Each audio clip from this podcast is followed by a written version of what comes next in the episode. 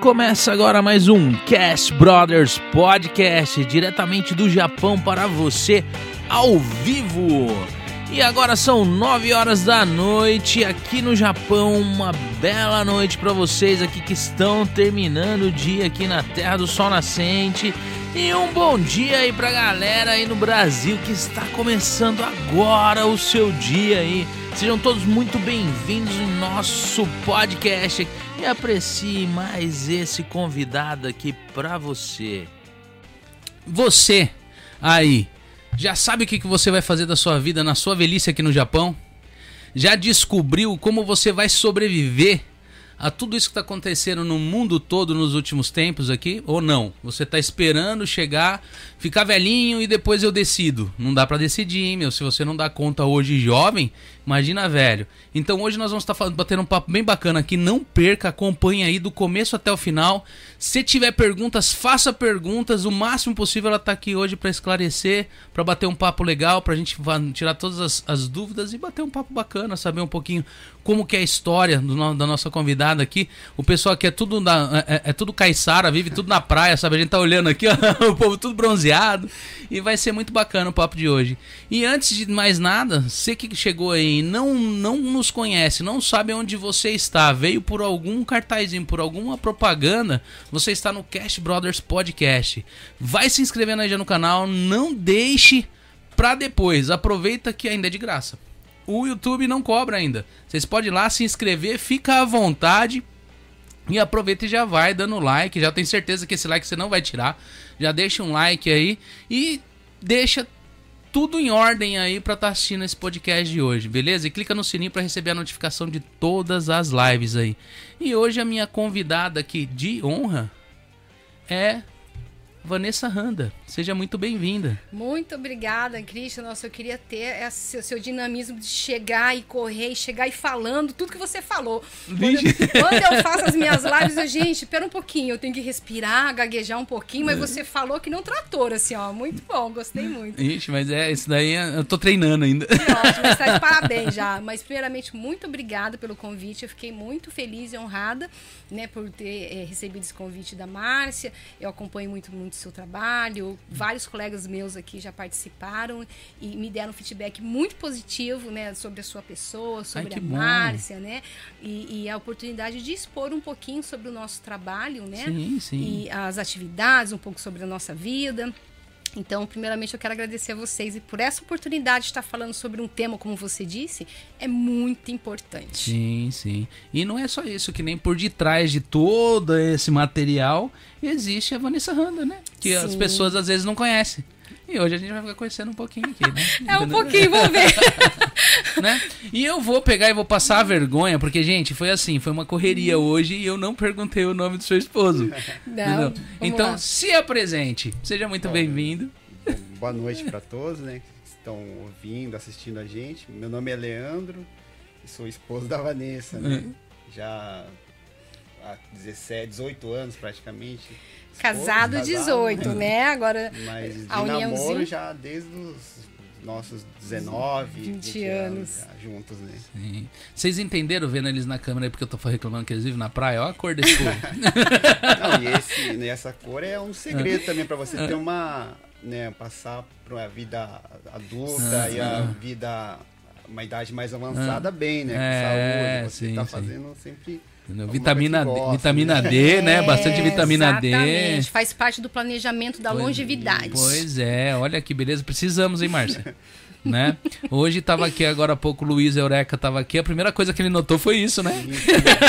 Nossa, porque ele tá tão pálido, né, coitado, trabalhando muito de ação. Ele, ele até deu um contraste é, nele. Pois ali. é.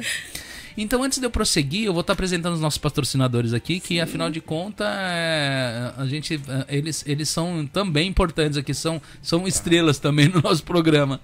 Você aí que está aí, não retirou o seu visto permanente ainda, não está conseguindo, está tendo problema com documentação, não está encontrando pessoas, tá entendendo, capacitadas para estar tá fazendo isso para você, né? Entra em contato com a Family Center eles vão estar tá te dando toda a assessoria, né, possível para estar tá te atendendo o melhor possível.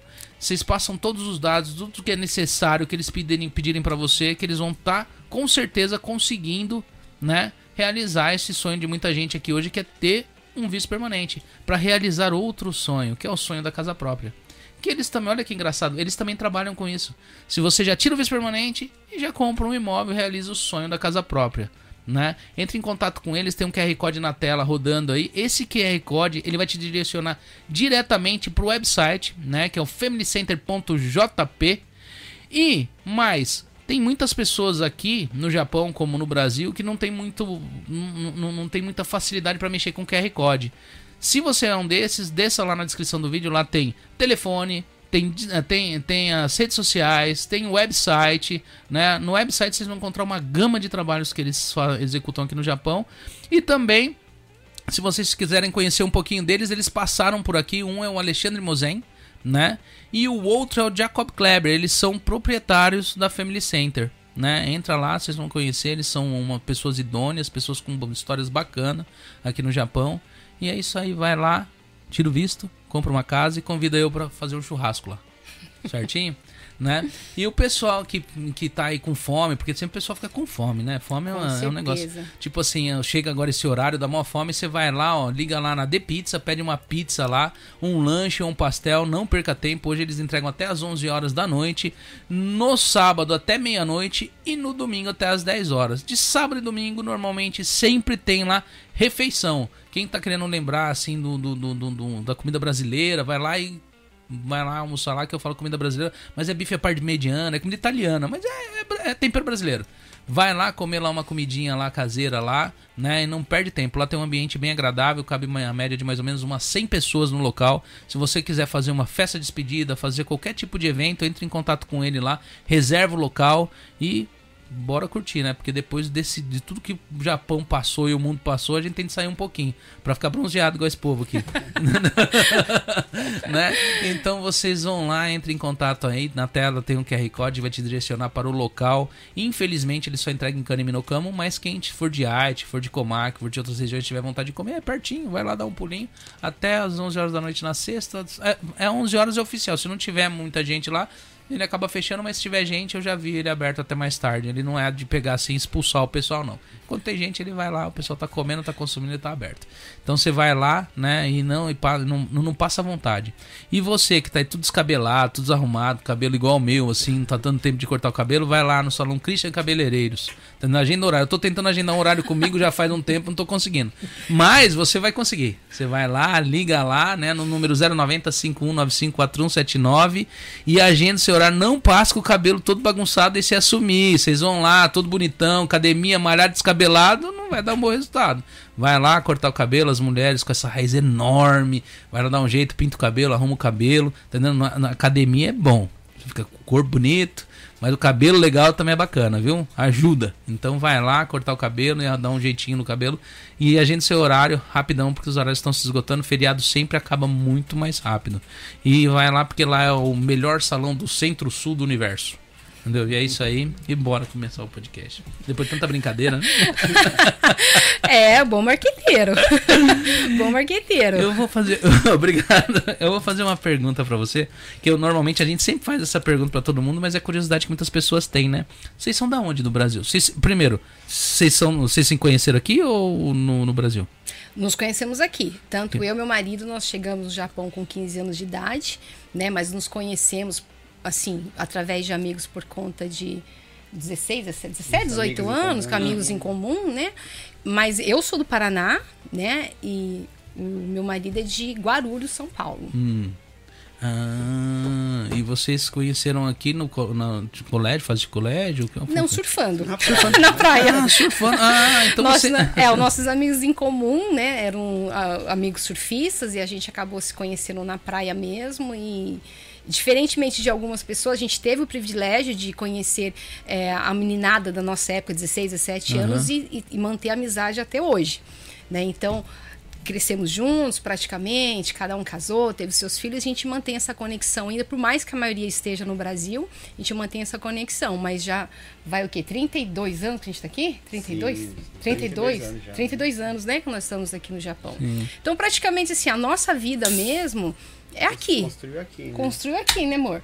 Porque a gente veio muito cedo para cá, então nós temos muito mais tempo de vida no Japão do que no Brasil. Uhum. As nossas origens a gente fala Paraná, e, e São Paulo, né, Guarulhos. e foi essa, essa, essa. Como que você pegou e saltou assim, tipo, da prancha pro, pro, pra, pra, pra parte de assessoria? Nossa, Christian, é uma longa história, assim, é muita coisa, né, que rola. Porque como eu disse, nós viemos muito novos para cá, né? Apesar de, de, a gente ter se conhecido já depois de três, quatro anos, mas assim, como a maioria das pessoas viemos para cá, né, com, com o objetivo de ajudar a família, trabalhar, né, ajudar a família sim, sim. e retornar para o Brasil. Lado da minha história, o meu pai é falecido, né? Meu pai faleceu quando eu tinha 10 anos. Nós somos uma família de quatro irmãos e minha mãe que não é descendente, né? E meu pai faleceu acidente de moto depois de cinco anos do falecimento do meu pai, que nós viemos com a minha mãe para o Japão. É, a minha mãe, é, na época, ela tinha 35 anos, mais ou menos. Aí, minha irmã de 16, é 15, né? Eu 14, que ia fazer 15. E mais dois irmãos menores. Um de 11, veio com 11 e 8 sim, sim. para o Japão. E isso foi em 90, uhum. né? É, no, no início de tudo. Né? E nessa época, é, no, o nosso objetivo, como da maioria, era chegar, trabalhar dois anos e voltar para o Brasil.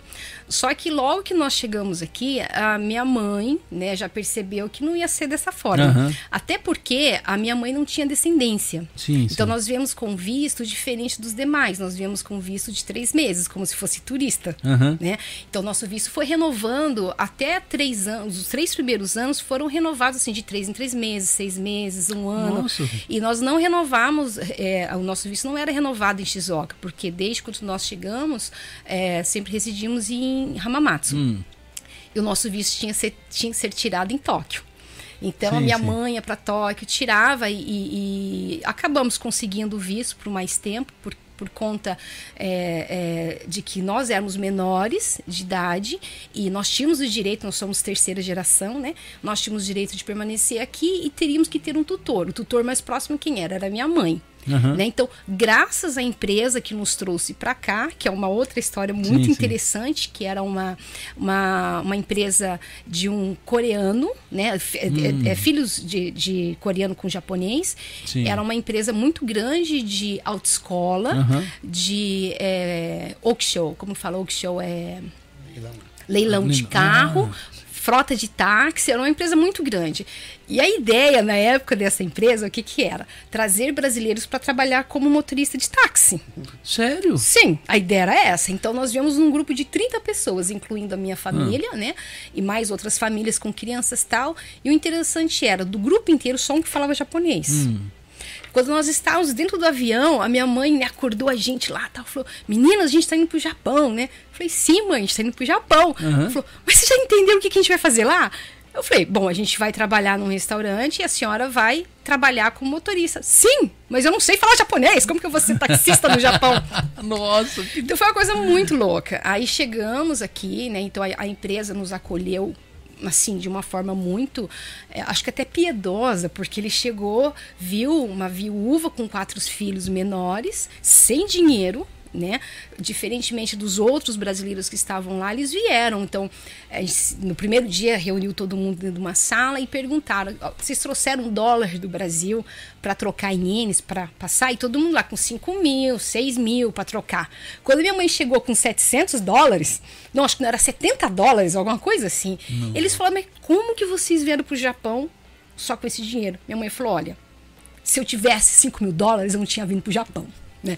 Então já começou uhum. por aí, né? Então eles perceberam na minha mãe assim a força de vontade Sim. de trabalhar, de fazer acontecer. E na época o grupo todo ainda ficou assim, como eu te disse, eles vieram para trabalhar como taxistas. Só que assim, ninguém imaginou, né, assim, naquela vontade de vir para o Japão, para cair na realidade. Mas vem cá, eu não sei japonês, como que eu vou trabalhar como taxista? Sim, porque tem que explicar o endereço. É óbvio! E, e o negócio que eu acho mais difícil para ser um taxista naquela época, hoje você tem um nave, a pessoa fala um lugar para você, você vai lá e, Sim. e para no lugar. Mas você já tentou achar um endereço sem ter um negócio aqui no Jamais. Japão? Que não A tem não número, consegue. não tem nada, só tem os nomes. Não É, eles-. Eles seguiam por- pelos nomes do pessoal no local. Pelo bairro tem, parece que é um- nos postes, algum lugar tem uns números que eles sabem que qual que é a quadra, alguma coisa É. assim. Mas é um negócio muito difícil. Muito difícil. Entendeu? Aí desse grupo todo de 30 pessoas, vamos lá, adulto eram uns 20 por ali. Só um que de fato falava muito bem japonês se tornou taxista. Os demais, a empresa, né, falou assim, putz, que roubada que a gente se meteu. A própria empresa já se ligou nisso. Né? A gente não sabe o que foi que a empreiteira na época prometeu para essa empresa também. Mas quando todos nós chegamos aqui, a empresa na cara dela falou que roubada. Mas o que, que a gente vai fazer com esse povo? Então vamos colocar para trabalhar no restaurante, que era um restaurante industrial, que, que eles forneciam para bentôs e refeição para toda essa cadeia de, né, de, de leilão, alunos e professores e assim vai, taxistas.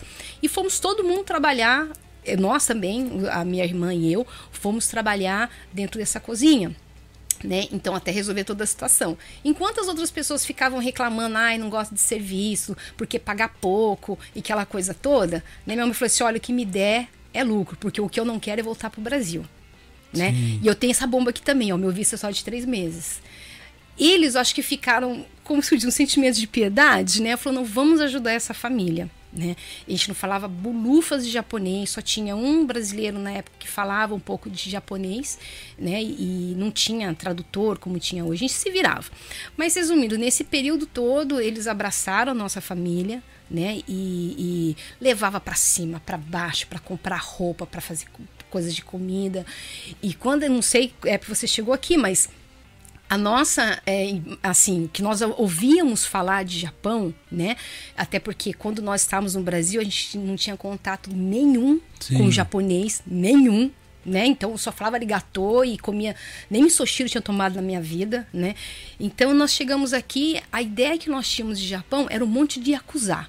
Porque os primos que retornaram para o Brasil, que tinham vindo uns anos para cá, eles chegaram no Brasil botando terror. Eles falavam assim: olha, se vocês virem um carro preto, Nossa, com olha. aquela, com aquela cortininha branca, né? Que antigamente Ah, tinha. ah, ah. Foge porque ia acusar. A gente morria de medo quando via um carro desse, Ah. assim, de fato saia correndo. Então, quando a gente chegou aqui no Japão. Aí era aqueles né, carros funerários. Não, de- é, mas assim, tinha muito, Tinha né, amor? história assim, nessa época, né? Tinha, não gente tinha, amor? né? Era muito doido. Aí, é, e, o- e os chatios lá da empresa, todo mundo tinha carro desse jeito. A gente falava, meu Deus, eles vão me acusar, eles vão colocar a gente de um lugar, vai cortar nossas pernas. Era assim que a gente morria de medo. E como nós tínhamos irmãos menores, né, então eles falaram o seguinte: a gente deduz que é isso, Aham. porque na época a gente não entendia, né? Olha, vocês, como são maiores, vocês vão trabalhar na cozinha com a sua mãe. Os seus irmãos, como são menores, a gente vai levar para a escola. Então a gente precisa comprar roupa, essas coisas todas. Então eles paravam com aquele carro que parecia uma limusine na frente de casa e as crianças entravam. E a gente chorava com medo deles levarem meus irmãos e não trazer de volta. Porque a gente trabalhava e eles chegavam só à noite, né? Assim, final do dia. Aí eles chegavam os meninos com roupa nova, com brinquedo, chupando sorvete. Demorou muito tempo pra gente, assim, de fato, confiar nessa empresa.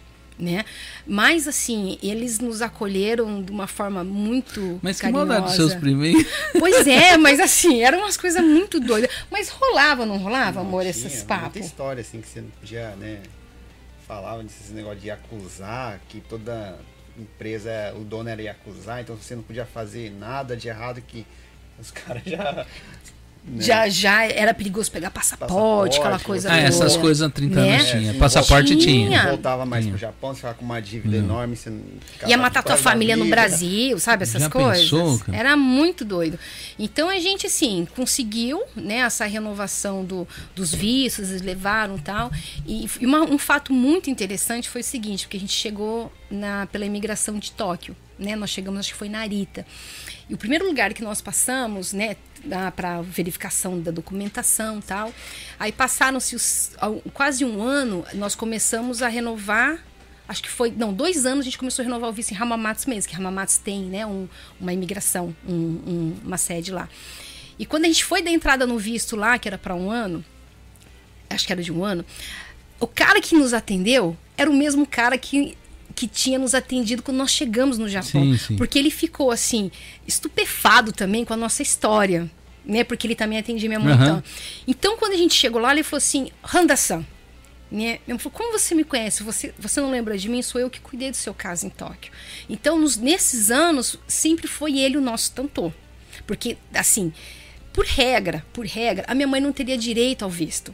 Porque na regra japonesa, a legislação é assim: quando o, vin, quando é, a- o descendente é casado com um não descendente, né? E esse descendente morre, essa pessoa que era dependente dele do visto perde o direito ao visto. Porque Ah. quem não tem descendência, ela só consegue o visto por conta de quem tem descendência, Sim, sim. né? Então, meu pai faleceu, minha mãe não teria. Entendeu? Só Por se re- ela tivesse visto permanente. isso, né? por regra é assim, né? Mas isso foi antes de conseguir o visto permanente. Então, nos primeiros anos, ele, ele fazia, né? Ele, ele que cuidava dos nossos casos, ele falava bem o seguinte, falava assim, olha, você está estudando, seus irmãos estão estudando, que depois eu vou contar que eu Ah. comecei a estudar. Falou assim, sim, então enquanto você estiver estudando, você tem que trazer o documento para provar que você está estudando. Aí quando eu, eu estava no, no ensino, para terminar o ensino médio, né, japonês, ele falou assim, você vai continuar? Eu falei, sim, eu vou continuar. Então quando você continua, quando você concluir o seu, é, é, a sua- o seu ingresso a- ao ensino superior, eu vou dar o visto permanente para vocês. Então, mas seus irmãos têm que continuar estudando. Então, se foi meio que uma pressão para Sim, continuar sim. estudando, né? Então, tinha vontade de estudar, mas houve uma pressão ali, né? Tipo, Falei, não, de tranquilo. pura, de pura espontânea pressão, Eu né? falei, não, tranquilo, vamos Da estudando. família toda, né? Da Não fa- só da- Exatamente, da família toda. E foi assim que a gente conseguiu permanecer aqui, tirar o visto permanente, e assim foi, né? Então, é até engraçado que durante esse período, né, é, quando eu estava voltando, quando eu estava trabalhando nessa, nessa é, restaurante, né, minha mãe foi tirou a carteira de, de carro da Shizuoka, ela foi uma das primeiras brasileiras a tirar a carteira de carro. Só vou te interromper Claro. um segundinho, perdão.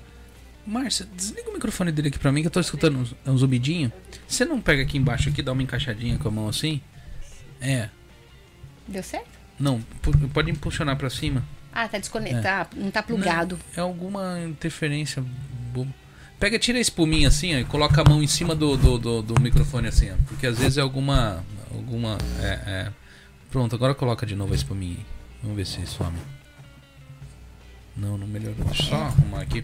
Perdão, gente, viu? Não, porque- se- será que não, se mudar do outro microfone, não, Não, deu, alguma, deu algum. Só. Sumiu, não sumiu? Parece que sim, sumiu. É, porque é que... como eu coloco depois no Spotify, Ah, tá. aí depois é só o áudio, Aparece né? o-. E aí o pessoal não tá vendo, aí se fica esse chiadinho no, no, no, no fundo. Estou ouvindo é, vozes. Entendeu? Aí, Estou ouvindo vozes no fundo. e eu vou aproveitar, eu, eu, eu tinha mais um patrocínio que eu tinha de falar, eu Por não favor. falei. É, nós estamos aqui, é, é, agora nós fazemos parte da parceria com a- o, o a Eureka, eles estão fazendo o show do Whindersson, eles estão trazendo o Whindersson aqui pro Japão.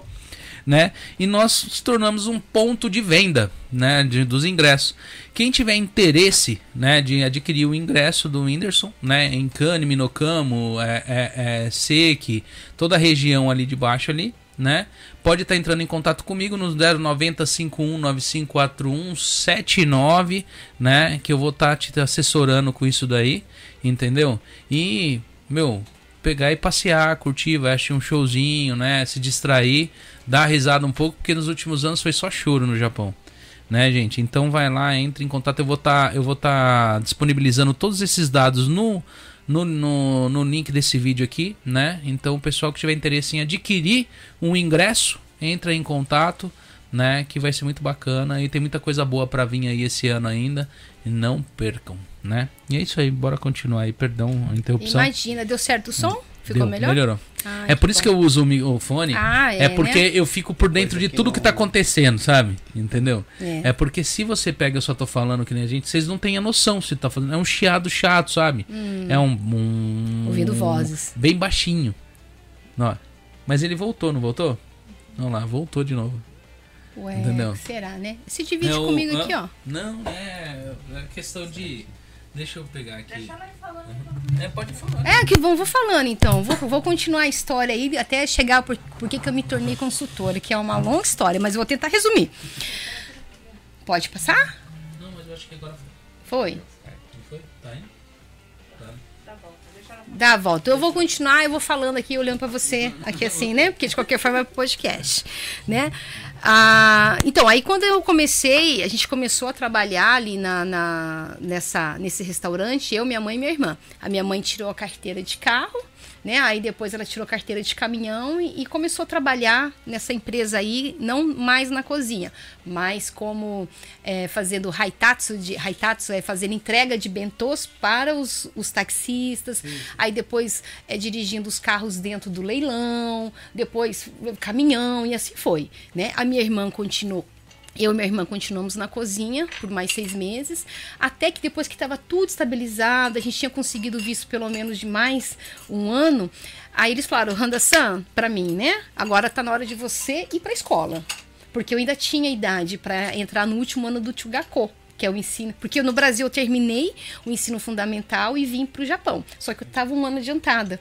Então eles falaram, você ainda tem idade para entrar no Chugako. Você quer estudar? Eu falei, oh, minha mãe falou: vai, né? Você vai estudar, né? Você não tem, se tem oportunidade, vai. Porque ela falava assim: a gente não sabe se vai, se vai conseguir renovar os vistos. A gente não tinha certeza disso, né? Então, até o, os três anos, dois anos talvez, a gente não tinha certeza de renovar o visto. A minha mãe falava assim: olha, a gente não sabe se daqui seis meses a gente tem que ir embora. Dinheiro mesmo, talvez a gente não vai levar. Então, vamos aproveitar o máximo. Se você tem oportunidade de estudar, vai estudar. E eu sempre gostei, né, de estudar as coisas assim tal. Aí eu fui. Eu fui pro Tchugako, eu entrei no mês de maio. Mês de maio.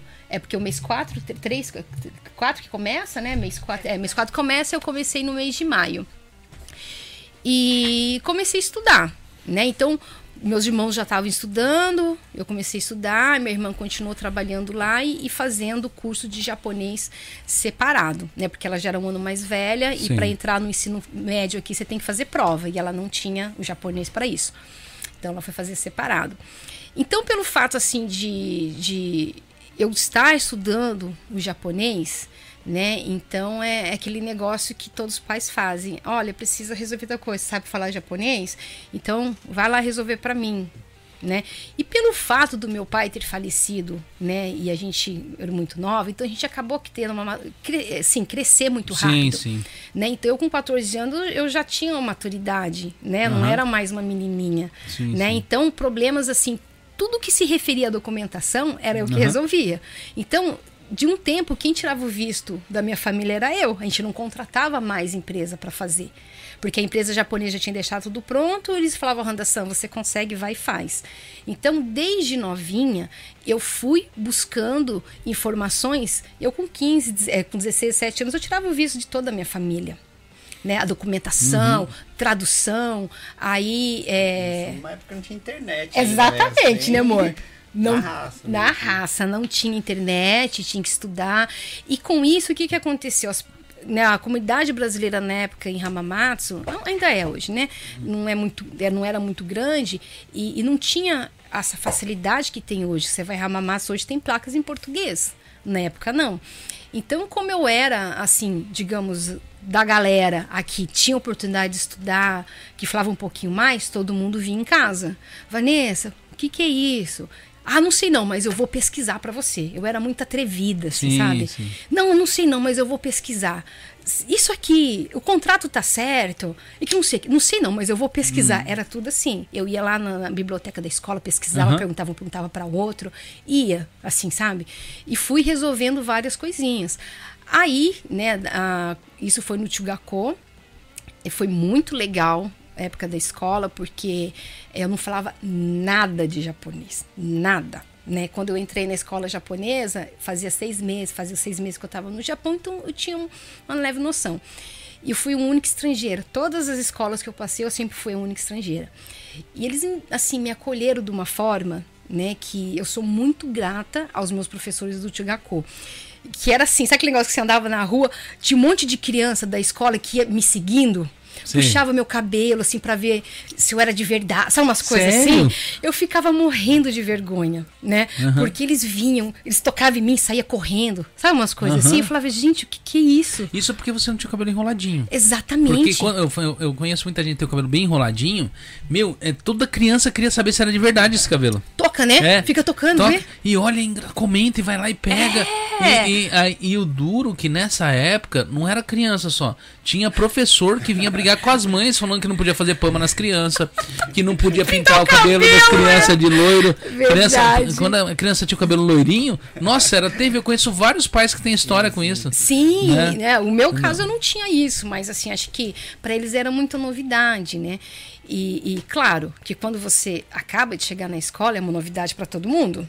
Então até os primeiros meses era uma novidade. Todo mundo vinha, né? Aquela coisa toda, queria me ensinar as coisas. Aí passou um tempo, virou já mamão com açúcar. Aham. Aí cada um foi cuidar da sua vida, né? E eu ficava lá. E agora, o que, que eu faço? Né? Então não tinha ninguém, por mais que elas quisessem me ensinar, era o último ano do. Sim, então estava todo mundo focado para estudar, para entrar no ensino médio, no Aham. cocô. Então aquela aquela fase de euforia passou. Aí eu falei, o que, que eu vou fazer? Eu não entendia nada. Falei, vou estudar. Aí a professora eu olhava a lousa, eu ficava copiando sem entender. Eu ficava, achava fantástico o kanji, eu ficava copiando os kanjis, copiando, copiando. Até que a professora falou assim: "Ó, Anderson, eu vou comprar um livro para você, para você aprender os, os primeiros. Eu também acho fantástico, como eu não consigo entender nada. É muito doido. Aí eu comecei a estudar sozinha. Enquanto os outros alunos faziam as matérias deles, eu estudava sozinha. Né? Eu pegava, formava frase e tal, e, e mostrava para ela. Tá certa essa frase que eu construí? Aí da frase eu fui fazendo é, redação e fui melhorando, fui melhorando, né? Para não ficar é, é, ali ociosa dentro da sala de aula sem fazer nada, que eu poderia muito bem dormir ali. Aham. Falei, não, vou aproveitar. Minha mãe falava, aproveita, aproveita, aproveita. Falei, então eu vou aproveitar. E esse aproveitar a gente ficou até 32 Sim, anos, né? sim. Mas aí quando eu estava ter, para terminar o ensino mé- o ensino fundamental, a, o Tanino Sensei, né, a professora Uhum. responsável, falou assim: Anderson, você quer continuar estudando? Eu falei, eu quero, eu quero continuar estudando. Eu falei, então eu vou te treinar. Então, vou, vou- vamos procurar uma escola que você tenha condições de ingressar e dar continuidade no seu estudo de japonês e assim vai. Até que eles acharam uma escola que é até renomada em Hamamatsu, né? Chama Hamasu Takoto Gakko. Então, eles tinham ensino diurno e ensino noturno. Aham. O noturno, quatro anos, e o diurno, três anos. Sim, sim. Então, para entrar nessa, nessa, nessa escola, né, então eu tinha duas formas. Eu fazia a prova como qualquer um, Uhum. ou entrava por é, suicem, que fala é, por recomendação Sim, sim, indicação, né? indicação.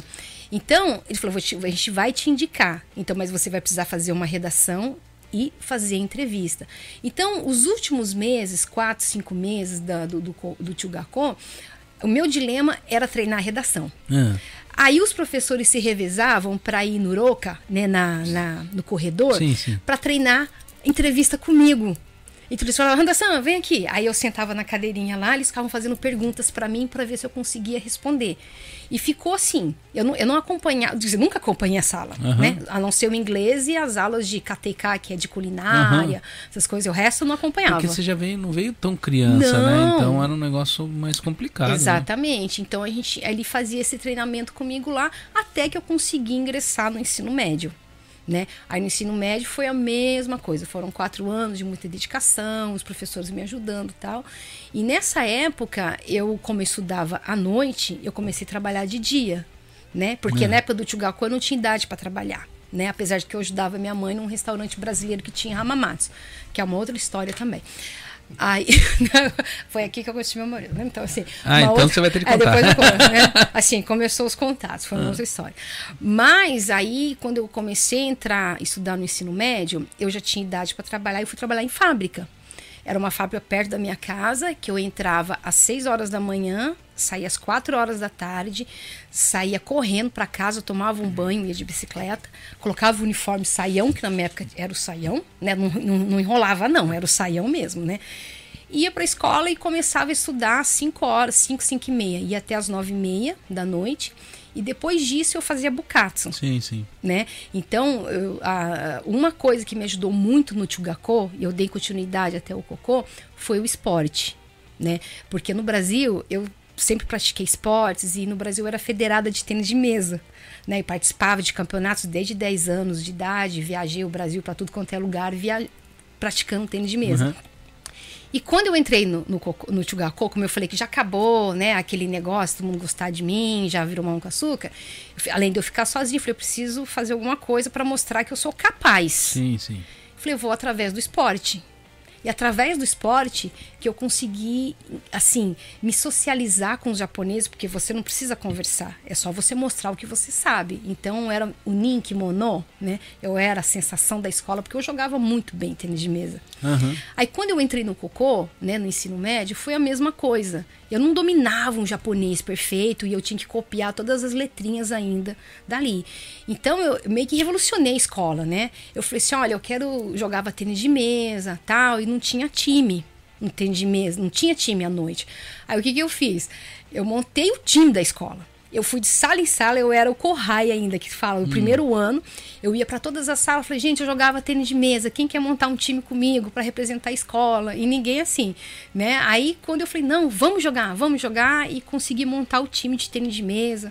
Aí depois o time de Iricujo, de atletismo. E foi montando vários times para animar o povo que estudava à noite a praticar esporte. Então, assim, eu terminava a escola, terminava a escola e ficava pro Bukatsu, né, até 11 horas da noite, isso todos os dias.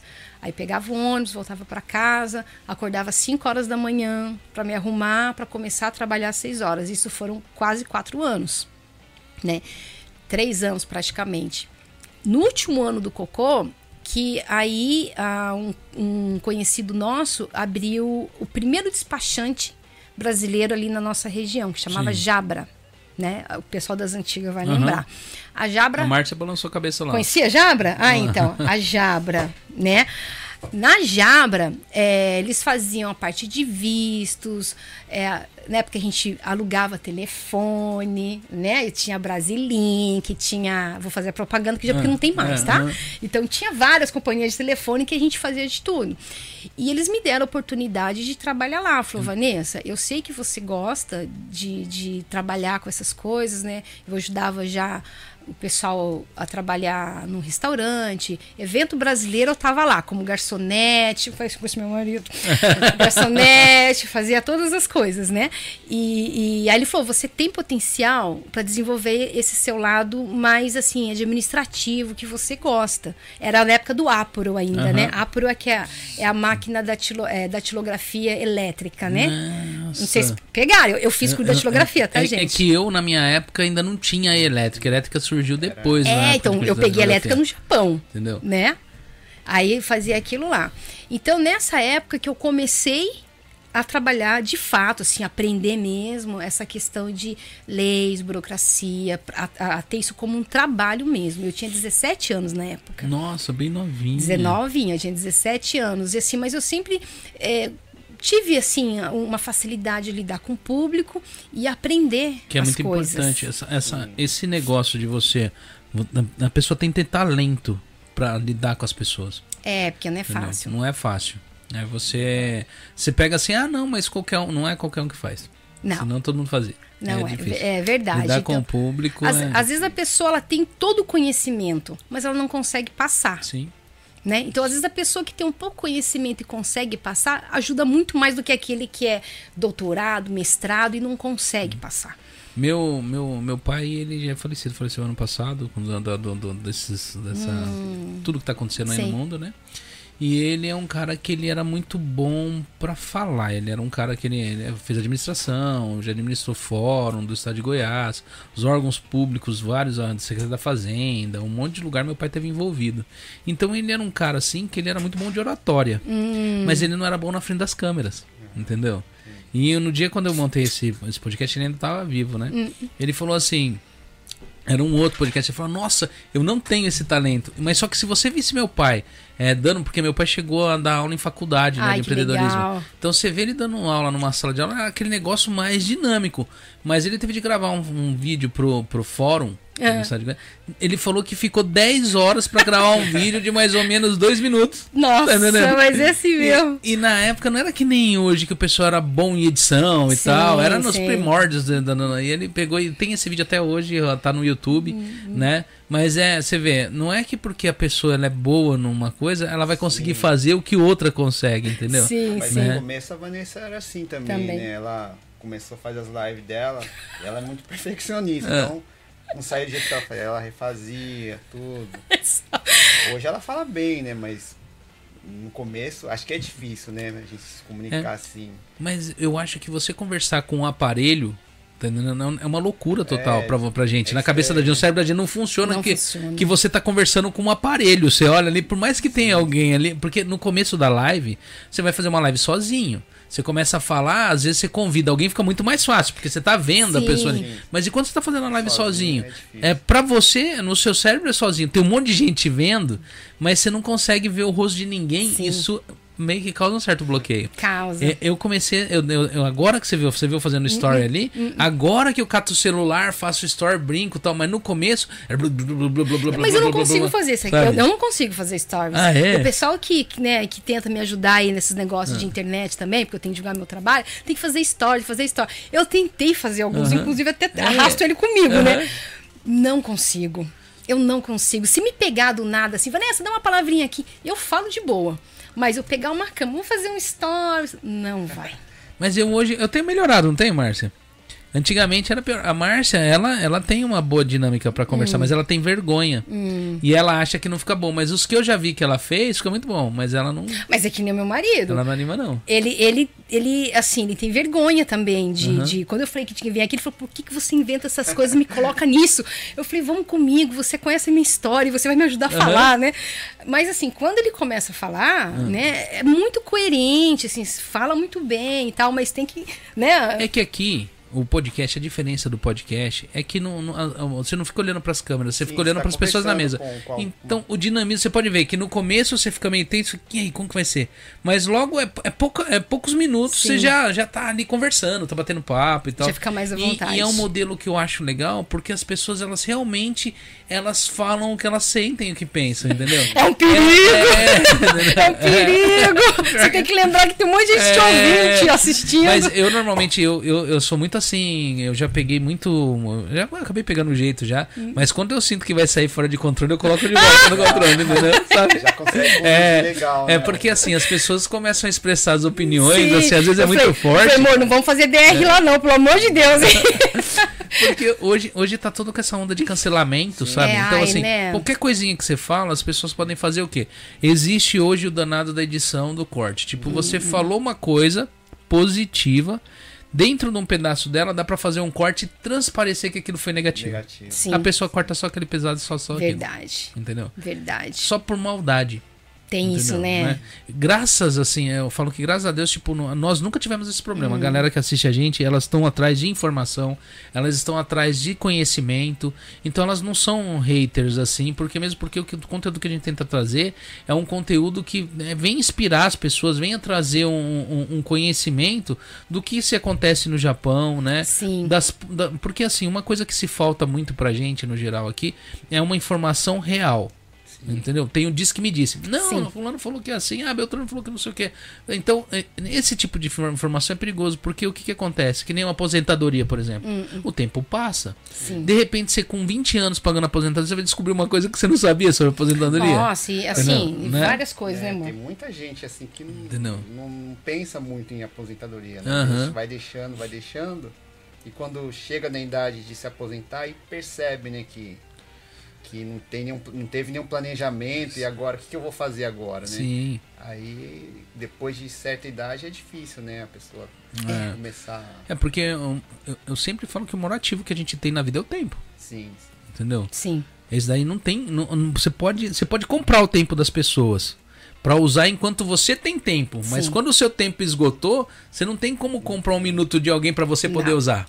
Não Tá tem. entendendo? Na verdade, eu pensava assim também. Tinha esse pensamento, ah, aposentar pra quê? Pra receber uma, uma merreca de dinheiro.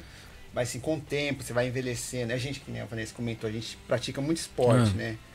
Então a gente depende, gosta muito de esporte, depende muito do nosso, do nosso corpo físico. a gente agora com a nossa idade vai percebendo de cada, cada ano, vai. Não precisa falar a idade, né? não, tá, amor? Não, vai não precisa comentar. Que, que, né, que o nosso físico vai diminuindo.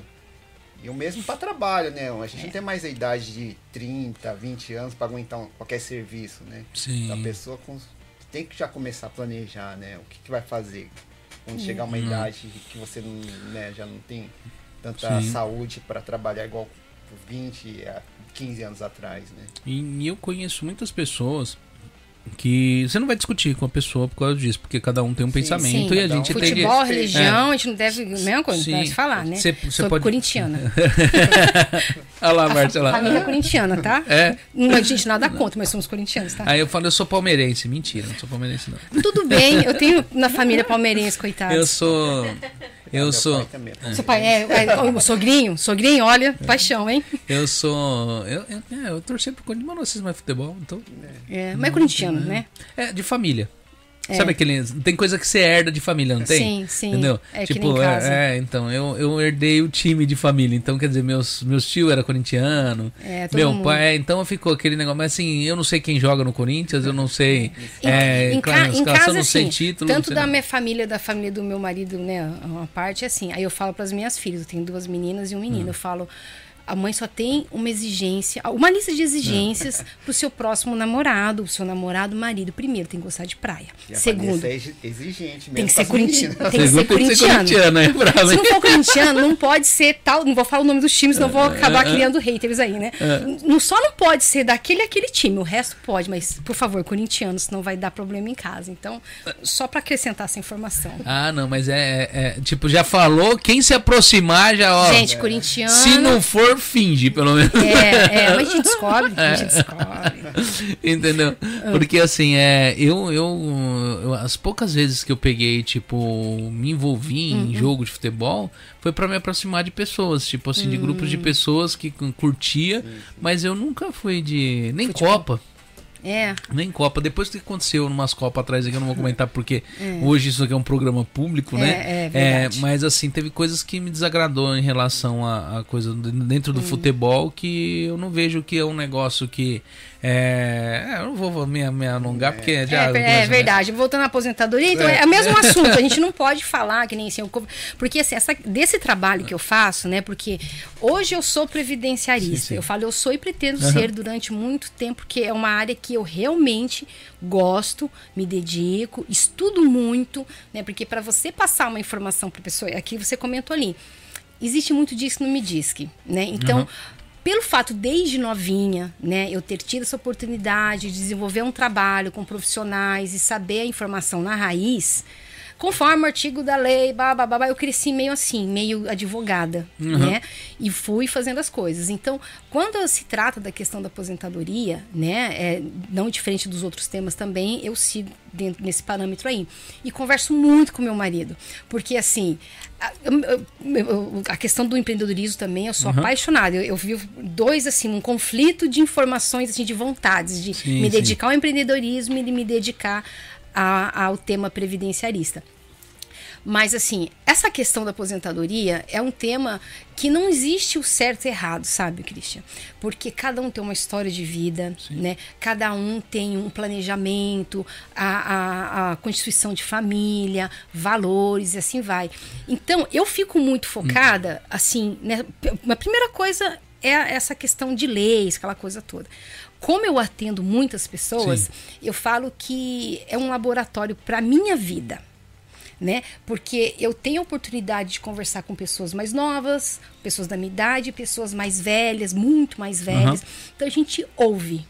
Sim. Eu, eu, eu, escuto tudo, aí eu falo, olha, né, conforme a lei é isso, mas talvez isso não seja para sua realidade. Eu vou dar um, um, eu sempre falo assim, eu vou dar um exemplo de uma pessoa que eu atendi. Eu não, obviamente, ética profissional, nunca falo o nome de ninguém, não, mas eu gosto de usar é, é, é, como que fala assim, exemplos, exemplos né?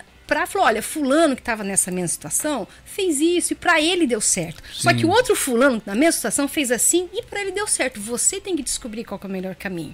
Então eu converso muito com meu marido sobre isso, porque às vezes assim, é, é, eu fico naquele mundo, né, trabalhando, estudando e, e, contato com as pessoas, mas às vezes tem situações do lado de fora que eu não consigo enxergar. Uhum. Né? Aí eu recorro a ele. Eu falo, Lê, olha, é, ultimamente tem acontecido muito sobre esse assunto aqui. O que, que você acha? Porque ele também trabalha com pessoas com idade mais velha e conversa muito com ele. Então eu gosto muito de conversar com meu marido porque ele tem esse contato com essas outras pessoas que uhum. não vêm até a mim. Sim, sim. Né? Porque geralmente quem vem até mim é que já tá no bico do corvo, assim, no sentido de, meu Deus, eu não tenho. Já tá com 65 anos e. É, assim, no bico do corvo não é questão da idade, é. né? Porque hoje a gente fala bico do corvo no sentido de que já tá ali, né? Mas no sentido, assim, de que não tem mais muito o que fazer. Sim. Né? Obviamente que eu sempre busco alternativas, estudar alguma coisa para ajudar aquela pessoa. Então eu converso muito com ele, né? Porque às vezes eu falo, gente, é, como eu falei, o laboratório, o que, que nós dois queremos daqui uhum. para frente? Né? Então, coisas que eu tinha na minha cabeça, planejamento que eu ia fazer, principalmente quando você tem filhos, né? Sim, Não, eu sim. quero dar tudo para os meus filhos, eu quero trabalhar para comprar uma casa, comprar para eles.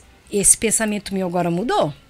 E é um erro eu falo para você assim, por mais que você queira fazer as coisas para seus filhos, tem coisas que a gente faz para virar uma briga quando você morre. Exatamente, assim, né, amor? Eu, eu, eu penso assim, é pensamento meu, não sei se eu vou conseguir ou não, mas eu falo, se eu não conseguir deixar um para cada, eu não vou deixar nenhum para nenhum. não, e, é, uma coisa que a gente vê muito, né? Nada para nenhum. Que chega uma idade, né? É, eu, eu falo assim, num, num resumo geral, né? De que o, como, o maior bem que você pode deixar para os seus filhos, além do conhecimento, obviamente, como que eu posso ajudar os meus filhos no futuro. Uhum. Né? É uma coisa que até meu marido falou para mim. Sim, eu fiquei pensando, falei, olha, se eu não deixar dívida para os meus filhos, se eu não deixar o peso deles, de, deles terem que pagar as ah. minhas despesas, já está de bom tamanho. Porque quando você chega numa idade que você já não tem mais saúde para trabalhar, se você tem pelo menos um pouquinho financeiramente para se manter, você só vai, assim, praticamente depender do, do carinho da família, do cuidado. Hum. Sabe assim? Então, porque quando você chega a uma idade que você, além de depender fisicamente da pessoa uhum. e financeiramente, eu percebo, assim, pelo menos pelas pessoas que eu tenho atendido, elas ficam meio que frustradas, elas ficam deprimidas. Uhum. Falou, puxa, eu trabalhei minha vida inteira né? Fiz tudo isso ou não. Ou fiz tudo isso pela pessoa, Exatamente. que é por um filho, por alguém, contando que não vai funcionar. Não, e às vezes até a própria pessoa não quer nada dos Sim. filhos, né? Por mais que os filhos às vezes queiram ajudar os pais, a pessoa não se sente assim à vontade, de, né? Não, eu, né, eu, eu tenho que me virar, né? Então tem muito caso assim também, né? Que não quer receber ajudinha. Acha que, como a Vanessa falou, aí acaba se frustrando, né? De, pô, ter trabalho tanto e não ter nada, né? E ter que ficar dependendo do filho, dos filhos agora, então é difícil, né? É. Mas é uma coisa que eu, que eu enxergo no Japão já há muito tempo, isso me assusta quando eu vejo, é a quantidade de pessoas que vieram sozinha e continuam sozinha e não tem ninguém no Japão e estão envelhecendo aqui e elas não sabem o que elas vão fazer. Elas Sim. não têm ninguém no Brasil, elas não têm ninguém aqui, elas não não, não têm um planejamento futuro, não, com, não adquiriu nada no Brasil, não adquiriu nada aqui. até perdendo é, vínculo com é, a própria família sim, no sim. Brasil de tanto tempo. Né, e, e é assustador essa quantidade de pessoas que tem aqui demais, no Japão assim. Demais. A minha história com a Previdência aconteceu, começou exatamente por conta disso. Que em 2010 que teve a crise, né? A, é, crise do Rimanchoku, né? É 2008, né? 2008? É 2008. 2008, 2009 concretizou toda a baderna. Ah, é verdade. É. Foi nessa época aí, eu trabalhava para o Centro de Atendimento aos Cidadãos lá da minha cidade, pelo governo japonês. Uhum. Então a gente atendia várias nacionalidades tal, e foi bum, veio esse problema e aparecia assim 50, 60 pessoas de uma vez lá para buscar informações uhum. sobre questões trabalhistas, sobre trabalho, sobre direito, aquela coisa toda, né? Então, nessa época, eu trabalhava com o governo japonês. E a gente viu, né, na época lá, que tinham muitas pessoas na faixa etária dos seus 50 anos. desempregados, aquela coisa toda. Que é os Nisei, né? Que são os Niseis. E agora os Sanseis estão chegando na cidade, né? Exatamente. Né? Aí uma coisa que o meu ex-chefe comentou me despertou. Ele falou assim, Randa-san, essas pessoas que estão né, na faixa etária de 50 anos, nenhuma paga previdência. Nenhuma paga chacarroquim, porque na verdade a maioria não pagava, né? Ninguém paga chacarroquim. O que, que vai ser dessas pessoas daqui 10 anos? Se elas não pagam aposentadoria, o que, que elas vão fazer? Daí a gente começou a fazer tipo um levantamento, né, desses uhum. atendimentos e a gente viu que o perfil da maioria dessas pessoas, inclusive eu tive a oportunidade de conversar um pouco mais, assim, detalhado com essas pessoas, eram pessoas que desse perfil, que vieram sozinhos para cá, tanto homem como mulher, uhum. na maioria eram homens, né, que trabalhavam aqui e mandavam dinheiro para o Brasil para sustentar a família. Aí passado um tempo, né, pelo fato da pessoa ter ficado tanto tempo aqui, perdeu-se o vínculo familiar. Sim. Então, quando aconteceu a crise, a gente perguntava, mas o que o senhor quer? O senhor quer ficar no Japão ou o senhor quer voltar para o Brasil? Ele falava assim: olha, eu não tenho como voltar para o Brasil. Porque eu, eu não tenho família. Aí a gente foi conversando com essas pessoas e viu que não tinha mais esse laço familiar. E também não tinha um planejamento para o Japão. Ele ficou ali no limbo. Sabe, eu não, não vou nem para cá e nem para lá. Daí a gente falou, mas daqui 10 anos, o que, que vai ser dessas pessoas? Passar, passou 10 anos, né? Aí já se passou 10 uhum. anos, foi em 2020.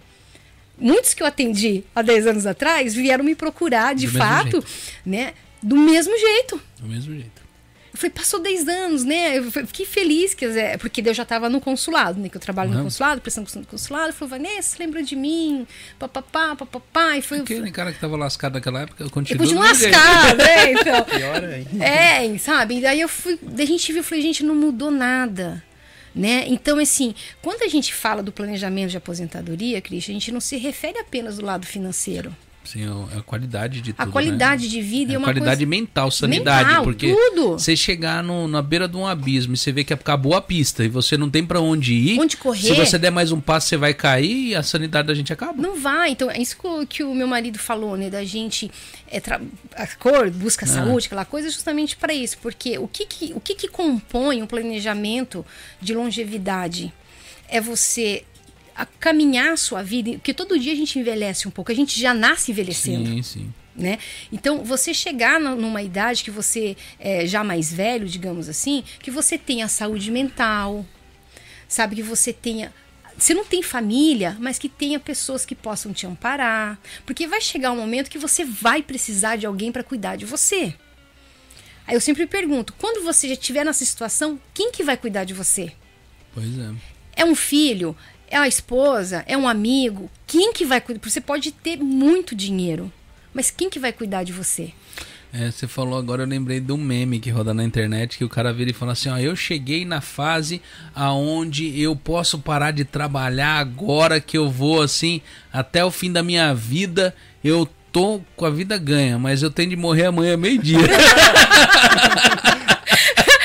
mais ou menos assim. É mais ou menos assim. Né? Então a gente vai aprendendo com, com essas pessoas. Então, assim, o meu trabalho com a Previdência, obviamente que é, eu tento apagar o incêndio das pessoas que já estão ali já incendiadas, sim, né? Sim.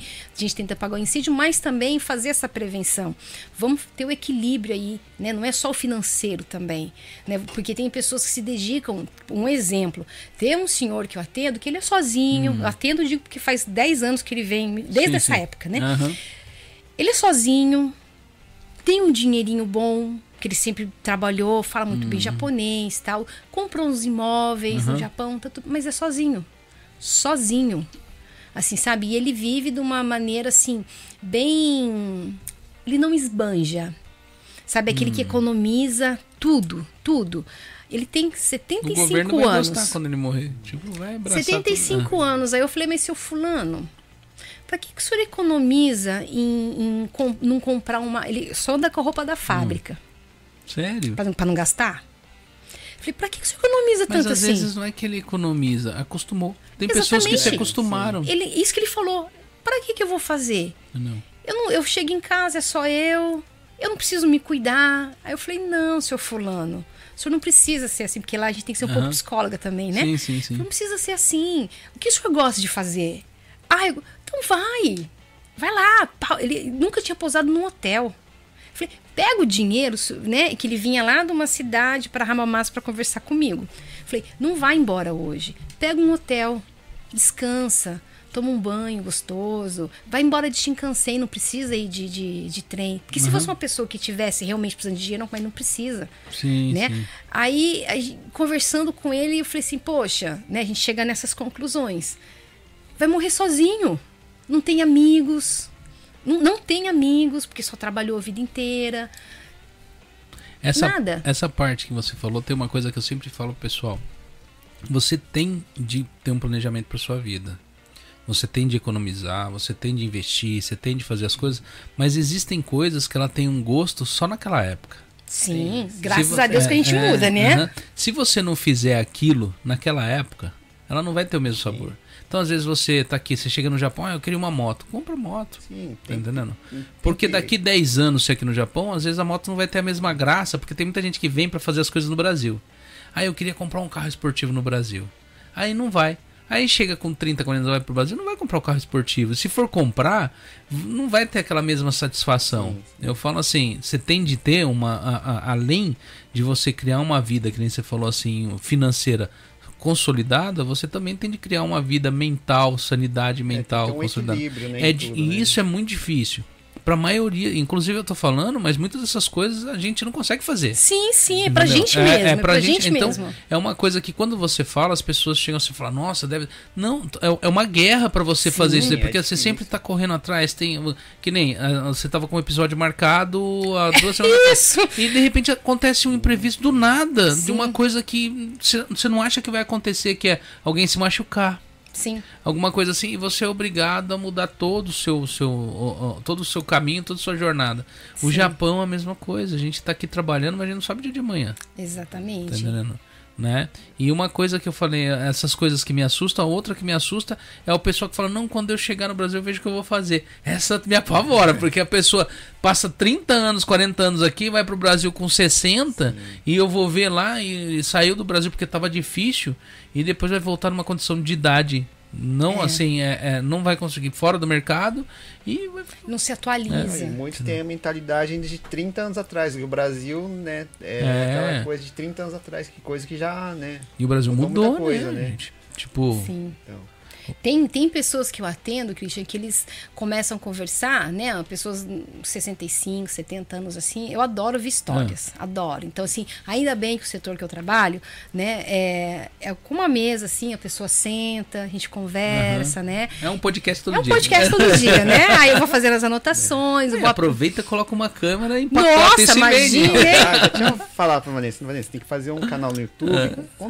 fazer, é. contando a história desse desse pessoal Sim. que vai lá. Na realidade, né, assim, ele, o, o, meu marido sempre fala, escreve um livro, escreve um canal contando assim as, porque eu compartilho, obviamente que eu não falo os nomes, isso, né, mas assim, eu compartilho as histórias, uhum. até mesmo com as minhas filhas, para elas começarem a, a perceber o, o, que quais são os não, é, verdadeiros é, não, valores, assim né? Também, como fala Vanessa, é, muita gente acha que está passando dificuldade, mas muita gente esquece também o quanto que a gente já passou para chegar até onde a gente está, né? Uhum. Quanta coisa difícil a gente passou. A gente vim, vim novo pro Japão, imagina, com 15 anos, gente, nossa vida mudar do dia para noite praticamente, é. né? A gente está vivendo uma realidade, no outro, 24 horas depois, a gente está vivendo outra uhum. realidade aqui, né?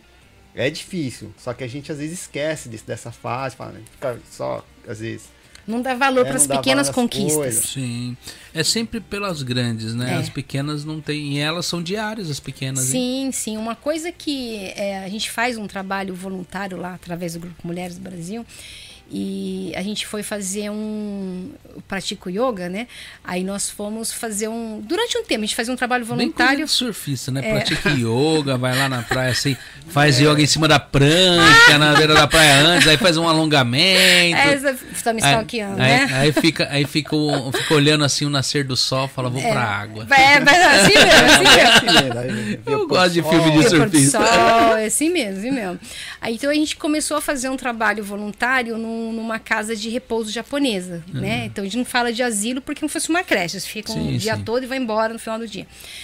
E, e era muito legal. Nosso, um aluno mais novinho tinha 80 anos. Né? Ah, tava na flor, Tinha né? uns 30 alunos lá, o mais novinho era 80. Então a gente dava as aulinhas lá tal e depois ia conversar com eles, né? E tinha uma brasileira que a que a vou até convidá-la, é, sugeri para você entrevistá-la, que é a Adelaide Reis. Não, ela tava- pode convidá-la, Ela- é a gente tem- dá essa permissão pro, É, pro pessoal. Ela tem umas histórias muito legais. Eu gosto de conversar muito com ela, né? Uma pessoa muito sábia. Aí ela que levou a gente para esse, pra esse lugar aí. A gente começou a conversar com as pessoas tal, e, e foi que ela constatou também com a gente, né? Compartilhando os depoimentos lá, de que o que fica pra gente na idade deles, 70, 80 anos, o que, que você acha que fica pra pessoa? Pra pessoa, acho que só fica as lembranças. As memórias. Memórias, lembranças. Porque, As na, memórias. porque na vida é o que te sobra. Exatamente. Você vai levar daqui. né? É o que a gente leva, né? Porque ele está numa idade e era um lugar assim onde as pessoas tinham condições de pagar, né? Porque era só japonês, só Sim, japonês. sim. Então era um nível assim que as pessoas tinham condições de pagar por aquele lugar, era particular. E você via que as pessoas repetiam a mesma história várias vezes. E você via um grupo de pessoas que não tinha história. Não tinha história para contar. Sabe? Então tinha umas que brincavam, ah, você lembra de fulano, não sei quem, não sei, não sei quem, e às vezes contava a mesma história com uma versão diferente, mas contava, sabe assim? Aham. E você via um grupo que não tinha memória, não tinha história. Eu tô falando de japonês. Sim, sim. Né? Então, provavelmente os japoneses viveram a vida trabalhando, né? Trabalhava, colocava dinheiro em casa, ia pra fábrica, trabalhava. A vida era assim. Né? Então a gente vai, não estou criticando, porque era uma realidade deles na época. Sim, sim. Né? Eram, porque esses de 70, 80 anos são pessoas, são os filhos daqueles que ajudaram a reconstruir o Japão, que a gente chama de baby boom. Uhum. Pode falar, pegar uma... Ah, beleza. Que são os, os, os, os babies, né? Baby boom, que eu acho que fala. E eles não tinham memória. Aí eu comecei, né, a fazer. Eu, eu tenho água, obrigada. Aí eu comecei a, a- com essa história, né, com o depoimento da Adelaide também, que ela compartilhou o mesmo sentimento com a gente. Eu comecei a, nas minhas consultas, né, por curiosidade, né, que eu sou meio assim, psicóloga, coach, assim vai. Eu comecei a conversar perguntando para as pessoas, mas vem cá, qual que era o seu sonho? O que, que você fazia, né? é, que lembranças que você tem, assim, só por, obviamente, se a pessoa se está à vontade de compartilhar. A pessoa, a maioria, tem a lembrança que ela fala com aquela euforia toda quando estava no Brasil. Mas é. Todas as lembranças maravilhosas, mesmo com as dificuldades que ela teve, ela falava dando risada. Falou, mas vem cá, e os seus últimos 10 anos? E os seus últimos 15 anos? Os seus últimos 20 anos de Japão? Qual que é a lembrança, qual a memória que você tem? Ah, aí começa. Só crítica. Só crítica, que só trabalhou, fez zangueou, a empreiteira não pagou, e porque não sei o quê, o chefe não se cateou. Eu falei, mas vem cá, a sua vida foi fábrica também, você está vivendo a mesma realidade de um japonês que, que, que os japoneses também mudaram, Uhum. né? A realidade dos japoneses antigos, que o nome dele era trabalho, sobrenome trabalho, né? E a sua família? Isso, isso, aquilo. Aí a pessoa fala, poxa vida, é mesmo. Né? Então, isso é um cuidado que a gente. É uma, como diz, é um laboratório. É um, um aprendizado que é, a gente, eu trago para minha família e compartilho com meu marido. Então, a gente tem um cuidado tão grande de criar memórias para os meus filhos. Aham. E para mim e para o meu marido também. Sim, mas você sabia o, o, o, é, o que acontece na maioria dos casos? Que eu, porque eu, eu, tenho, eu tenho um divã, né? Que eu tenho um salão de cabeleireiro, então você tem um Sim. divã. Então É você verdade, você também, você também é meio coach, meio psicólogo, né? entendeu? Então você acaba tendo um divã, né? Você não É, tem uma cadeira, é, digamos, você é. tem um divã, as pessoas lá, elas conversam, falam sobre a vida tal.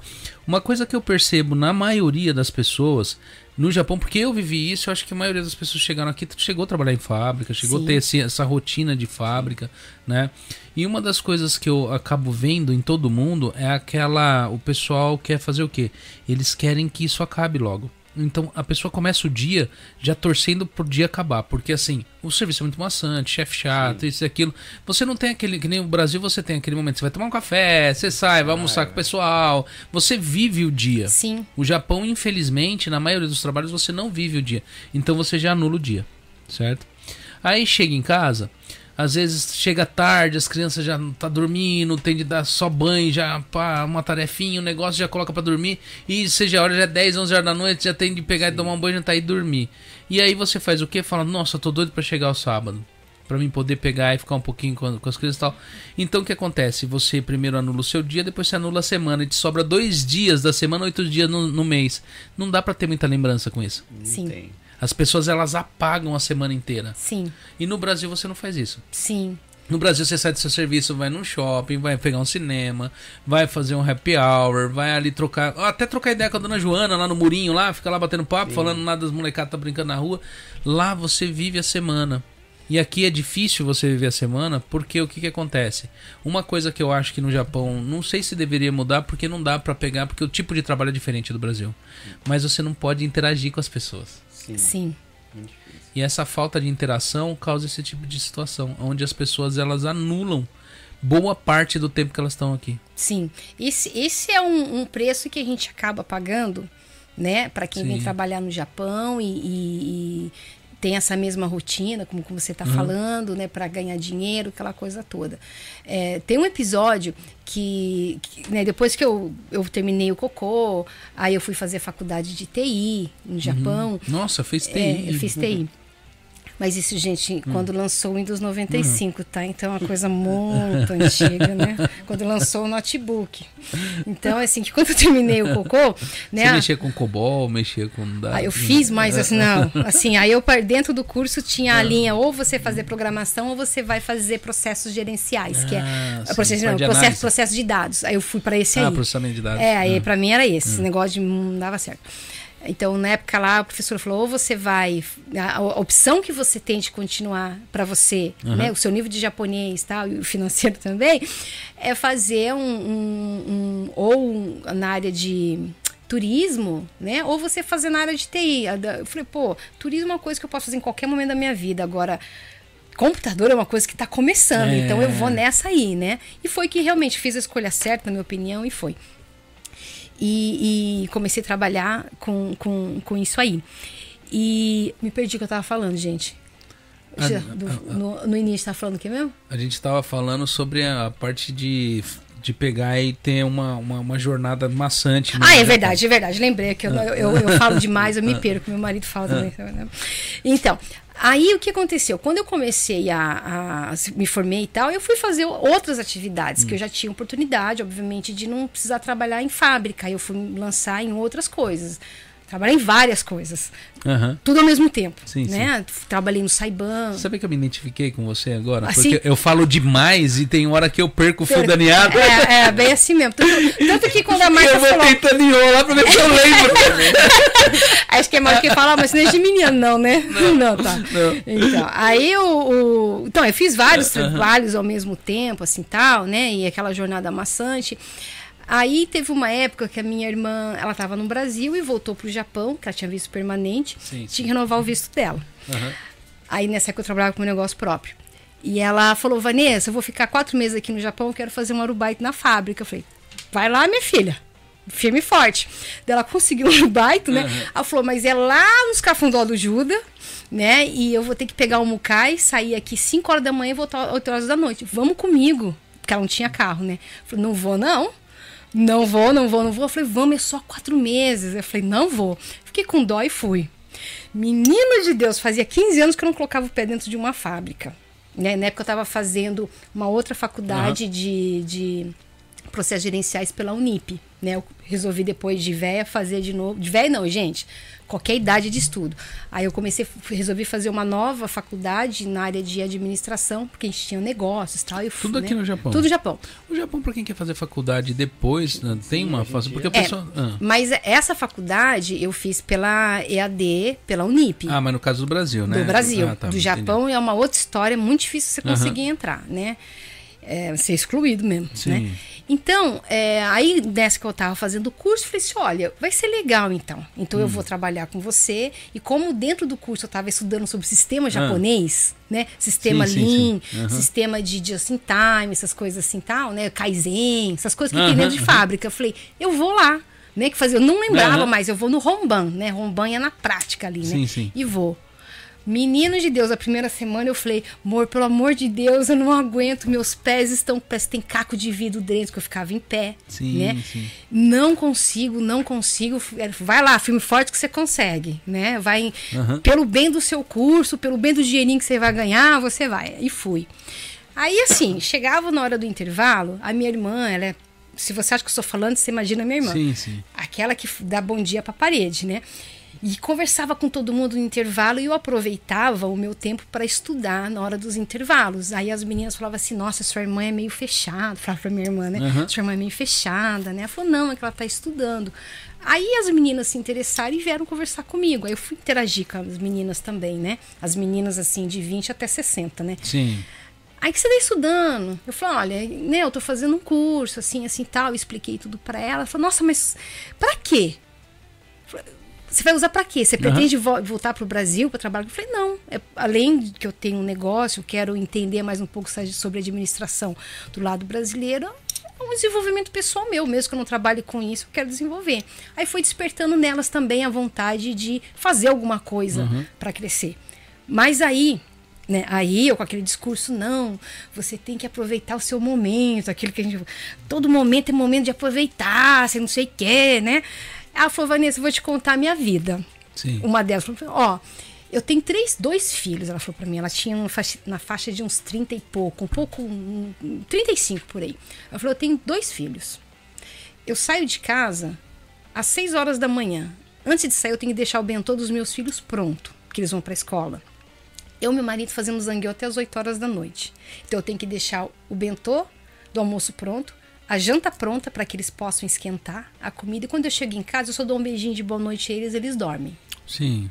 Isso é de segunda a sexta. No sábado, quando não tem zangueu aqui na fábrica, é, eu tenho que limpar a casa, tenho que fazer isso, isso, aquilo. porque Meu marido trabalha todos os sábados. Só me sobra o domingo Sim. para descansar.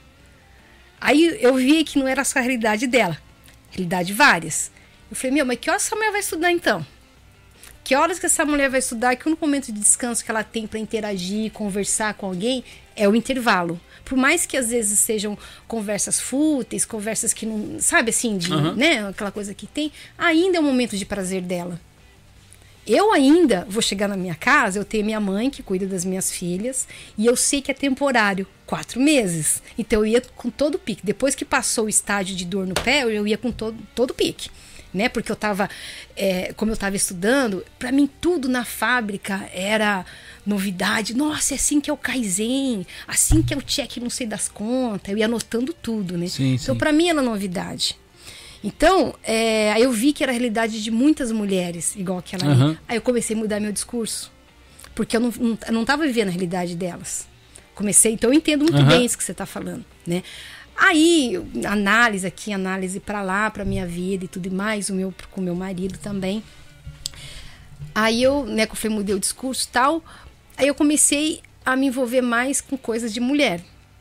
Como que eu posso ajudar essas mulheres a, a ter pelo menos um momento para elas, um estudo, um crescimento pessoal, né? Então foi, foi aí que começou meu trabalho aí com trabalho com mulheres.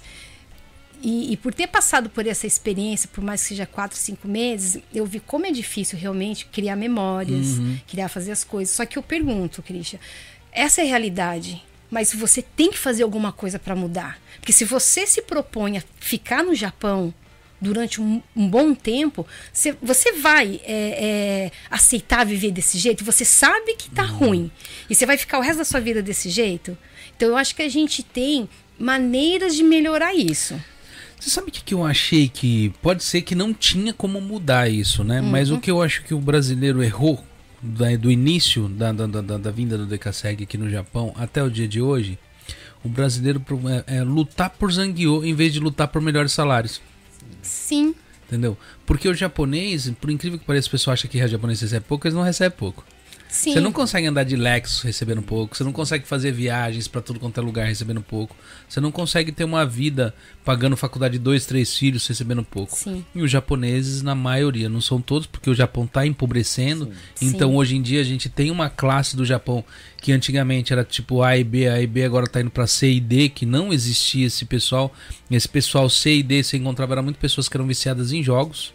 E hoje você está encontrando pessoas que estão ali. Muita gente hoje está vindo sozinho, muita mãe solteira, muito é, pai solteiro, muita gente ali agarrando ali com pouco e muitas pessoas hoje para tentar receber um pouco mais é, entrando como Hakengaixa então isso está acontecendo no Japão e o Japão está tendo essa degradação mas não é no Japão é mundial, mundial. isso, isso daí está acontecendo no mundo todo mas né? Eu vi uma, uma eu tô há 17, 16 para 17 anos no Japão, eu vi uma gama de pessoas sempre brigando por hora extra e não por melhores condições e melhores salários. Sim. Tá e, mas é, é, aquela coisa, né? A parte de direito uhum. trabalhista também, uhum. nessa área sim, aí, sim. é um pouco difícil, entendeu? Sim. Assim, é, é a legislação. Né? Então, para você chegar a mudar uma legislação, é uma coisa bem difícil. Só que, assim, como nós somos, uhum. eu falo nós porque eu também faço sim, parte sim. da comunidade, né? Nós somos estrangeiros e a maioria das pessoas contratadas são serviços terceirizados através de empreiteira tal. Então, se é, as, né, esses brasileiros se unissem e pedissem melhorias para a empreiteira, por exemplo, ou para o próprio. Porque hoje tem muita gente uhum. com trabalho direto, né? Sim, sim teria sim chance. Mas eu não acho que seria os brasileiros, eu acho que teria de ser os estrangeiros. Exatamente, só que, só que é, é um geral. Negócio, é um negócio levantado pelos estrangeiros que são mão de obra no Japão, porque o Japão, ele não consegue sobreviver hoje sem essa mão de obra. Então, mas aconteceu já a reforma uhum. da trabalhista. Hum. O que que acontece? Vamos falar um pouco de trabalho agora. O que que acontece com a reforma trabalhista? Né? Que teve a, essa nova lei que direitos iguais, sim, não sei quem, sei quem, mas na verdade, eu, sou, eu, na minha opinião, sou ah. fachada. Uhum. Porque o que que acontece na lei não funciona, não é somente com lei trabalhista, qualquer uma no Japão, né? É, a gente chama de gurezon. Gurezon não é branco nem preto. Uhum. O Japão, com relação à lei trabalhista, ele fica no grey zone. Ele não faz nada mais, mas também não faz nada. Em cima do muro. Em, uhum. Fica em cima do muro. Mas uma dessas coisas é porque as fábricas no Japão têm a facilidade de sair fora do país. Então, porque, mas o que, que porque o que, que acontece na questão trabalhista? É, não só trabalhista, como eu falei em geral, uhum. o Japão ele tem muita a questão, a cultura fala muito mais alto do que qualquer lei. É, isso é verdade. É forte. Isso é forte. Um porque se você for procurar na lei, uhum. né, é, todo trabalhador tem direito a férias remuneradas, uhum. desde que cumpra algumas regras, né? Seis meses de trabalho consecutivo, 80% de assiduidade no trabalho e assim vai. E ele tem 10 dias, você pode acumular até 20 dias e assim vai. Quando isso eu falo porque eu já atendi várias pessoas que foram pedir férias remuneradas, por exemplo, para a empresa. A empresa se negou, não vou te dar 10, vou te dar só 5. O cara tinha direito a 20, mas não ia dar. Aí vai procurar os direitos trabalhistas, vai no Cantoc Show, que é o Ministério do Trabalho, que o pessoal conversa, que é a Secretaria de Inspeção de Normas Trabalhistas, né? Uhum. Ou o advogado, sindicato, e assim vai. Eu pude acompanhar vários casos desse aí. Esses esses profissionais, eles falavam o seguinte, assim, mas vem cá, você tem que ser grato, a empresa está dando cinco dias para você. Falou, mas meu direito é dez. Mas dando cinco dias. Pare e pensa, se você ficar dando problema para a empresa, ao, ao é, psicológico é, desse é, trabalho, der problema para a empresa, imagine se essa empresa ela fica acadi, né, fica em vermelho, e olha o quanto de pessoas que vai ser mandada embora pela sua falta de 10 dias, aquela pessoa, a produção vai cair e de repente vai ter que fechar aquela sessão. Sabe umas coisas assim? Uhum. Nossa, quantas vezes eu briguei já. Assim, a, eu tenho esse negócio meio de advogada, advogava para as pessoas. Você olha pra cara assim. pessoa e fala, mas de que, que eu tenho Tem a ver com isso, é. entendeu? Então, isso eu falei o exemplo, por exemplo, das férias remuneradas. Mas é geral, geral, você tá entendendo? Então, eu nem sabia que tinha essa parte de férias remuneradas no Japão. Tem, tem, tem, tem várias o, é, Tem o, como que chama, é aquele o... Seguro-desemprego? Não, não, o Yukio. É, o Yukio é férias remuneradas, ah, tá, é férias remuneradas, né, férias remuneradas. É de seis em seis meses, acho que te dão dez dias, não é? Primeiro seis meses, depois de um ano, uhum. de um ano, né? Então, assim, eles pedem para você negociar. E eles, muitas fábricas não deixam você fazer. Não, não, eles limitam, né? Eles limitam. Tem, tem fábrica que fala, você pode tirar, você tem que tirar dois UQs por mês, por exemplo. Hum. Né? Isso não é obrigado a pessoa que decide. Hum. Mas é cultural. É cultural. Entendeu? Então, quando você pode ir num tribunal, eles vão falar da cultura. Entendeu? Uhum. Então, por isso que é difícil você ganhar causas trabalhistas aqui. Se for uma coisa que prejudicou, por exemplo, a empresa inteira, aí sim. Cidades maiores têm a mesma, o mesmo problema? Tipo Tem. Osaka, Tóquio, com essa parte cultural, porque eles trabalham-se com muito estrangeiro. Se você chegar em Tóquio hoje, a maioria dos escritórios são de empresas é, é, é, é de fora. Tem, né? tanto que hum. os, os, principais casos de karoshi, que fala que é a morte por trabalho excessivo, são nas metrópoles. Hum. Que a pessoa tem que dar produção. Se o chefe ficar até meia-noite, o Kohai, que é o, que é o funcionário, ele tem que ficar. Jamais ele pode ir antes do, do, do, do senpai, por exemplo. Então, são coisas assim. Então, o que, que acontece? Quando a gente fala de direito trabalhista, né, é, dá vontade mesmo de correr atrás, fazer.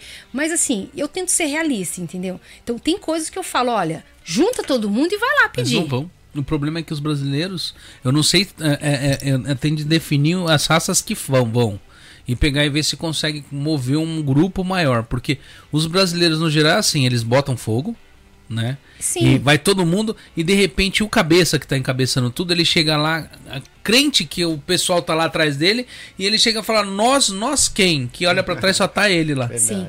Entendeu? É difícil. E aí ele é excluído, eles se retiram, porque assim, é no, o nós, é nós ali naquela na, na, hora que tá todo mundo acalorado ali, mas Sim. na hora de executar a situação, muitos colocam em peso, ah, se eu perder meu emprego, isso aqui, não posso Claro, mas ó, posso... a gente não pode também, o pessoal fala assim, ah, mas é, é, não mudou nada. Mudou muita coisa.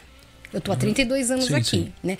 Com a questão de atendimento oficial mesmo, se for contar desde a Jabra, eu tô desde 17 anos ah, fazendo isso. Em relação isso. a visto mesmo, mudou muito. Porque Muita o coisa. que você falou, eu nunca vi casos assim, tipo, tirar de dois, dois meses, três, três meses. Tinha. Pessoas que, tipo, não tinha nenhum caso de crime. Sim. Porque isso daí você vê hoje, o pessoal cometeu algum Sim. crime, tem algum problema com a imigração, mas isso daí não se Sim. vê hoje em dia. A questão trabalhista, ela evoluiu muito. Para quem está aqui há 30 anos, como eu, consegue sentir. Evoluiu um pouco, mas evoluiu muito no sentido assim de. É, no âmbito geral, né? Mas que nem, por exemplo, ah, é, o Chacai Roquet. Uhum. Né, que entra um pouco da parte da sim, Previdência, sim. Chacai Roquet. Ah, na época, há 30 anos atrás, a empresa não inscrevia. Uhum. Realmente não inscrevia. E nem a prefeitura inscrevia no, na, na, na, pensão uhum. pública. Por quê? A lei não permitia, era muito difícil um estrangeiro, por exemplo, se aposentar. Porque até antes de 2017, o tempo mínimo de contribuição que você tinha que ter para a Previdência Japonesa para ter o direito a aposentar era 25 anos. Então, hoje é 10, né? Hoje é 10. Depois uhum. de agosto de 2017 mudou para 10. Quem há 30 anos atrás imaginou que a comunidade ia ficar 30 anos aqui? É. Sendo que todo mundo vinha para ficar dois anos. É, próprio, os DKC também vinha para cá, não era intenção de ficar mais de dois anos, mas acabou ficando, né? Sim. Então era aquela época era né, trabalhar, fazer o máximo zangueu que puder, juntar o mais dinheiro que puder e voltar pro Brasil. Era cada um por si, né? Era cada um é. por si. Então tem, tem coisas assim que a gente vê que houve sim uma evolução, né? Para melhoria, né? Para a questão tanto de direito trabalhista como também as outras coisas aí, a parte de previdência. Então, para quem chegou aqui depois de da crise 2010, 2000, 2008. 2008 em diante, muita já pegou, sabe, um pouco uhum. dessas mudanças, então não, não entende. É porque na, na, na, crise, o que, que aconteceu? Qual que foi? Um pouquinho antes da crise, ninguém colocava nenhuma empresa aqui no, no pau. Ninguém chegava e ia lá no, no, no, Porque assim, primeiro a ameaça era que se você fizesse, você vai ficar queimado. Sim. Sim.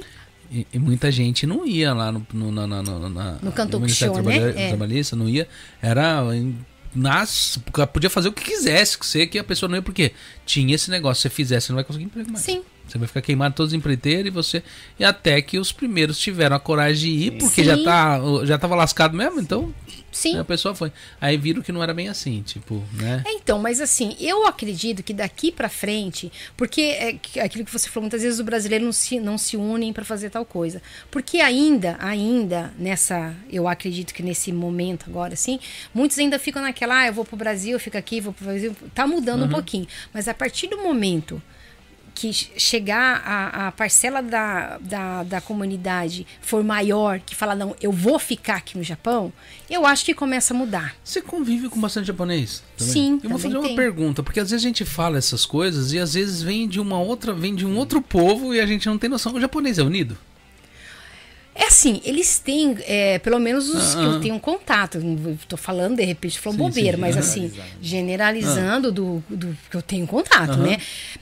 É meio que piloto automático. Ah. Entendeu? O Japão não é que ele é, é unido ou desunido.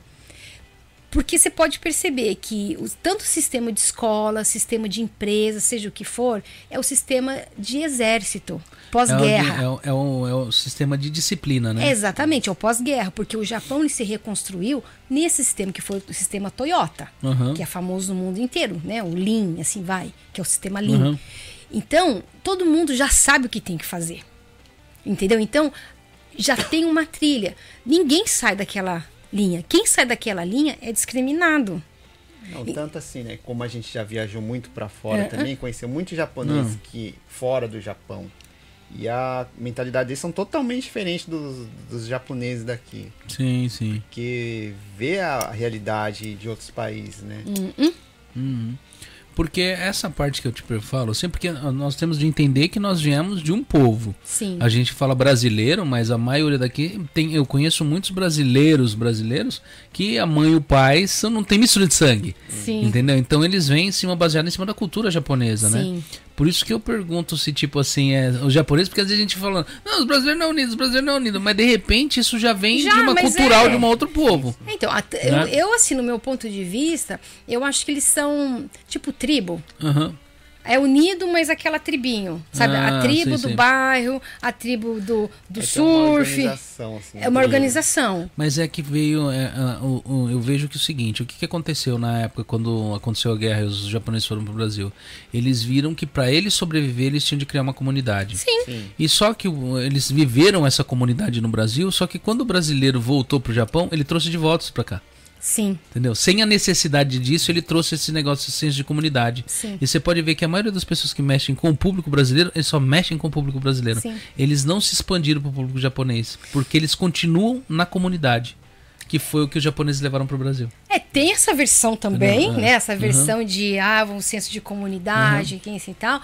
Mas também, se for na questão, não sei se você está falando de empreendedorismo. É, tô falando, né? acho que meio que Geral. no geral, até de Geral. amizade. Você pode ver, os brasileiros eles fazem só mais amizade com brasileiros, eles não se misturam, eles não participam de um, de um grupo de bairro, né? Sim. Eles ficaram. é, se tiver quatro brasileiros no bairro, os quatro brasileiros eles vão se unir pra falar às vezes mal dos japoneses que estão na rua, É. entendeu? Mas, você Eles- pode, ah. mas você pode perceber isso que é até mesmo dentro de escola. As crianças que estudam em escola, que nem lá no meu bairro, lá, tem muita criança brasileira em escola japonesa. Sim, sim. Dá o horário deles irem embora, vem aquele monte de molecada e você vê os brasileiros conversando só em japonês, Aham. só que é só brasileiro. Só brasileiro.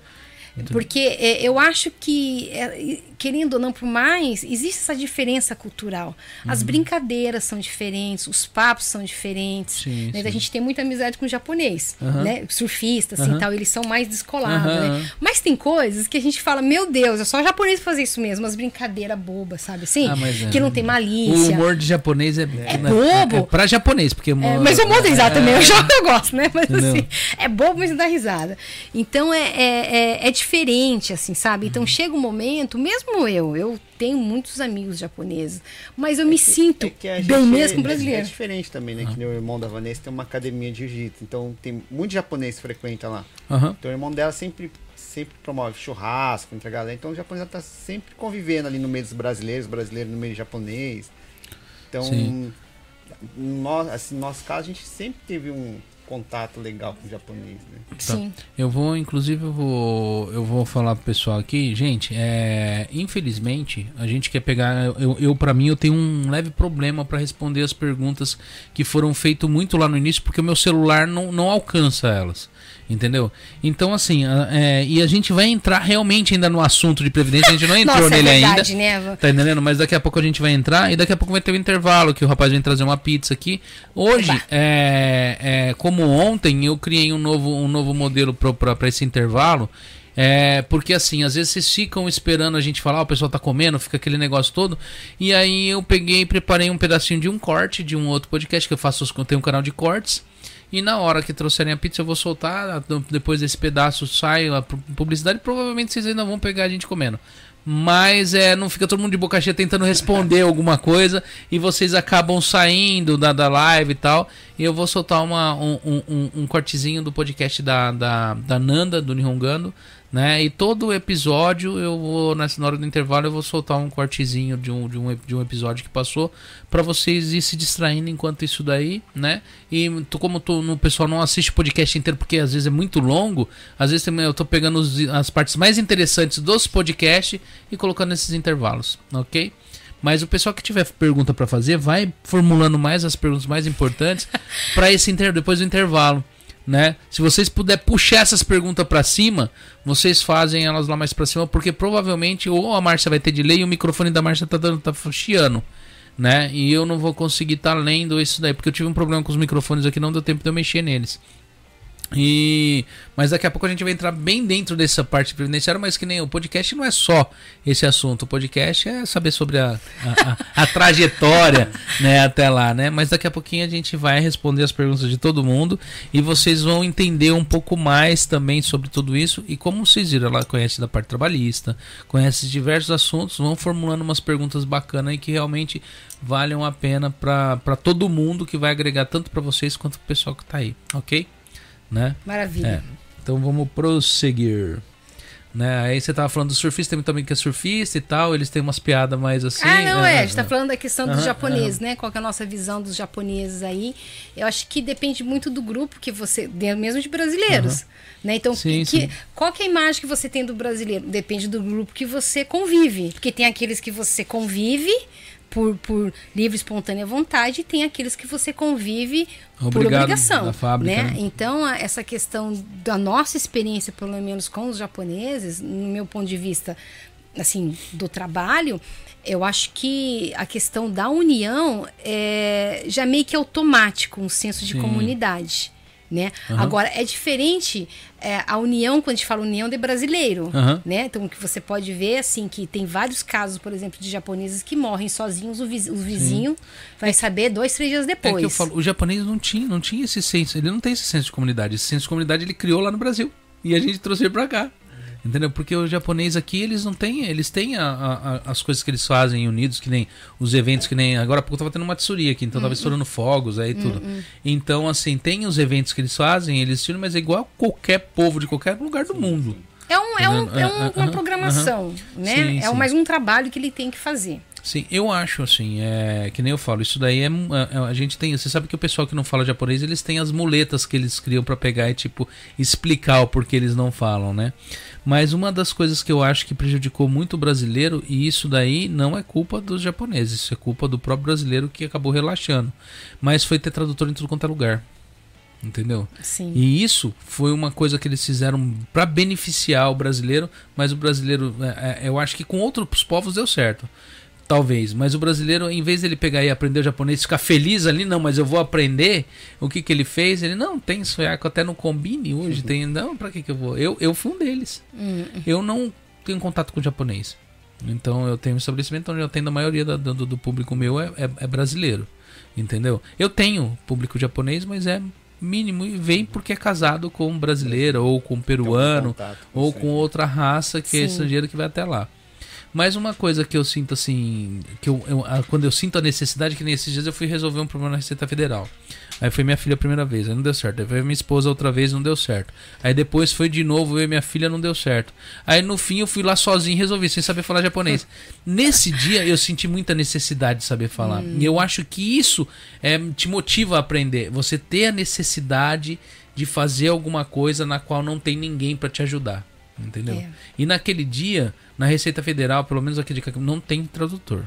Hum. Então, assim, é, nesse momento, você sente aquela vontade de falar, não, eu preciso aprender. Então, acho que como as pessoas foram encontrando em muitos lugares, um, um médico, uma prefeitura, é, você não sente essa, essa necessidade. Sim. Você pode ver que os brasileiros, quando eles dão de cara numa fábrica onde não tem um tradutor, lá ele aprende a falar. Sim. Porque ele sente a necessidade de se comunicar e ele precisa se comunicar. O chefe vem falar alguma coisa, alguém falar alguma coisa, ele precisa daquele, daquela, daquele entendimento na hora, aí ele começa a estudar. Então acho que, na verdade, deveria ter tido aquele. aquele no início, nos Estados Unidos eles fazem muito isso. Quanto tempo você tá aqui? 10 anos, ninguém traduz mais, não quer saber, não. Hum. Passou de um ano, já tem que sabendo falar. Tipo, e eles brigam. Eu conheço Sim. gente que já foi para fora, fala assim, mas você tá aqui há quanto tempo? Tô um ano. E você não sabe falar inglês ainda? E tal. Aqui no Japão, não. Você, você olha o japonês e pergunta quando você tá aqui? Quando você tá aqui? Você fala, ah, 15. Ele, olha, oh, né? Difícil, assim, né? Ele, ele fala que o é- japonês é difícil, é difícil, né? é. Então, e é, é muito engraçado, assim, porque, é, como eu falei, eu sempre fui muito curiosa nas Uhum. coisas, assim, e, e japonês, né, é difícil ele te dar abertura para alguma coisa, assim, Uhum. né, em algum aspecto. Na minha área, por exemplo, no, no- na previdenciarista, né, é, óbvio que eu estudo muito, tô Uhum. tirando habilitações, Chicago, essas coisas assim, na área de previdência no, Bra- no Brasil eu fiz pós-graduação em direito previdenciário Aham. né então Sim, tem sim. lá e eu tô fazendo por aqui.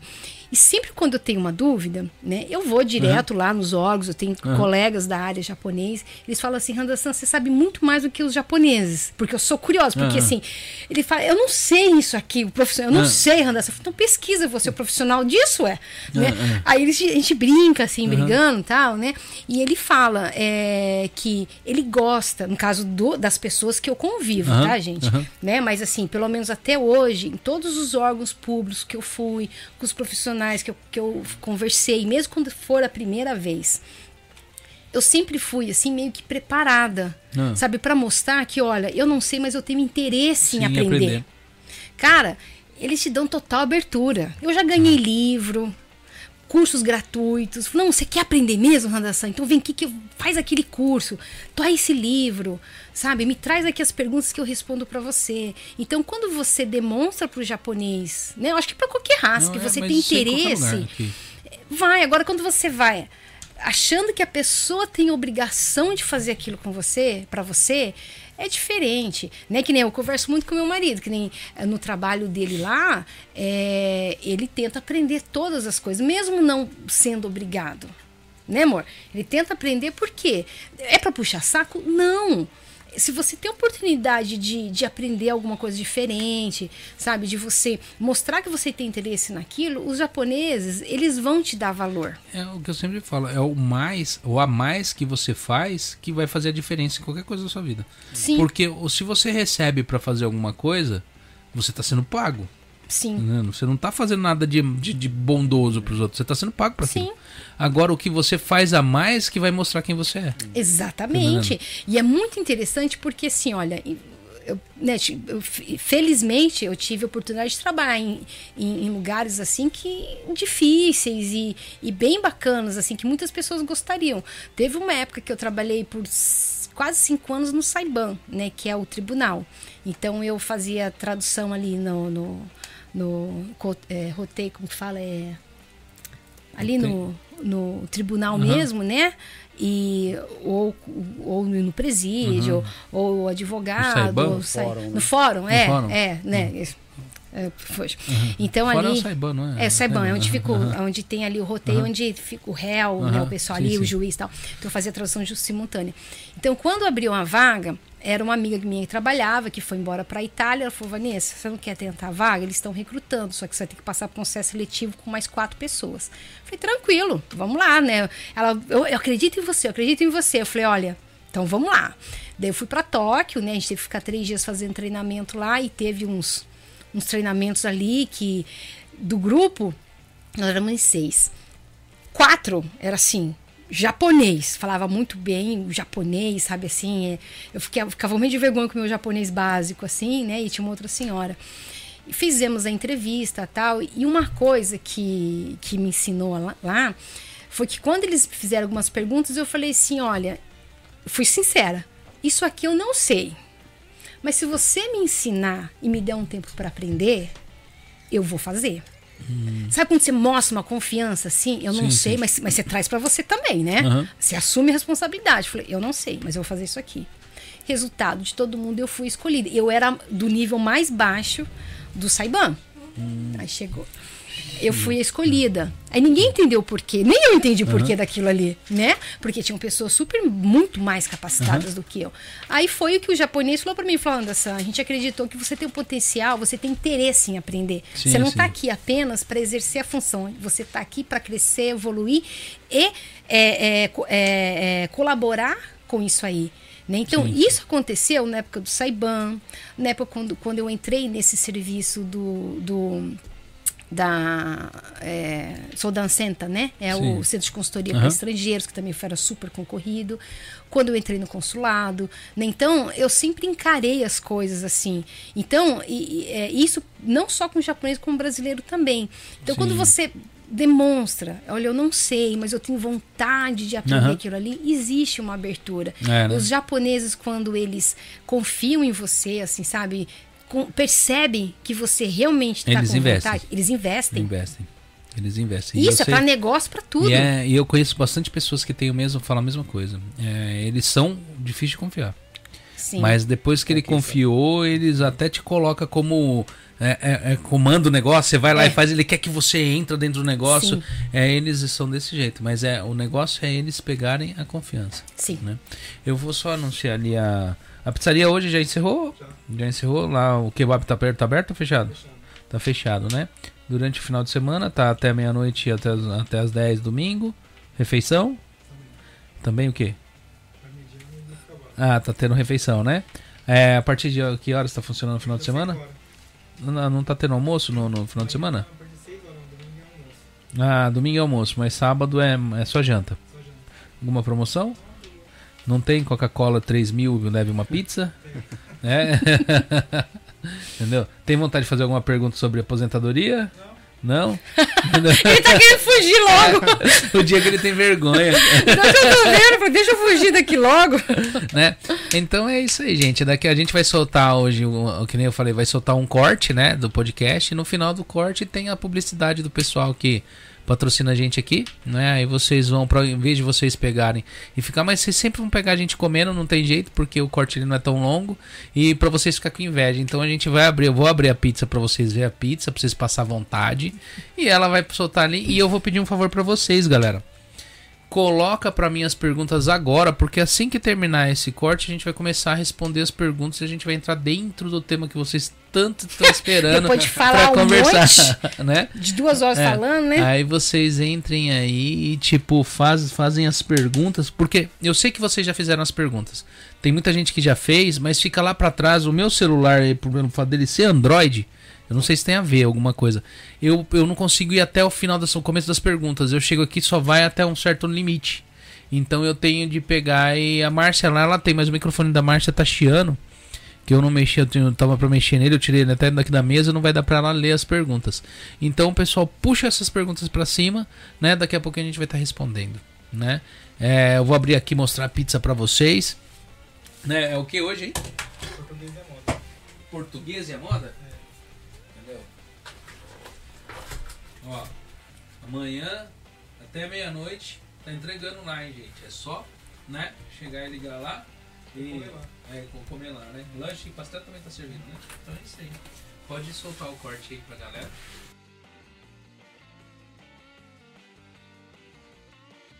O, é o vocabulário é sempre o mesmo que eu falo com ele, né? Tipo assim, que vocês falam no, É, no dia a dia casal, na né? casa, É, o casal, ou você com o filho, e aí, como é que foi na escola? Foi tudo bem, levou tal coisa. Então, assim, é sempre a mesma coisa. Pergunta se conheceu seu esposo na onde?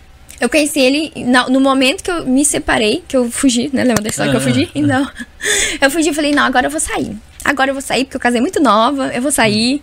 E aí eu conheci ele na primeira noite que eu saí. Ah, sim. E essa, e essa conexão de você estar com o japonês facilitou mais o aprendizado? Então, é, é uma coisa um pouco difícil de, de explicar. Porque eu só realmente deslanchei, né? Digamos assim, destravei no japonês depois que eu fiz amizades com japoneses, com japonesas. Porque até então, com ele, eu não sei se. É, é até difícil explicar isso. Porque assim. O, é o vocabulário é sempre o mesmo que eu falo com ele, né? Tipo assim, que vocês falam no, É, no dia a dia na né? casa, É, o sim, casal, ou você com o filho, e aí, como é que foi na escola? Foi tudo bem, levou tal coisa. Então, assim, é sempre a mesma coisa. Então, é, a partir do momento. E também, assim, se- levando em consideração que eu trabalhava até 10 da noite. Né? Eu, eu, eu tinha três empregos.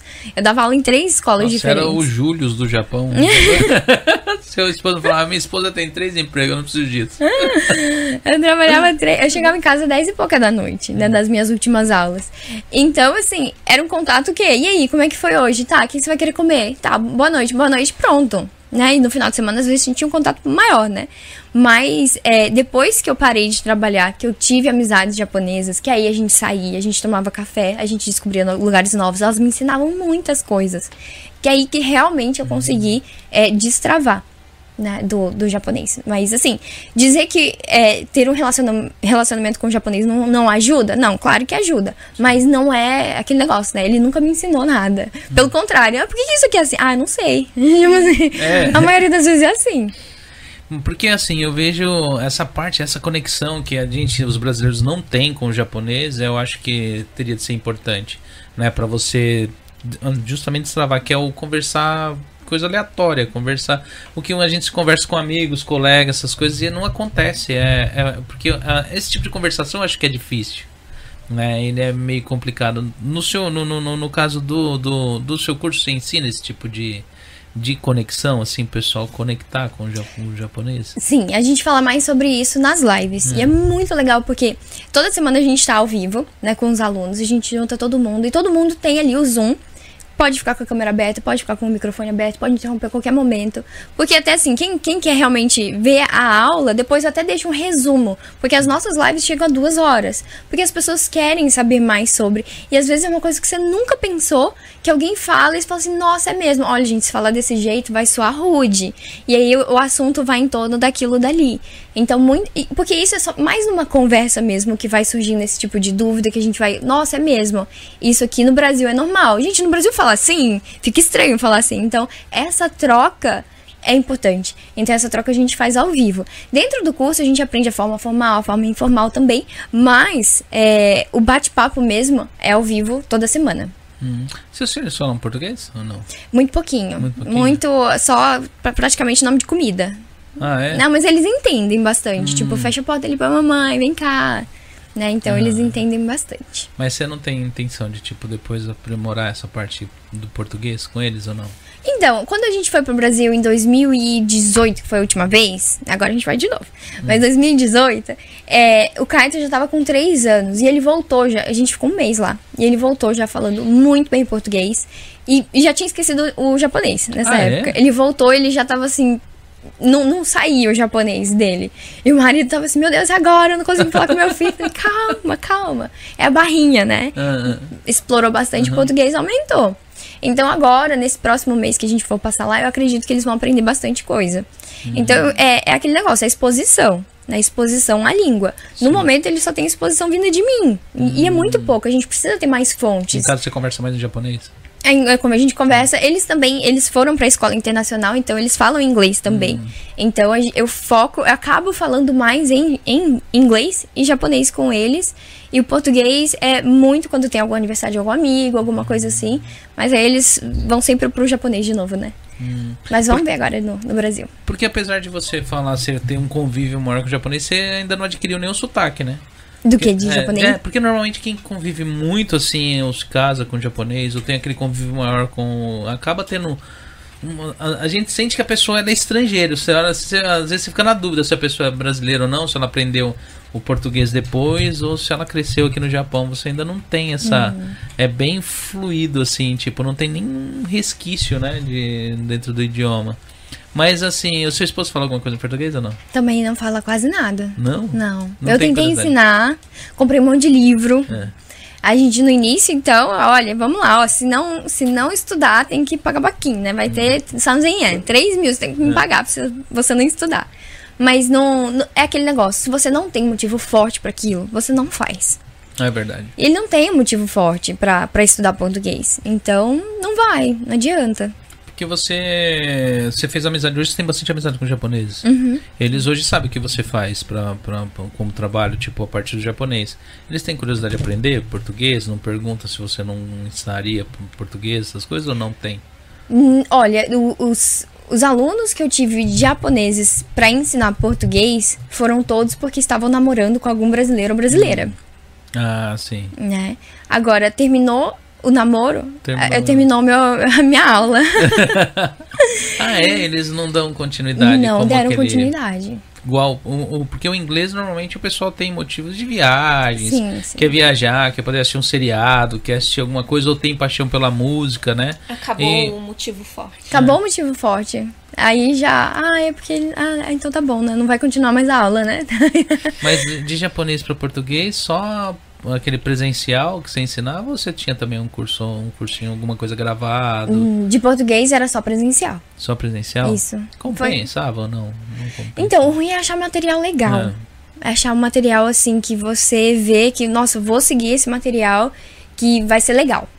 Mas é, é uma dificuldade muito grande pra mim dar aulas de português pra japonês. Eu tinha que fazer um curso pra poder aprender a como dar aula pra- como segunda língua, Hum. porque é a nossa língua, né? A Sim, prim- sim. primeira vez que mas por que que é a e não é uma? Né? Tipo assim, por que, que é o livro e não um livro aqui nessa situação? Aí você fica assim, Porque que isso fizeram sempre que é assim, né? Mas não dá, né? Você tem, que- tem que ter explicação gramatical pra isso. Então, era, foi muito difícil, mas foi pouco tempo. Né? Tanto esses, esses dois japoneses que eu tive, uma japonesa e um japonês, os dois estavam ali de namoro com os brasileiros. Hum. E aí, assim que terminou o namoro, acabou a aula. É porque eu vejo assim, o japonês é, e tanto o português não tem tradução para tudo, Não. né? É, como você pega um aluno que ele pega, ele quer saber uma determinada palavra, você olha para a cara dele e fala: "Não, mas isso daí não tem, isso daí é, é isso". Não tem uma tradução, você pode tentar explicar, porque tem coisa que você tenta explicar a palavra, mas não tem uma tradução exata, né? Principalmente quando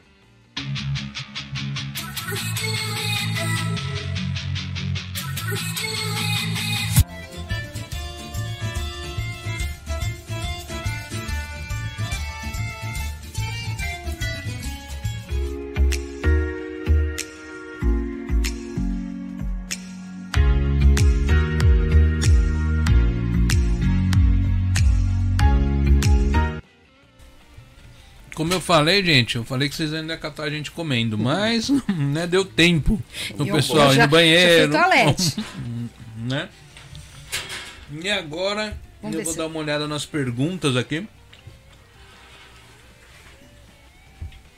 Deixa eu pegar aqui também se eu consigo te ajudar, né? Porque Hum. o meu também não. Então, é... Márcia, você tá olhando, o pessoal mandou perguntas novamente. Tem perguntas relevantes lá em cima que você alcança pra você aí, que dá pra você ler pra mim e eu repetir aqui? Nossa, o meu também não sobe. Deixa eu ver aqui.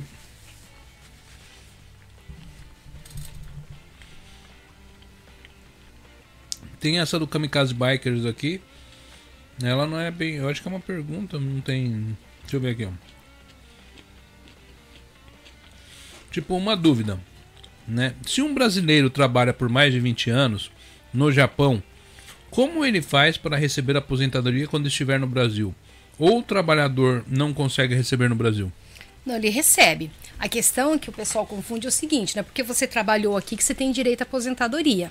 Porque no Brasil, quando você trabalha com CLT, né, que a gente fala que é assalariado, registrado direitinho, ah, é descontado da folha de pagamento dele ali, Já, né? né? ah, já tudo direitinho. Aqui no Japão, não é porque você trabalhou que você tem direito à aposentadoria. Você só tem direito à aposentadoria se você contribuiu. Se você recolheu, né? De que forma que você contribui, que você recolhe? É pagando o Chacai Roquem, né? Ou você pagando o Cocumin, quem, o Cocumin Nenquim, Uhum. né? Que é, a, é, o- é o- a, a pensão básica que você paga na prefeitura. As pessoas confundem muito o Cocumin, que existe o Cocumin Quem Corroquem, que é o seguro de saúde, e o O Nenquim, Nenquim. que é a previdência. Então, assim, se ele trabalhou 20 anos no Japão, contribuiu 20 anos no Japão por um desses dois sistemas, ele pode retornar ao Brasil tranquilamente, né? E quando ele completar a idade de se aposentar, que é de 60 até 65 anos de idade, ele pode pedir. De que forma que ele pode pedir essa aposentadoria?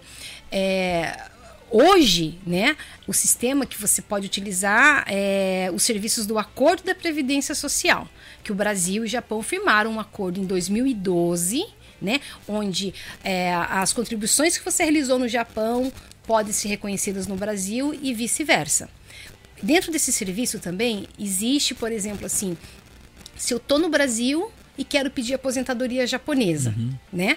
É, duas formas. Ele pode ir diretamente para uma agência da INSS lá no Brasil, da cidade onde ele mora, e falar: olha, eu tenho aposentadoria no Japão e quero pedir. Quero fazer o pedido através do acordo. Sim, sim. Aí ele vai, com, entrega o formulário específico que, do acordo. Essa agência, vamos supor que. Você é de onde do Brasil, perdão? Sou de São Paulo, capital. Ô, Marcos, você abriu o seu microfone aí ou não? Eu mandei pro WhatsApp até. Não, mas seu, o seu microfone tá aberto? Dá uma olhada aí. Cinco? É. Não é porque eu tô ouvindo um chiado, é o chiado que ele tava dando. Será que é desse aqui ou do Não, meu? É um chiado. Fecha o meu microfone. Fecha o meu. Não, abre. Fecha o outro. É o dela. O meu tá cheio agora? É, por que será? Será que eu tenho que mexer É, aqui? pode ser. Mas é, é, é, ultimamente tá dando uns problemas E nos agora? microfones. Parou? Parou, parece que parou. É. Parou? Dessa vez, o chiado é diferente, é um. Sabe quando tá, tá alguma coisa, tá. Não. Será que Não, é o meu celular que tá pegando? Não, Não? passou, passou. Passou? É, pode ser também, Uhum. né? Mas então, aí se ele estiver lá no Brasil, qual que é o nome dele? É, é que é o Kamikaze Bikers, então kamikaze ele é- Bikers. é, então, kamikaze. é, Como kamikaze. Então, kamikaze, se você estiver lá no, no Brasil e você já atingiu a idade de 60, 65 anos, Uhum. nas regras atuais, eu não sei qual é a idade dele hoje, ele pode ir direto numa agência do INSS, vamos supor que ele é do Belém do Pará. Sim. Ele vai lá na agência do Belém do Pará, entrega o formulário, a agência do Belém do Pará vai encaminhar esse formulário para a agência da Vila Mariana, que fica em São Paulo. A Vila Mariana que vai faz- encaminhar o seu requerimento aqui para o Nenkin de Musho, aqui no Japão. O Nenkin de Musho vai analisar se está tudo certinho. Se estiver tudo certinho, ele vai né, eh, deferir o pedido. Aí ele começa a receber a aposentadoria japonesa no Brasil, de acordo com os dados bancários ali que ele preencheu no formulário. Sim, sim. Então, ele não precisa instituir um, um Shakairomushi, que é o técnico previdenciário no Japão, para fazer o pedido da aposentadoria dele aqui. Porém, caso ele queira, né, ele pode sim instituir um, instituir um, um profissional aqui no Japão para que faça o pedido para ele. Qual que é melhor dos dois? Né? Se você faz através do INSS, você não tem custo nenhum. Sim. Você só vai entregar o documento para eles, eles vão encaminhar para o Japão e tem que aguardar. Se você faz através de um procurador, né, um profissional aqui, obviamente que você vai ter que contratar o serviço desse profissional. A diferença dos dois, além do custo, né? É, a- o INSS não tem custo e no o profissional você tem custo. Porém, quando você faz o pedido através de um profissional, é como, que você, é como se você estivesse contratando um advogado no Brasil Aham. ele vai analisar a sua aposentadoria. Sim, né? sim. Porque não existe uma regra única. Esse profissional vai verificar se você tem algum período que você tem que contribuir, se tem alguma falha, se existe algum outro tipo de adicional Uhum. de valores na sua previdência. Então ele vai fazer um estudo antes de pedir sua aposentadoria. Quando você faz através do acordo do INSS, é o que você escreveu ali. O, o- o- o INSS não é o órgão que vai analisar o seu pedido e muito menos o Nenquim. Aqui o Nenquim só vai olhar a documentação, tá tudo certinho? Ah, então papo. E te envio. Ah, não, olha, é, é, o seu pedido foi indeferido porque você estava com aquele um período lá que você não contribuiu. Ele simplesmente vai indeferir o pedido. Então, é sempre recomendado, quem tem condições, contratar um profissional para que ele faça essa análise, para que você não tenha prejuízo no seu benefício, né? Quando você vai receber sua aposentadoria. Ah. Porém, se a pessoa não tem condições, né? é, ela pode fazer sim, através do acordo da Previdência, lá do Brasil. Ah, entendi. Deixa eu ler aqui uma pergunta que a Márcia mandou pra mim. Aqui, Kelly J. Boa noite. Gostaria de saber se um idoso que vive no Japão há pouco tempo e nunca contribuiu no Brasil tem direito de se aposentar por idade aqui no Japão? E qual a idade para se aposentar por idade? Arigato. Bom, se- é, pelo que falou, ela chegou no Japão, né? E esse idoso não tem contribuições no Japão. É Sim. isso. Se ele não tem contribuições, ele não tem como se aposentar. No Japão você só se aposenta se você tem contribuições, no mínimo 10 anos, como a gente falou, né? Ou, aliás, quando você tem uma, a gente chama de período de é, qualidade segurada. Aham. Se ele tem 10 anos reconhecidos pelo sistema, né? Se ele não tem contribuições, ele não tem como se aposentar. E a idade para se aposentar aqui, a lei mudou, antes era 60 anos de idade, passou para 65. Que foi a reforma da, no caso da Isso, Previdência. da Previdência em 2013. Então, passou a partir de 95. Ou, com 65 anos, a pessoa recebe 100% do valor do benefício qual ele tem direito, 100%. Caso a pessoa queira se aposentar, por exemplo, aos 60 anos, não, eu quero me aposentar aos 60 anos, pode. Só que você não vai receber 100% do valor, você vai receber cerca de 60 e 70% Uhum. do valor. Então, é, é- é muito mais vantajoso se você não tiver, assim, é, é, condições, ah, eu vou embora para o Brasil com 60 anos e não vou mais pagar previdência no Japão e quero me aposentar logo. Ele pode, mas como eu falei, ele recebe um, um- a gente chama de coeficiente, né? Ele recebe um coeficiente menor. Mas isso no caso se ele contribuiu os 45 anos. Não, se ele contribuiu 10. 10. Ah, os 10 anos. Ah. 10 anos. Então, Mas é pouco que recebe com 10 é anos. né? pouco. É que, na verdade, assim, para nós estrangeiros, menos Uhum. para japonês, né? Vou falar. Ele não. O tempo mínimo de. A gente chama tempo mínimo de qualidade de segurado. O que, que é qualidade Hum. de segurado? O que, que o sistema entende como qualidade Uhum. de segurado? É o tempo que você de fato pagou Uhum. a, a previdência japonesa, o tempo que você ficou como dependente do cônjuge no titular do, eh, titular do Shakai Hoken, por exemplo, a esposa ficou 10 anos como dependente Aham. do cônjuge, esse período conta.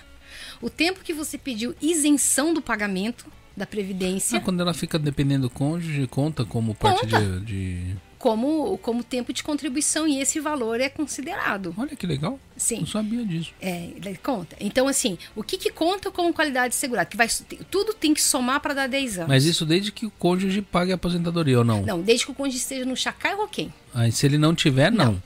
Aí cada um tem que pagar o seu cocumim Sim. Sim. Uhum. né? Então, seria o, o que é, é considerado como qualidade de segurado, que tem que ter 10 anos. O tempo que de fato ele pagou, seja para o Shakai Hoken ou Kokumi Nenkin, o tempo que a pessoa ficou como dependente do cônjuge, o tempo que ela eh, pediu isenção do pagamento, porque se você não pode pagar a previdência por algum motivo, você tem que ir até o Nenkin de Musho e pedir isenção. Senão você fica como inadimplente. Inadimplente não reconhecido, mas o tempo de, de Mendio, que a gente fala que isenção fica. E um tempo que é apenas para japoneses e para quem tem visto permanente, que a gente chama de Karakikan. O que, que é esse Karakikan? No Japão, todas as pessoas ao completarem 20 anos de idade, elas são obrigadas a pagar previdência social. Quando ela tem um endereço no Japão, ela é obrigada a pagar até 60 e, até 59 anos e 11 meses. Ela é obrigada a pagar.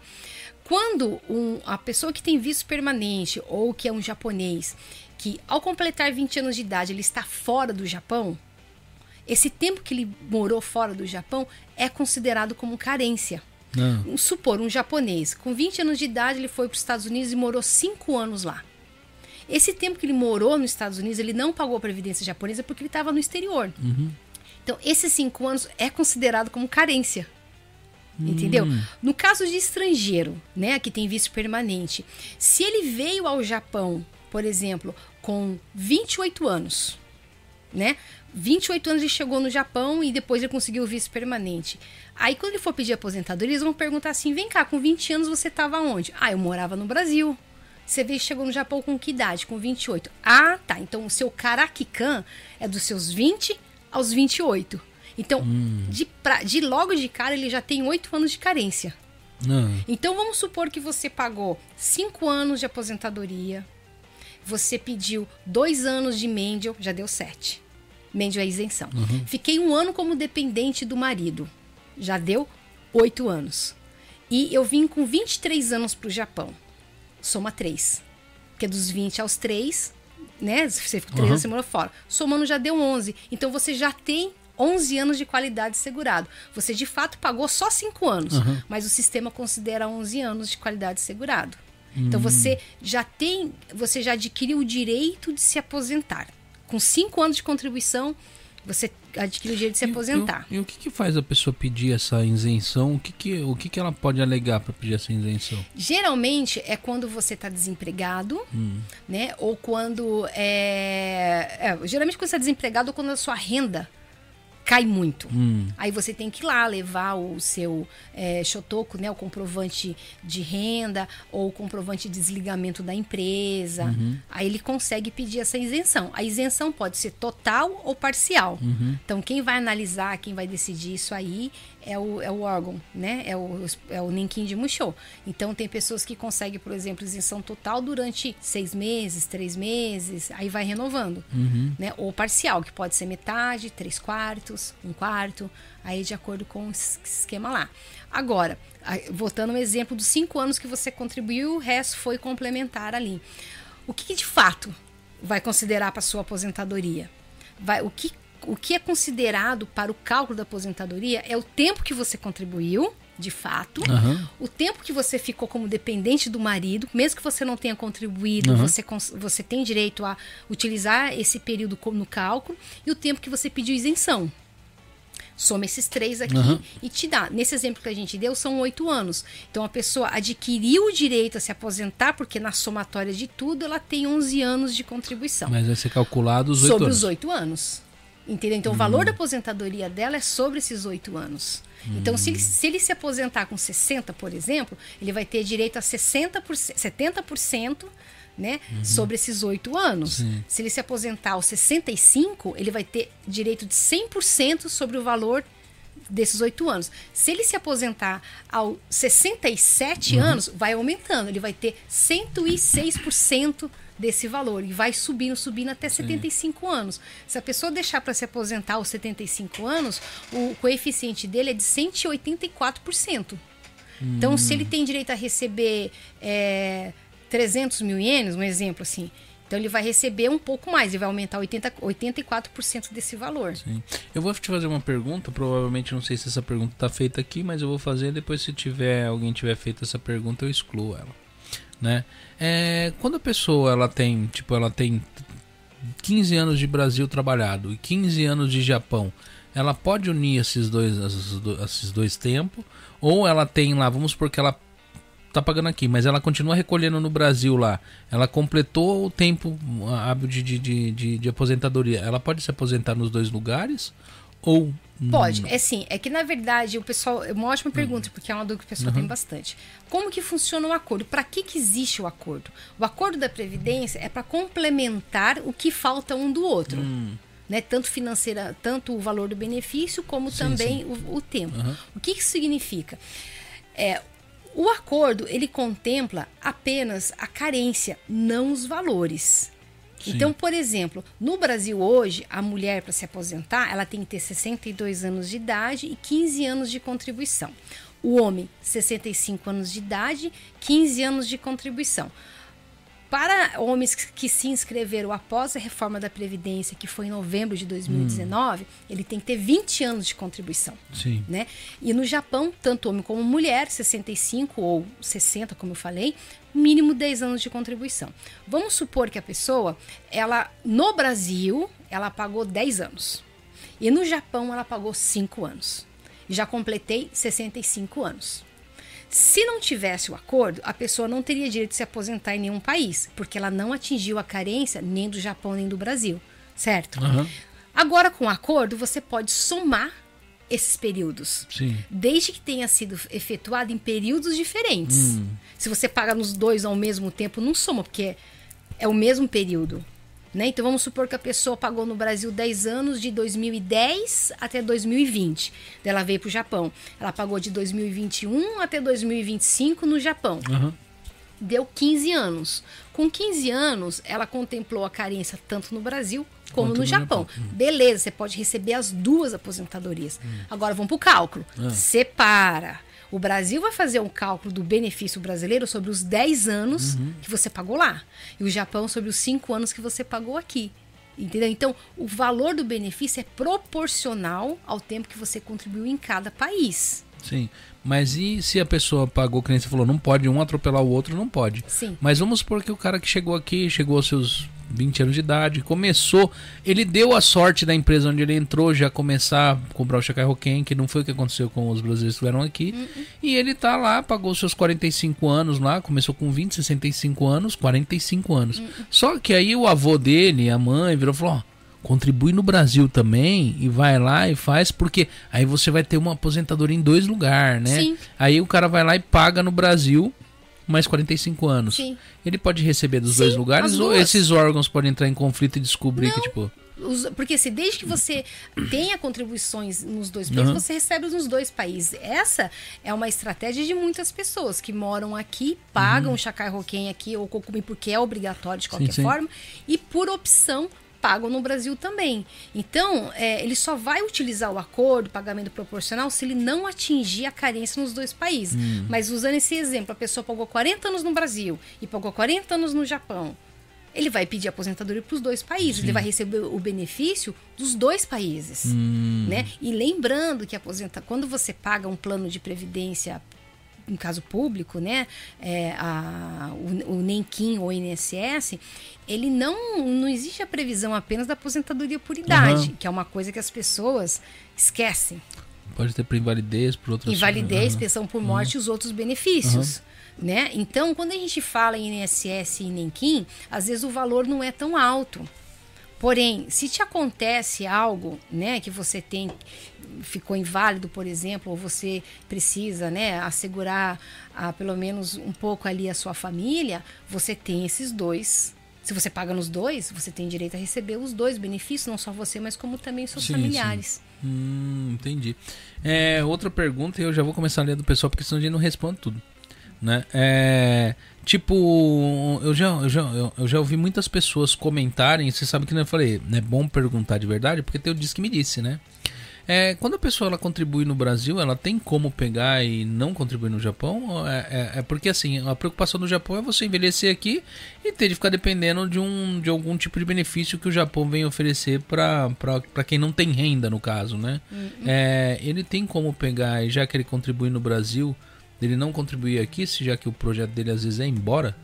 Então, é, na, como eu disse, pela lei, todo cidadão que tem endereço no Japão, Hum. ele é obrigado a pagar dos 20 até aos 60 60 anos e é, 59 anos e 11 meses. Quem não precisa pagar? Pessoas que estão dependentes do cônjuge, né? Para quem é- não precisa pagar. E pessoas que tem, pede um MEND, ou que é isenção, porque não está trabalhando tal, mas por regra tem que pagar. O estrangeiro que vem para cá, antes do acordo, até 2012, ainda, por mais que fosse obrigatório, ainda a Unenquim, ele não ficava muito no pé. Porque a pessoa fala, "Ah, mas eu não vou me aposentar aqui. E outra, eu não vou alcançar meus 25 anos Sim, aqui. sim. Porque era 25 Aham. anos. Então, tudo bem. Você paga no Brasil, então tudo bem. Você pretende ir embora pro Brasil, tudo bem. Mas e a pessoa que não consegue, fica aqui seis anos, paga aqui e ela não tem, ela vai embora, ela perde esse tempo. Não, ela se aposenta com seis anos. Aquela que você soma o acordo da Previdência, né? Porque dela vai voltar a pagar no Brasil. Ela não perde, porque daí só que ela vai se aposentar com seis anos. Ah. Entendeu? Então, assim, até o acordo, né, não tinha. As pessoas passavam com isso. Mas a partir do momento que entrou o acordo em 2012, o Japão falou: não. Por mais que você não, não tenha os seus 25 anos aqui, que né, era a regra na Sim, época, sim. né? Você vai receber proporcional. Né? Então, um vai complementar o outro. Porque um grande fantasma que se roda é se o povo que vai se aposentar dessa geração que tá pagando vai ter quem vai pagar a aposentadoria deles, né? Exatamente, mas isso é uma questão mundial. Aham. É mundial. Né? Então não tem como a gente falar que a aposentadoria ela vai deixar de existir. Né? Uhum. Tanto no Brasil, Japão, seja o que for. É a realidade que o mundo inteiro está envelhecendo. Né? Só que assim, quando me perguntar, ah, mas compensa pagar. No Japão é obrigatório, já Uhum. não tem mais questão. Né? Agora, compensa pagar a aposentadoria no Brasil? É questão de planejamento, Christian. Porque assim, para quem pensa em investir, porque hoje não é, não é novidade, ninguém vai viver de aposentadoria. Em qualquer lugar Sim. do mundo, ninguém vive. A- Apesar que muita gente vive no Brasil com salário É, mínimo. sim, sim. E aqui também É porque houve uma, uma época onde as pessoas conseguiam constituir imóveis baratos no Brasil. Então você vai ver na época dos nossos avós, até dos nossos pais, mas não muito assim. Era fácil alguém ter um imóvel. Sim. Então às vezes volta pro Brasil, tem casa. Você sabe que uma pessoa que é mais de idade, ela não fica comprando roupa, ela não compra muita, muita coisa de item de beleza, essas coisas. Então é mais o que? Comida e quando tem algum problema é remédio. Remédio no Brasil você pode usar do SUS. Exatamente. Essas coisas. Então é mais comida mesmo. Minha avó, por exemplo, meu avô, chegava na casa dele de manhã tudo apagado, de noite tudo apagado, no meio do dia tudo apagado, tá entendendo? Às vezes só uma televisão ligada, toma banho uma vez por semana, que meu avô não gostava de tomar banho. Bom, é é uma coisa complicada, né? Mas assim. É. Então, depende do estilo de vida. Quando a gente fala, ninguém vive de aposentadoria, mas depende do estilo de vida de cada Sim, um. sim. Né? Então, o que, que hoje né, os mais jovens estão buscando? Investimento. Sim. Ah, vou aplicar o dinheiro, vou fazer É, eu isso, sou um isso, deles. Eu, a previdência, eu, eu, eu, eu mexo muito com parte de previdência e investimento. Sim, né? na questão de investimento, mas agora, é, que eu não sou muito dessa área, eu faço Aham. porque, assim, é mais meu marido, essas coisas, eu não tenho muito, né? Mas que nem, por exemplo, se a gente for falar em investimento, porque a aposentadoria, você pagar um plano de previdência público, por exemplo, é um investimento. Hum. Agora, você que mexe na área me diz assim, quanto de dinheiro aplicado você tem que ter para receber um dividendo de 1.212 reais, que é o valor do salário mínimo hoje. Quanto dinheiro você tem que ter aplicado para receber um dividendo até o resto da sua vida de 1.212 reais quando É, você completar Isso 60 tudo anos? depende também do tipo de dividendo, mas a, a- assim, tem de ter uma graninha no mínimo de mil e pouco, no mínimo de uns 200, 300 mil, mil, mil Exatamente. reais. Você acha que uma pessoa durante 15 anos, aqui do Japão, vamos, vamos 15 anos, ela consegue juntar 200 mil, 300 É que, mil é que, na verdade, na base de investimentos não funciona assim. Você trabalha assim. Você, você sabe Você aquela, vai aplicando. É, você sabe É, aquela um dívida que você faz e o governo vai te arrancar uma nos juros? Quando você vai investir, os juros é o pra contrário. você, é para você. Tipo, exatamente. você vai mexer com os juros compostos, né? Isso. Que é o juros sobre juros. Então, é, tem investimento. Hoje tem investimentos, no caso, com a própria o Tesouro Direto, Tesouro, Uhum. tesouro Selic, que é títulos do governo, que é um, um tipo de investimento de baixo risco, que um aporte pequeno, mensal, ele pode trazer um resultado lá na frente que você não espera. Sim. Tá entendendo? Sim. Só que tem de ser mensal. Não adianta você pegar lá, você trabalhou o ano inteiro, você vai lá e cata lá aquilo que você juntou e vai lá e pá, não dá Sim, o mesmo resultado. Sim, mas se eu falar, se você investir 133 reais por mês Hum. durante 15 anos, investir, vou investir em Hum. tesouro direto ou alguma ou uma coisa mais agressiva, tanto faz. Se você investir 133 reais por mês durante 15 anos, você consegue um dividendo de 1.212? Consegue mais. Você acha que consegue, Consegue mais? mais? consegue bem mais. Bem mais. E não de risco, hein? Entendeu? Se for o aporte mensal. Mensal Total. 133. É, e você ainda no final dele ainda você tem esse dinheiro que você aportou ali que você pode utilizar ele. É, a aposentadoria é algo que eu acho que para a maioria ela é mais funcional do que isso, porque não é todo mundo que eh, tem tem conhecimento ou tem vontade de adquirir esse conhecimento porque não faz da cultura parte da cultura do brasileiro o Sim. investimento. Sim, Como sim. não faz muito do japonês. Você vai ver, tem pessoas que têm, países que têm, os Estados Unidos, eles têm essa cultura de investir as coisas. Os japoneses hoje, com essas aberturas de Rakuten, é, é, é, é, várias corretoras que são fáceis e simples, hoje o japonês, ele tá investindo. Mas o japonês era aquele cara que guardava dentro, debaixo do colchão o dinheiro. Sim, sim, sim. Entendeu? Não investe, né? né? É, Não investe. Então, e, o- e os juros no, no, no- no Japão é muito, era muito pequeno bancário. Sim. Então é muito mais fácil deixar o dinheiro em casa do que deixar em algum Sim, tipo sim. a- a instituição bancária. Então o próprio japonês também não tem esse tipo de, de, é, é, de costume. O problema do investimento é que ele tem de ter uma disciplina muito grande e os primeiros anos ele não te rende quase nada. É o que faz a maioria das pessoas desanimar. Sim. Eu te perguntei isso porque, assim, olha, para você receber hoje do INSS, né? Porque o- Sim, hoje o, o- salário mínimo tá Sim, 1.212 sim. Uhum. e você pagando 11%, que é o mínimo, né? Para quem tá no exterior. Para receber esse, esse aí, você tem que pagar, hoje tá 133 reais Sim, por sim. mês, 11% do INSS. Ah, porque se você investir né, se ao longo dos seus 15 anos, um cálculo meio por cima, assim, tendo um pouquinho de aumento, você vai investir ali uns 28 mil reais durante 15 anos. aume- Porque Uhum. Sim, sim. de acordo com o salário mínimo vai aumentando, a alíquota também vai aumentando, Uhum. né? Ali o valor.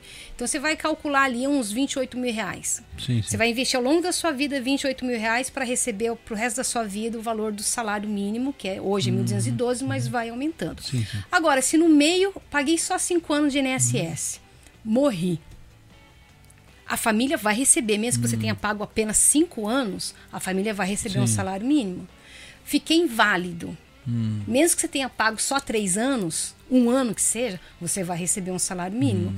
Quando você investe o dinheiro, você tem que. É um, um planejamento a longo prazo. Sim. Né? Se te acontece alguma coisa no meio do caminho, talvez você não consiga receber esse dividendo que eu tô falando. Né? For pensando dessa forma. Sim. Pessoas que nem como você, que têm conhecimento. Porque no Japão, eu, eu tenho as meninas que falam sobre isso, eu não posso ficar falando que se re- Sim, sim. rende ou não rende, porque eu também não entendo. Né? E também muito Sim. menos tesouro direto. Mas assim, são poucas pessoas que tenham conhecimento e prática com relação ao investimento. Mas eu, eu falo que o investimento não é só conhecimento, é estômago.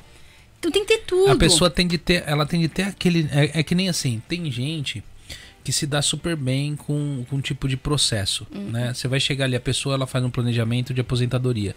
Ela já tem na cabeça dela calculado tudo como vai ser e como vai, vai ser executado isso, e para ela é um negócio que ela não enxerga nenhum risco, é muito mais simples para ela mexer. Sim. Entendeu?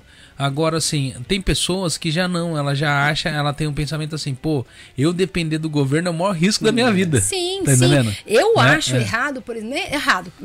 Vou até corrigir sim, aqui, sim. não acho errado nada. Cada um tem uma forma de pensar. Sim. Quando a pessoa investe, por exemplo, todo minha poupança ou todo o dinheiro que sobra no, pro governo. Aham. Eu, isso eu acho muito arriscado. Sim. Agora, eu não tenho conhecimento ou eu não tenho muito dinheiro para investir, faz o que o básico, que é o público. É, eu acho que a pessoa tem de fazer alguma coisa, ela tem de se planejar pra- De qualquer forma, ela tem de fazer alguma coisa. Planejar. É, mas é um, é um negócio que. O problema que, eu, que, eu- que, eu- que a gente enxerga é, em duas, duas fases é o jovem, que, ah, eu não vou viver tudo isso. Tá entendendo? Eu vou morrer antes desse negócio. E você encontra uma- um outro tipo de pessoa que não tem informação. Sim. E ela não tem informação de como fazer. E ela tá naquela assim, ah, quando eu for pro Brasil eu vejo isso. Sim. Entendeu? É difícil. Então a gente tem esses dois tipos de público aqui no Japão. Hum, Entendeu? Hoje, assim, eu tenho atendido muitas pessoas que já estão de fato se aposentando com 10 anos de contribuição. Sim. Então, pessoas esperando completar 65 anos para voltar para o Brasil. Aí pagam lá no Brasil. Então, assim, é, muitas pessoas estão. Esperam 65 anos, 10 anos de contribuição, ele vai receber aproximadamente, uma pessoa que paga um recebe um salário Aham. de anual, né, de 3 milhões e 600, mais ou menos, ou 250 mil ienes por mês, ele se aposenta, ele vai receber equivalente a uns 30 mil ienes por mês. Uhum. Então, a cada dois meses, porque aqui o pagamento é de Sim, dois, em dois sim. meses. 30 milhões por mês é mais ou menos, pela cotação de hoje, um salário mínimo no Brasil. E no Brasil ele recebe um salário mínimo. Hum. Então, eu falo, ah, um salário mínimo no Brasil, salário mínimo do Japão, e eu tenho casa no Brasil. Ah, eu vou pro Brasil. Eu recebo um salário mínimo do Japão e do Brasil, a minha esposa recebe um salário mínimo. Sabe que um casal consegue viver com 4 mil reais no interior, com uma casa, não sei o quê, viver na forma que Aham. você tá falando, cada um tem um estilo. Não, eu acho que com esse valor vive bem no Entendeu? Brasil um Então, casal assim- de é, o- o- o- hoje o que gera mais gasto são os próprios filhos, né? A partir da hora que os filhos eles já não estão mais ali, né? é e quando a gente, ó, vamos por vocês, um casal que curte na- uma vida natural. Se vocês morar numa casinha de praia, tá entendendo? Tiver um mar pra vocês curtir ali, tá entendendo? É um lugar pra pegar uma e é, uma prancha, é, tá E uma ótimo. redinha pra vocês deitar, não vai, vocês não vão gastar quase Não dinheiro, vai, entendeu? não vai. Então isso também depende muito do tipo de vida que a pessoa Exatamente. escolher pra viver no fim dela Exatamente. né? Eu vou ler aqui umas lá. perguntinhas aqui. aí. Ô, ô Márcia, tem alguma que você viu antes aí, daquela que você me mandou? Então eu vou buscando aqui e ver se eu. É, tem aqui. Qual que era do Yuji? Não chega pra mim, não vai até lá. Entendeu? Ah, pra mim não chega aqui, ó, amor. Ah, mas o meu não chega. Quer Entendeu? leia algumas perguntas? Tem algumas aqui que eu tô Quer ver? Deixa eu ver aqui que estão falando. Porque pra mim, ó, a última, a última coisa escrita aqui que eu consigo ver é eu é, é uma o que você falou aqui. Tá, já quero ela aqui. Entendeu? Nossa, Aí- deixa eu ver. Sim. Meu é o Hamilton Veiga, que eu pensei aqui. Uhum. Meu filho hoje começando a contribuir com a previdência. Quando se aposentar, será que terá que re- como receber quando se aposentar? Uma dúvida fica no ar. É que a gente estava falando lá, né? O Hamilton falando. Será que é, porque hoje você recebe devido à contribuição daquele que está te mantendo. Uhum. Porque o pessoal fala, você não está pagando a aposentadoria para você. Sim. Você está pagando para manter o quem já está aposentado. E a sua aposentadoria, quem vai pagar a sua aposentadoria é quem vai pagar, é, é- é o que está atrás de você. Sim, sim. Então, isso que ele pergunta aqui. Será que meu filho está começando Uhum. a pagar hoje? Será que ele vai ter alguém lá atrás para manter essa previdência dele? Sim, sim. É uma incógnita. A gente não consegue saber. Uhum. Zerar, eu acredito que não. Mas o valor com certeza pode diminuir, né? Sim. A Mariana Desen pergunta: se eu usar uma parte o tempo de contribuição do Japão para juntar com a contribuição do Brasil para me aposentar no Brasil.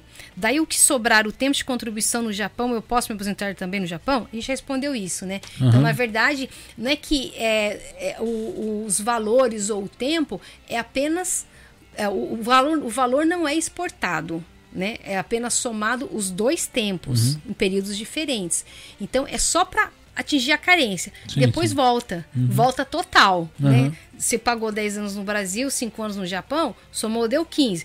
O Japão vai calcular sobre 5 e o Brasil sobre 10. Sim. Uhum. Tá, Mariana? Não- o, Ja- o Brasil não vai ficar com o seu período, né? É Uhum. só em caráter de, de somatória aí. Deixa eu ver. É, Vanessa, você comentou que renovou o visto milhares de vezes até conseguir permanente, né? É verdade. É, Lu, enfim, faço apenas arubates e gostaria de saber a lista de impostos obrigatórios para aqueles que desejam renovar o visto de Sansei. Pagando tudo direitinho, consegue facilmente a renovação? Gratidão.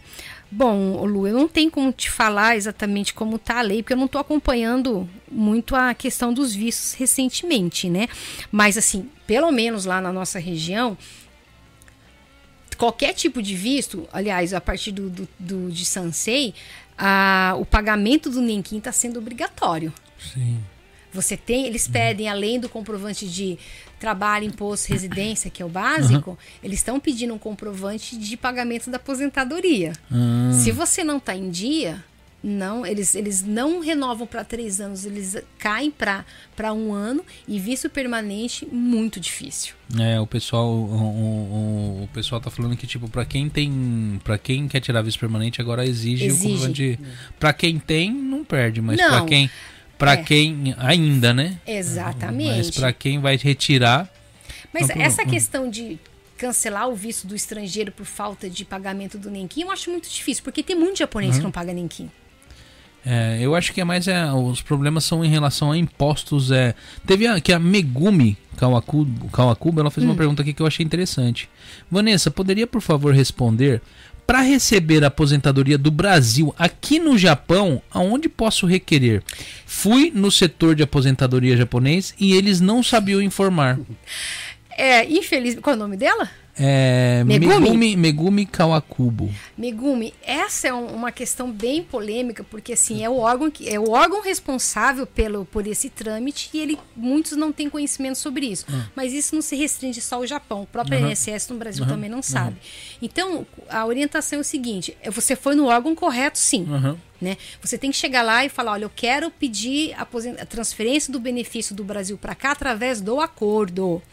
Aí tem um formulário específico para isso, né? Se- Ela mesma pode procurar na internet formulários do Acordo da Previdência Brasil e Japão. Aí vai ter um formulário, que eu não lembro o número desse formulário, mas está escrito ali assim, atualização de dados.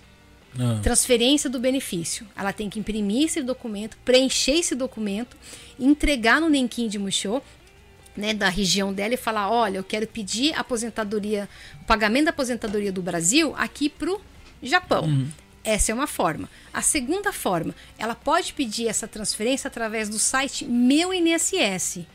Ela precisa fazer um cadastro, né, nesse Meu INSS, que ela precisa do CPF, né, e um e-mail e informações pessoais para fazer esse cadastro. No próprio meu INSS, quando ela entrar, ela vai entrar na página dela lá.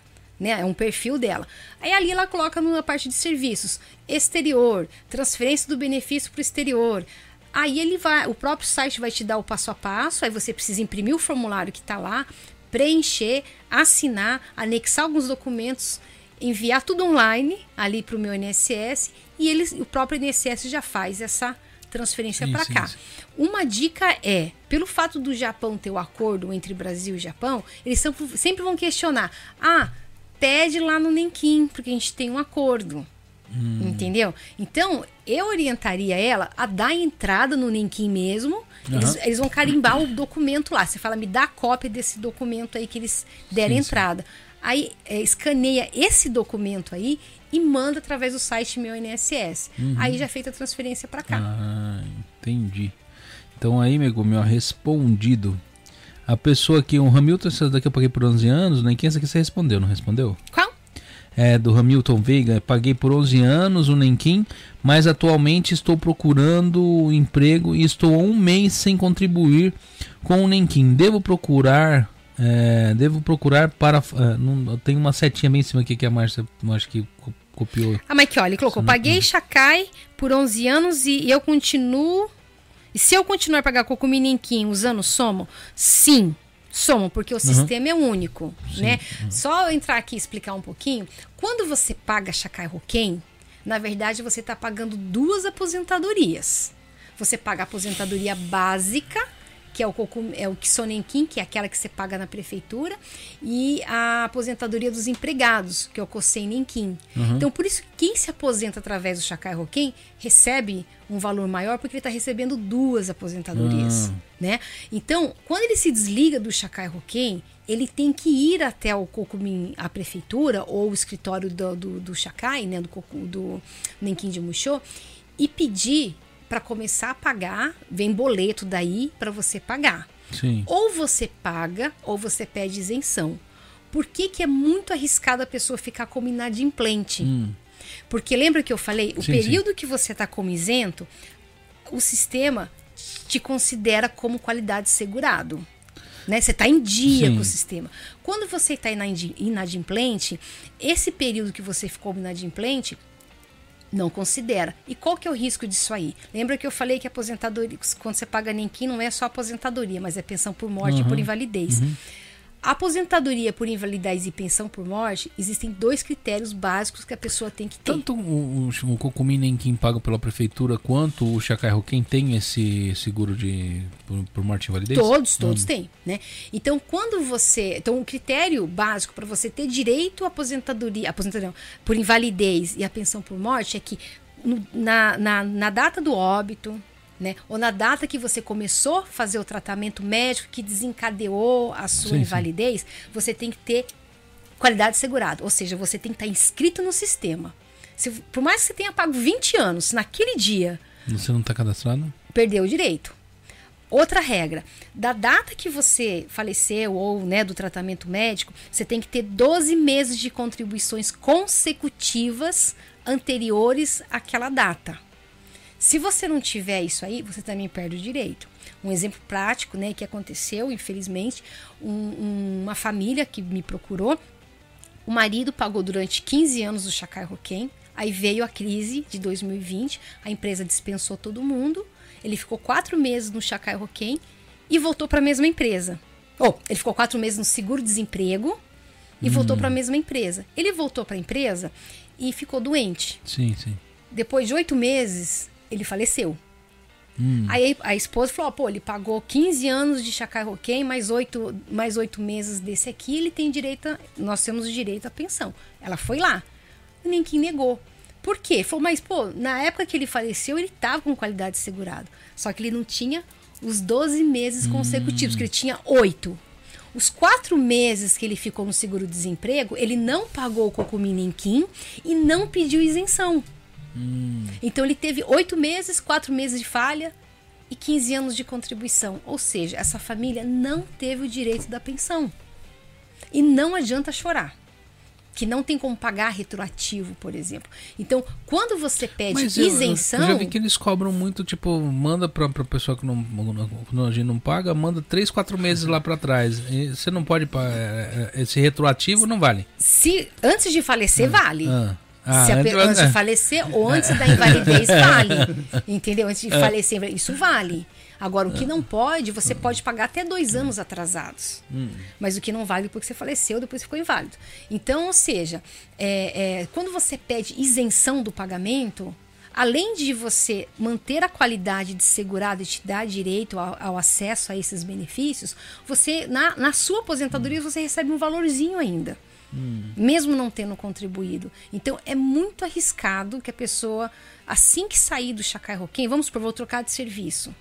Pergunta para a empresa, fala, olha, até que data eu estou inscrita no Chacai Roquem? Ah, até o dia 30 de janeiro. Então significa que a partir de fevereiro eu já tenho que estar pagando o Cocumim. Sim. Porque se você acontece alguma coisa com você em março, por exemplo, e você está com fevereiro em aberto, já perdeu o direito.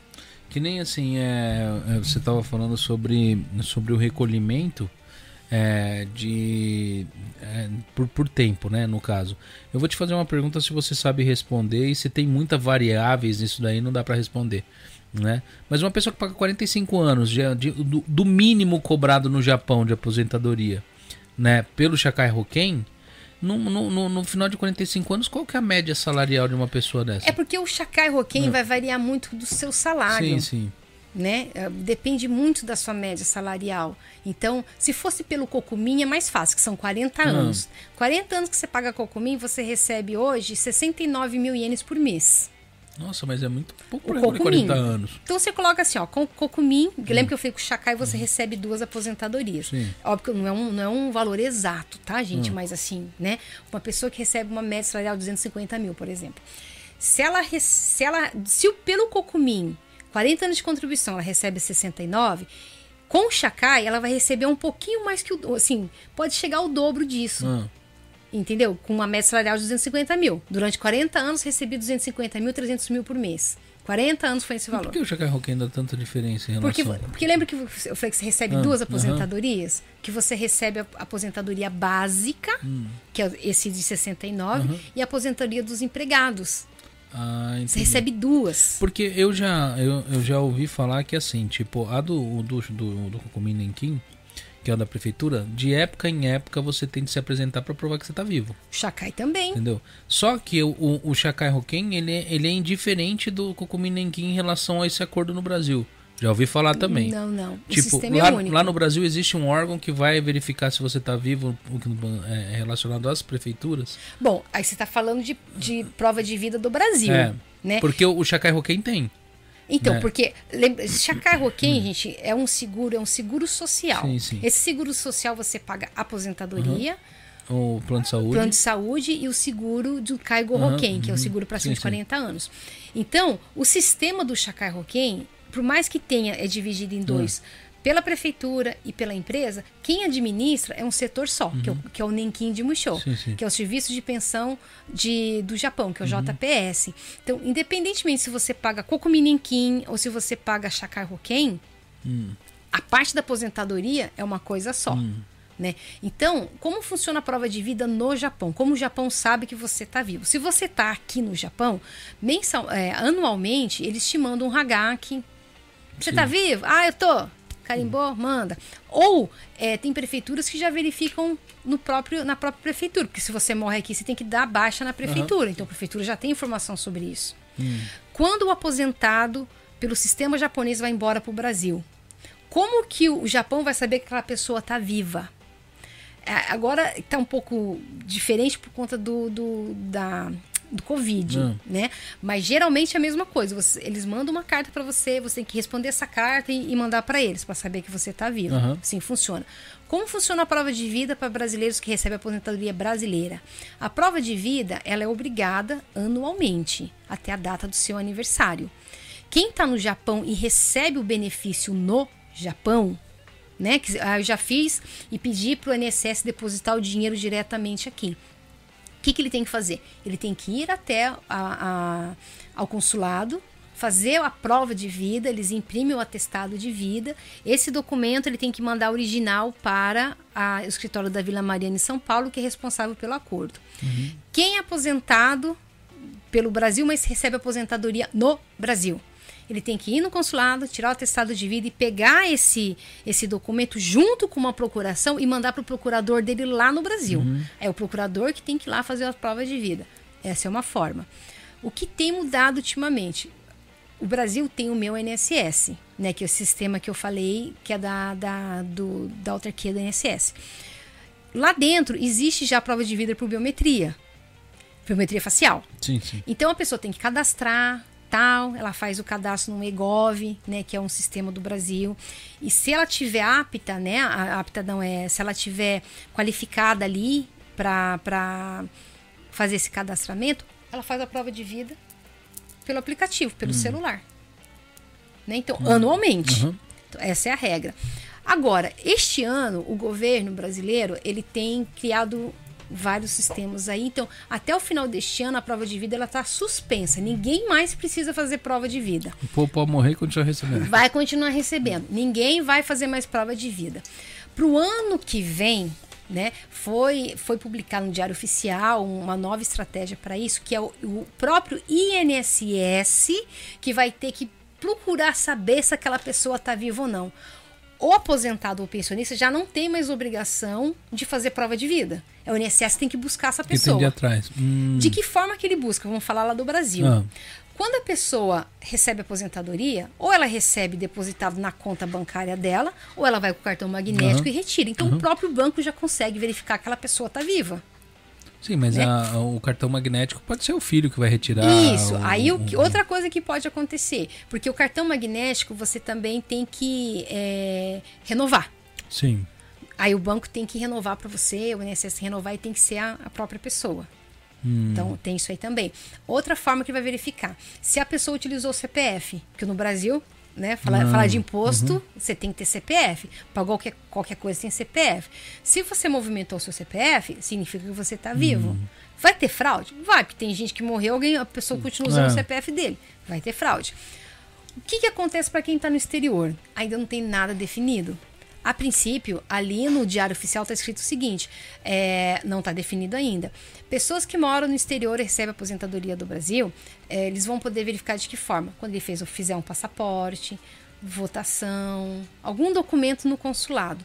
Mas todo ano você tira passaporte? Não. de- hoje é de 10 em 10 anos. E olha lá que tem Entendeu? gente. Eu mesmo cheguei, por não ir pro Brasil e não precisar em lugar nenhum, cheguei a ficar com um, dois, três anos com o passaporte sem renovar. Entendeu? Então, assim, ainda não tem nada definido. Então, provavelmente, para nós brasileiros que estamos no exterior, não vai mudar muita coisa. Né? A, não ser- a- a forma é fazer a, prova de vida por biometria facial. Sim. Quem não conseguir fazer isso, provavelmente a INSS vai mandar um e-mail ou uma carta. Fulano, não conseguimos saber se você está vivo ou não. Então, tira o atestado de vida lá no consulado e manda pra gente. Porque essa parte da biometria, eu imagino um negócio complexo. Por quê? Minha mãe tem 72 anos. Meu, ela não consegue ligar no telefone. Sim. Esse é o caso de muito, É. né? Imagina de repente pegar e colocar num aplicativo, ter aquele negócio de fazer, meu, se ela não tiver ninguém, porque tem filho, faz, mas assim, e quem não tem os filhos perto, não tem esse negócio, não tem. Eu conheço gente, aqui no Japão acontece muito. Minha sogra aconteceu com a minha sogra. Ela foi lá no, no, no- tirar um telefone, o cara falou: "Não, leva esse daqui que é mais simplesinho". Ela falou: "Não, cara, o iPhone, não, mas esse daqui é mais-" porque eles sabem que existe muito problema com o pessoal que é um pouco mais de idade em relação a saber mexer no telefone. Sim, esse é um problema muito grande do Japão, né? Porque o problema no sentido assim, que aqui ainda é tudo na base do Incan, Aham. né? Então, É, o Japão, eu queria- eu sempre falo que o Japão usa fax, ele não serve de referência. Mas é- exatamente. Mas por que disso? Antes eu ficava me questionando, mas gente, imagina um país de primeiro mundo, Incan ainda, Aham. documento. Mas por quê? A maior parte da população japonesa é idoso. É idoso. não sabe mexer, entendeu? Então eles querem atender esse público. O Brasil, em contrapartida, tudo é digitalizado. Ninguém vai mais no INSS. Ninguém. É, eu fui pro Brasil, eu assustei. Se você não tiver um telefone, você não resolve nada. Nada. Então, Nada, nada, nada. as pessoas idosas, elas são obrigadas a aprender. Uhum.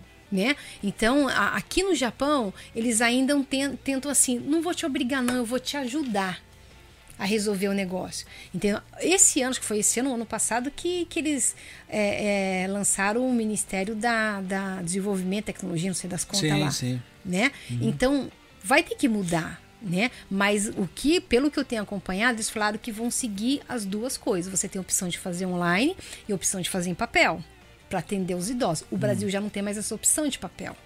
É tudo online. Você vai votar online, CPF online, documento online, requerimento online, o advogado já não vai mais no fórum. É tudo online, as audiências são online, entendeu? Então, o brasileiro que está aqui, se ele tem interesse, seja com a aposentadoria, mesmo que não queira voltar para o Brasil, ele tem interesse em manter alguma coisa com o Brasil, ele vai ter que se informatizar também. Ele vai ter que aprender. Né? Então eu, eu peço muito consultoria online. Né? Então eu falo, gente, me manda tal documento, mas como que faz isso? E, e e não é pessoas de idade, não, Christian. São pessoas assim, de 40, da minha idade, assim, que às vezes eu peço alguma coisa, não sabe. Não sabe é, transformar uma foto em PDF. sabe assim, não, não sabe. Eu aí, porque assim, olha, esse cadastro no meu INSS, por exemplo, é complicadinho? É, mas se você tiver paciência, você vai fazendo, porque ele é muito intuitivo, assim, sabe? É, Não é, uma pessoa de idade, talvez seja, mas uma pessoa que consegue mexer no Facebook, por exemplo, ela Sim, vai sim. conseguir. Mas o que eu mais atendo são pessoas me pagando para fazer o cadastro do meu INSS. E não é pouca gente que pagaria, porque. Sim, Não, porque é, bastante. chato, é, mas assim, é, eu agradeço, gente, porque é um serviço para mim, obviamente, entendeu? É, din-din, né? Mas assim, é, é uma. Eu, eu, eu, eu passo, eu dou o passo a passo. Você faz assim, faz assim, faz assim, faz assado. As pessoas, muitas não conseguem. Hum. Então, essa é uma realidade para brasileiro que quer manter contato com o Brasil, ele vai ter que mudar um pouquinho isso. Hum. Para continuar. É, eu tô vendo as perguntas aqui, perdão. É que eu tava esperando você terminar, porque é pra ver se eu consigo voltar nas perguntas. Então, vamos lá. Falou a Me- Megumi Kawakuba, ela perguntou: Meu sogro tem 90 anos, eu não sei se você leu essa também, porque você leu algumas, né? É, não. De idade, acabamos de trazer ele para morar aqui no Japão. Não estamos conseguindo trazer a aposentadoria dele para receber aqui no Japão. O Nenkin de Musho não sabe como proceder. Eu acho que foi a É, mesma isso, pessoa essa que falou. pergunta. É, Hum. É, então, por isso que ela tem que baixar o formulário e levar o formulário lá e explicar para ele como tem que fazer. Ah, tá. Deixa eu ver aqui. É... Christian Márcia, obrigado pelo apoio. É, deixa eu pegar aqui, que a Márcia mandou mais aqui. É... Tá, essa daqui eu já li. Então deixa eu pegar agora de novo no, no, no YouTube. Ele é que a Márcia, como não chega pra mim, a Márcia mandou Ah, umas tá. pra mim ali pelo WhatsApp. Deixa eu ver aqui. Até onde chega pra mim, eu vou lendo. Se tiver coisas mais importantes lá pra cima, Márcia, você dá uma olhada aí que você vai lendo pra mim. É, deixa eu ver. É, faço apenas arubaito. Gostaria de saber a lista dos impostos obrigatórios Ah, para eu já aqueles. li. Ah, já leu? Então é tá. esse aqui eu já li. Tá. E o do Yuji, não, aqui não tá pra mim não. Só se tá lá mais pra cima ou se tiver mais pra baixo. Ah, tá. Eu vou ler então. Deixa eu pegar aqui. Do. Mandou quando? Não chegou não, amor. Porque a do Yuji. Será que foi a primeira aqui? Eu acho que foi. É, essa aqui, por, por que você acha que a comunidade pensa somente no curto prazo e não pensa no longo prazo? E dá uma dica para mudar esse quadro, Vanessa. Ah, é aquilo que a gente estava conversando, né, Cristian? Eu acho que é um- uma questão de, de planejamento de cada um, né? Então, é, é, esse negócio do imediatismo de brasileiro não é só para quem está aqui, é o brasileiro no Brasil também, Sim. né? A questão de planejamento é, um- é uma coisa que brasileiro não tem muito, né? Uhum. A longo prazo, e hoje está mais difícil ainda, né, amor? Porque quantas coisas a gente já planejou para fazer em curto prazo e... Né, nem longo, curto prazo Uhum. Sim, e, sim. as- os quadros, o quadro teve que mudar. Aham. Mas assim, é, eu acho que se for a questão de dica, né, a sugestão que daria é quem está aqui agora, né, com os nossos 40 anos, 30 anos, ver os que estão com 65 anos, o perrengue que eles estão passando. Então eu sempre falo, vê aquele lá na frente, qual, qual que é a tua história? O que, que você almeja para sua história? É passar para dificuldade igual aquele está passando ou passar por aquilo que aquele que fez o planejamento está melhorzinho? Sim, né? sim. Então é, é questão de, de, de plano. E Uhum. aquele negócio, quem tá aqui, fica muito assim. Ah, é, um dia eu vou pro Brasil. Não sei se eu fico aqui ou se eu vou lá. Né? Então, mesmo que a pessoa tá na dúvida e vai lá aqui, faça o mínimo, porque a gente tava falando ali. Sim. Faça o mínimo, né? E é aquele negócio que eu falei, né? O pessoal fala, acha que quando chegar no Brasil vai ser, existir um outro universo paralelo onde ela vai conseguir fazer o que ela não conseguia fazer quando era jovem. Não vai acontecer. O Brasil é difícil e cada vez mais difícil. É, Né? ambos os países, né? Acho que, que a gente tem que ir mudando conforme o cenário também. Nós somos seres em constante evolução. Sim. É, e o Brasil que o pessoal é, deixou não é o mesmo que eles vão encontrar, né? Não. Então é bem diferente. Deixa eu ver aqui, pelo menos falou do relato dessa mãe e tal. É, gostaria de saber. Se, é, eu não sei se você leu isso aqui que é LJ. Gostaria de saber sobre aposentadoria por idade, pois a pessoa que nunca trabalhou no Brasil, é, que nunca trabalhou no Brasil, é, não tem, você já falou disso daí, que É. não tem aposentadoria por idade. É, vou É. até puxar um gancho disso aí, que talvez alguém, ninguém tenha perguntado, mas assim, talvez é, por ela ter feito essa pergunta, né? Porque ela tá pensando em alguma coisa do Brasil. Sim. Porque acontece, no Brasil o pessoal fala assim: ah, mesmo que eu não tenha contribuído, qualquer pessoa tem direito a um salário mínimo. Hum, Ah, todo mundo recebe aposentadoria mesmo tendo contribuído. aham. Esse que as pessoas estão falando não é uma, não é uma aposentadoria, é um benefício, chama benefício de prestação continuada, que é o BPC. É muito parecido com o nosso Secats Rogo aqui. Ah. Né? Só que você não precisa fazer declaração de pobreza Aham, como acontece sim, sim. aqui. Mas quem tem direito são pessoas que completaram 65 anos que não têm direito à aposentadoria e que têm renda baixa. Ou pessoas com deficiência, independentemente de idade, que também têm renda baixa. Aí ele consegue esse benefício que é o direito a um salário Aham. mínimo. Né? Sim. Hum. Então, é, isso é só o Brasil que tem, gente. Nenhum país tem isso aí. Né? E o Japão também não tem. Então, as pessoas quando vêm para cá falar, mesmo não contribuindo, eu tenho direito à aposentadoria quando chegar a idade? Não.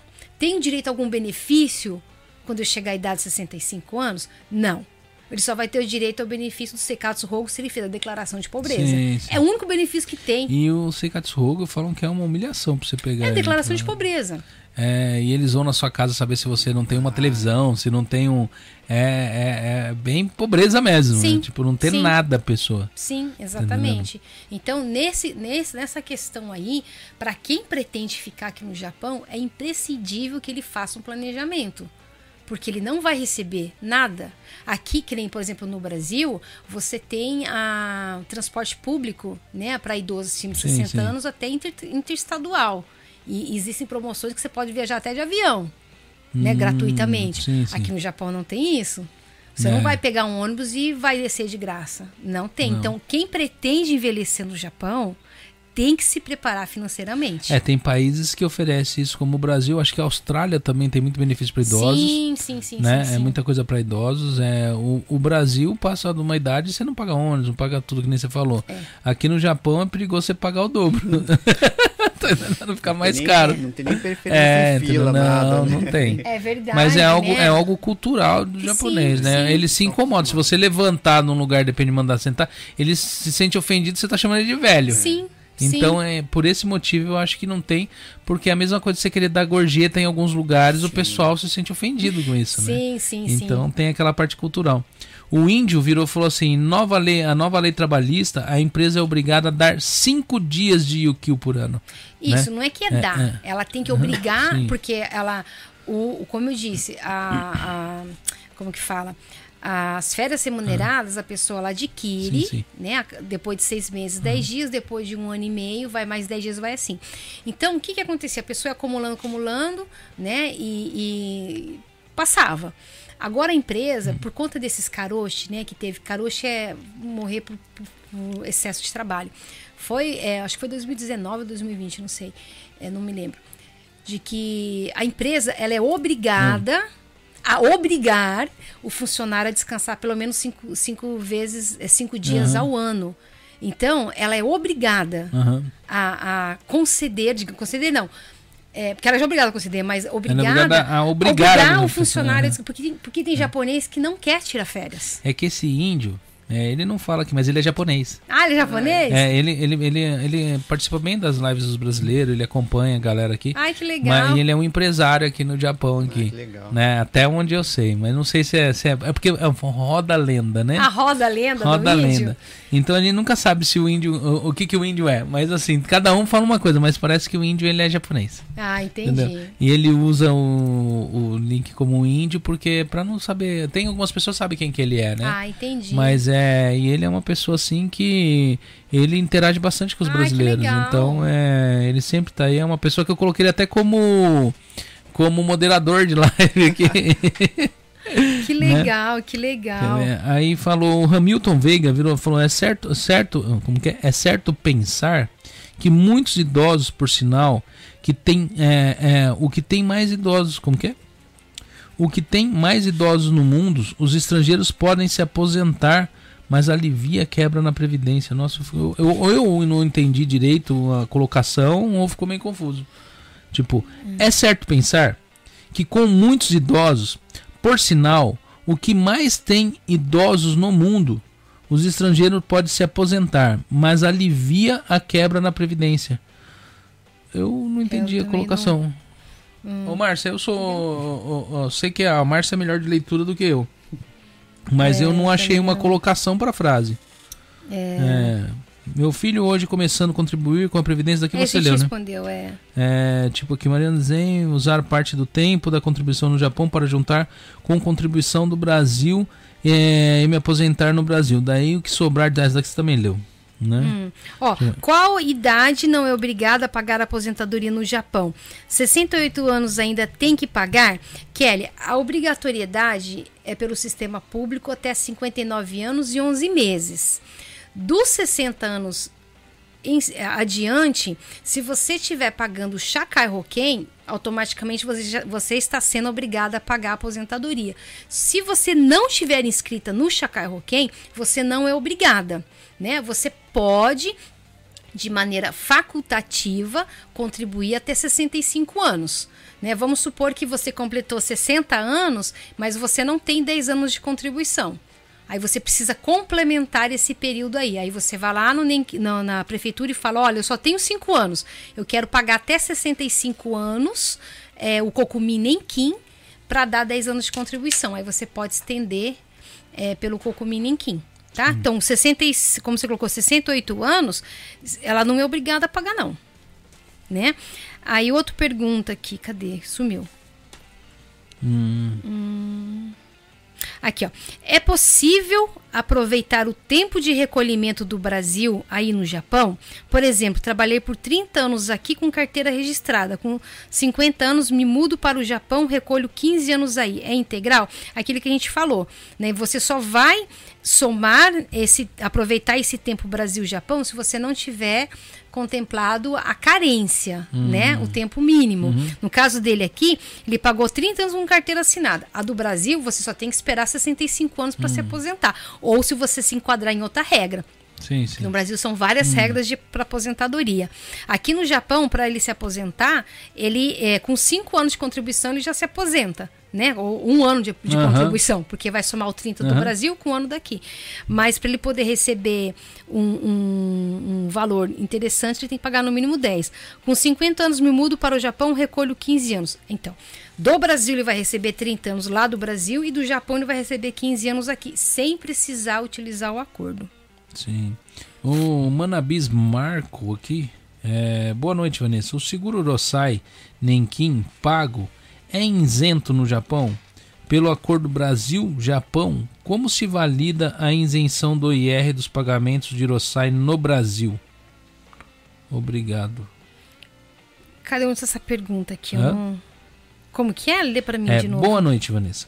O seguro Rosai é, Nenkin, Rosai Nenkin, É, é, Rosai pago e isento, é, é isento no Japão? É, pelo acordo Brasil-Japão, como se valida a isenção do IR Do imposto de renda, É. né? dos pagamentos de Rosai no Brasil? Então, aí, o que que acontece? A aposentadoria é, por invalidez Hum. através do Rosai, ela é diferente do, do Nenquim, né? Porque o Rosai, é, se você aposentou por Rosai, foi por conta de acidente de trabalho. Quem cuida do Rosai é o Ministério do Trabalho. Hum. Né? Então, quando você, é, independente se você recebe pelo Urosai ou se você paga ou, ou pelo Kokumininkin ou Hoken, existe uma tabela para essa isenção do pagamento.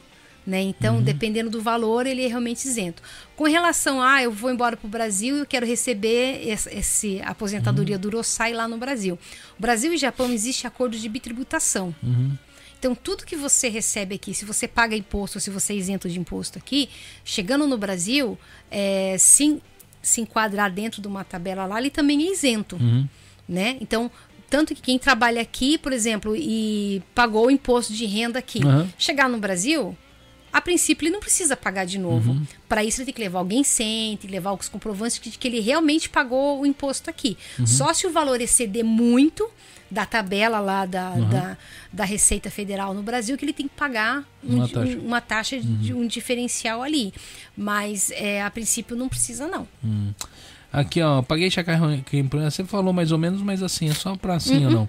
Paguei Shakai Hoken por 11 anos e se eu continuar pagando o Kokumin Nenkin, é, os anos somam, pelo que eu entendi, sim. Sim, Então, soma, soma. soma muito que é, um- é um sistema único, né?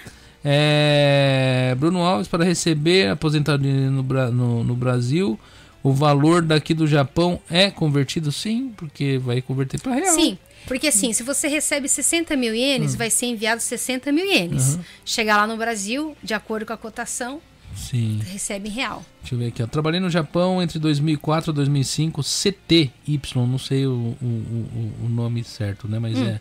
É possível computar esse período para fins de aposentadoria aqui?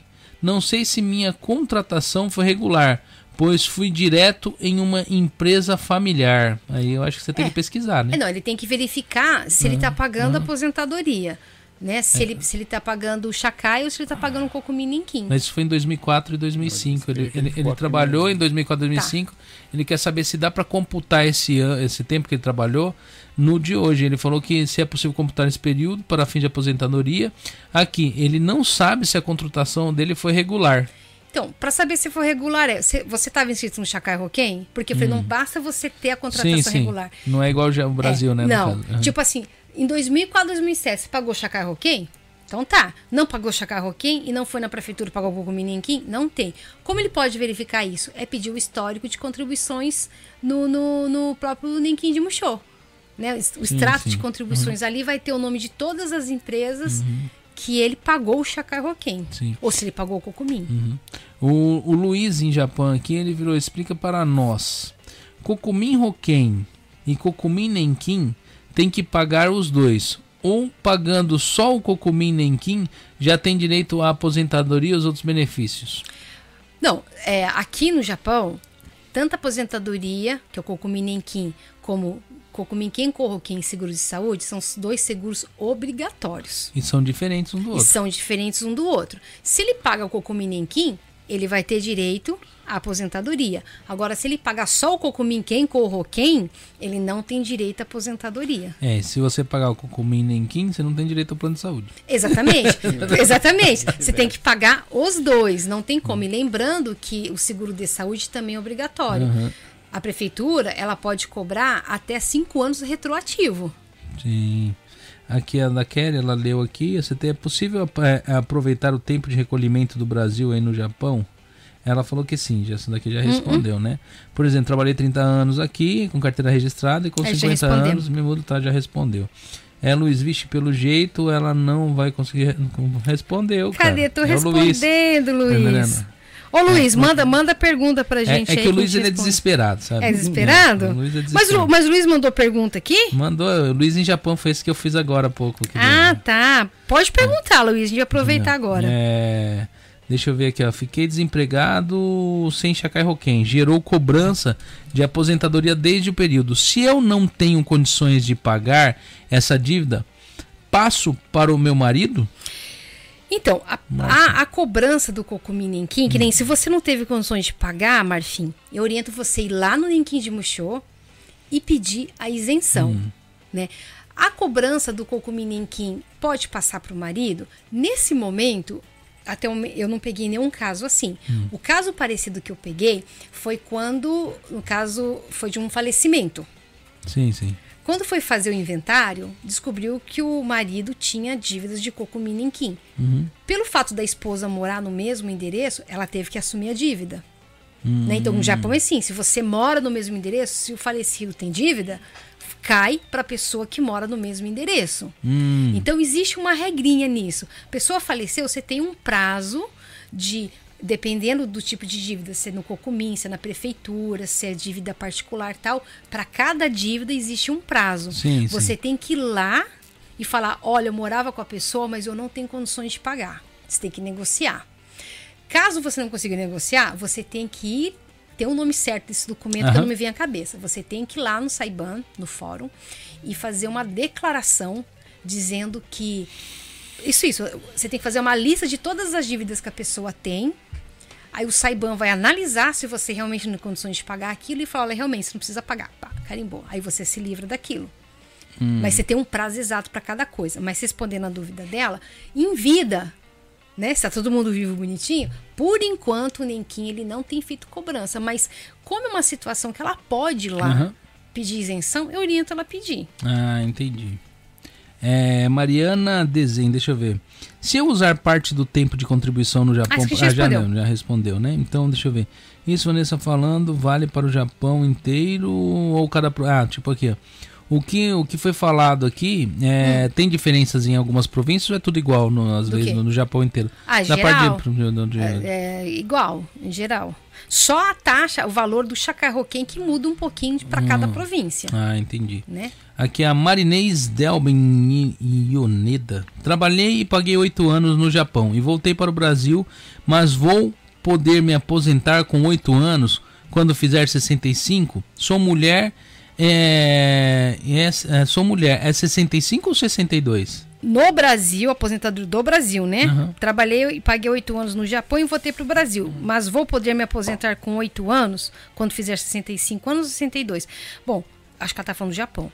Se ela está pedindo aposentadoria do Japão, como eu disse, ela pode se aposentar entre 60 a 65 anos, como a gente explicou. Ela tem oito anos de contribuição. Então, ela não, não conseguiu contemplar a carência. Se ela, voltando para o Brasil, pagar pelo menos mais dois anos no Brasil de INSS, ela vai somar dois anos do Brasil com oito anos do Japão. Aí deu 10. Aí, se ela, quando ela completar os seus 60 anos ou 65, ela pode pedir, mas ela vai receber referente a esses oito anos. Sim. Mas ela tem que completar esses dois anos aí. Ah, entendi. É, a, a Kelly J, qual é o valor mínimo para contribuir no Brasil? De acordo com o tempo de contribuição, muda o valor é, a receber de aposentadoria? Acho que o mínimo é os 133 reais, você falou, né? É, na verdade, existem três alíquotas. Uhum. Alíquota de 5%, 11% e 20% sobre o salário mínimo. Uhum. O salário mínimo todo ano muda, então a pessoa tem que ir por lá. É, o 5% é para pessoas de baixa renda. Né? Então, para quem está no exterior, não contempla isso aí. É, para nós que estamos no, no exterior, nós temos a opção de pagar sobre 11% e 20% sobre o salário mínimo. Hoje, o 11% dá R$ 133 Uhum. Mas reais qual que é o teto coisa do Brasil? é, tá o mínimo de 1.212 para aposentadoria, mínimo de 1.212 e o máximo de 7.000 a 7.078 ou 48. O recolhimento para assim. 7 mil e pouco seria de. Não tem assim, Hum. falar, ah, eu vou pagar tanto por cento para receber o teto. Não existe isso. Você tem que fazer um planejamento previdenciário. Ah, entendi. Entendeu? Porque você paga dois salários mínimos, que você vai receber dois salários mínimos. Entendeu? Então existe um cálculo Ah, bem entendi. Uhum. complicado para chegar a esse valor aí. É, a Janete Nunes falou aqui, investindo 30, 133 é, reais por mês no Tesouro Direto por 15 anos, nunca irá receber dividendos de 1.200 reais. Viajou legal. A, a conversa é, volta lá e vê que ela perguntou se investimento se dava para fazer com tesouro, investimentos de risco e ações, geral, se né? gerava isso daí. E dá para fazer, viu? Eu não tô viajando não. Não dá para fazer com o Tesouro Direto, isso é verdade, só com o Tesouro Direto. Mas com outros investimentos dá e passa. Se você tiver conhecimento você está fazendo e ter um pouquinho também de, de, de, de sorte de mercado. né? É, é que é uma parte Entendeu? de risco. né? Sim. Aí meu marido que cuida dessas Aham. coisas aí também. Né? Deixa eu ver aqui, é Manabis, Manco, deixa eu ver. É, Marcos, seguro de acidente de trabalho pago no Japão é isento, é, in- é, é isento. Ah, não, eu acho que foi aquela É, lá já- que ele é, falou, falou, né? é. É, Mariana Desenho. Se eu usar parte do tema já também já foi. Uhum. É, Marfim, se eu colocar minha esposa e meu filho como dependentes no meu Chacai Roquem, é, sofrerá aumento? Não, não sofrerá aumento. Né? Então, independente do número de, de dependentes que você tiver, a, a taxa do Chacai Roquem é com base na sua média salarial. Que, sabe como que faz a- a- o cálculo do Uhum. Chacai Roquem? Não. Não? O Chacai Roquem, assim, ele vai pegar a média salarial do mês 4, 5, 6. Ah, não, isso eu já ouvi falar. Né? Tipo, é, que É. é a época que eles te dão zangueu pra caramba. Exatamente. Isso aí. Aí chega em maio, tem, É. tem o feriado. assim. aí morre, aí você Aí recebe morre. um terço do que você recebeu Exatamente. nesses períodos. Aí você é Então, obrigado a pagar o é. que no ano que vem, baseado nisso daí.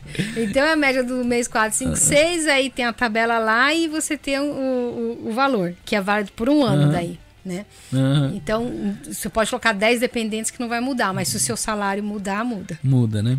Aí aqui o Hamilton virou falou: muito obrigado pelos esclarecimentos, tá top demais o Que assunto. Milton, que aula esse podcast de hoje. É, Era né? a intenção. Trouxemos aqui uma pessoa que é especialista pra vocês, pra vocês verem ah, como que a Márcia tá se esforçando aí pra trazer a galera aí de peso aqui, né? O que é, deixa eu ver aqui, boa noite. O esposo da Vanessa, ele também é dessa área? Tá perguntando, né? Se for, poderia interagir respondendo por meio algumas das nossas dúvidas.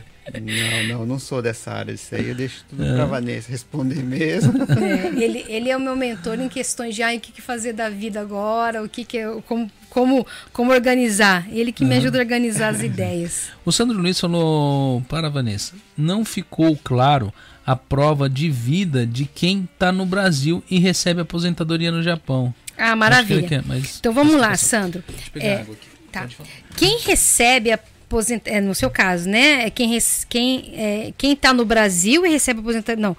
É, peraí. Não ficou claro a prova de vida de quem está no Brasil e recebe aposentadoria do Japão. Assim.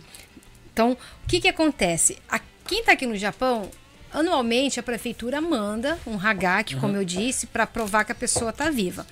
Geralmente, o, o Nenkin, ele também envia esse Hagak para a pessoa que está lá no Brasil.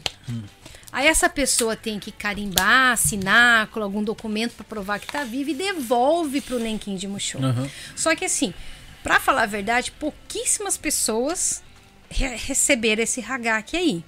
Aí eu fui no, né, no Nenkin Aham. de Musho conversar com os meus colegas universitários porque isso acontece.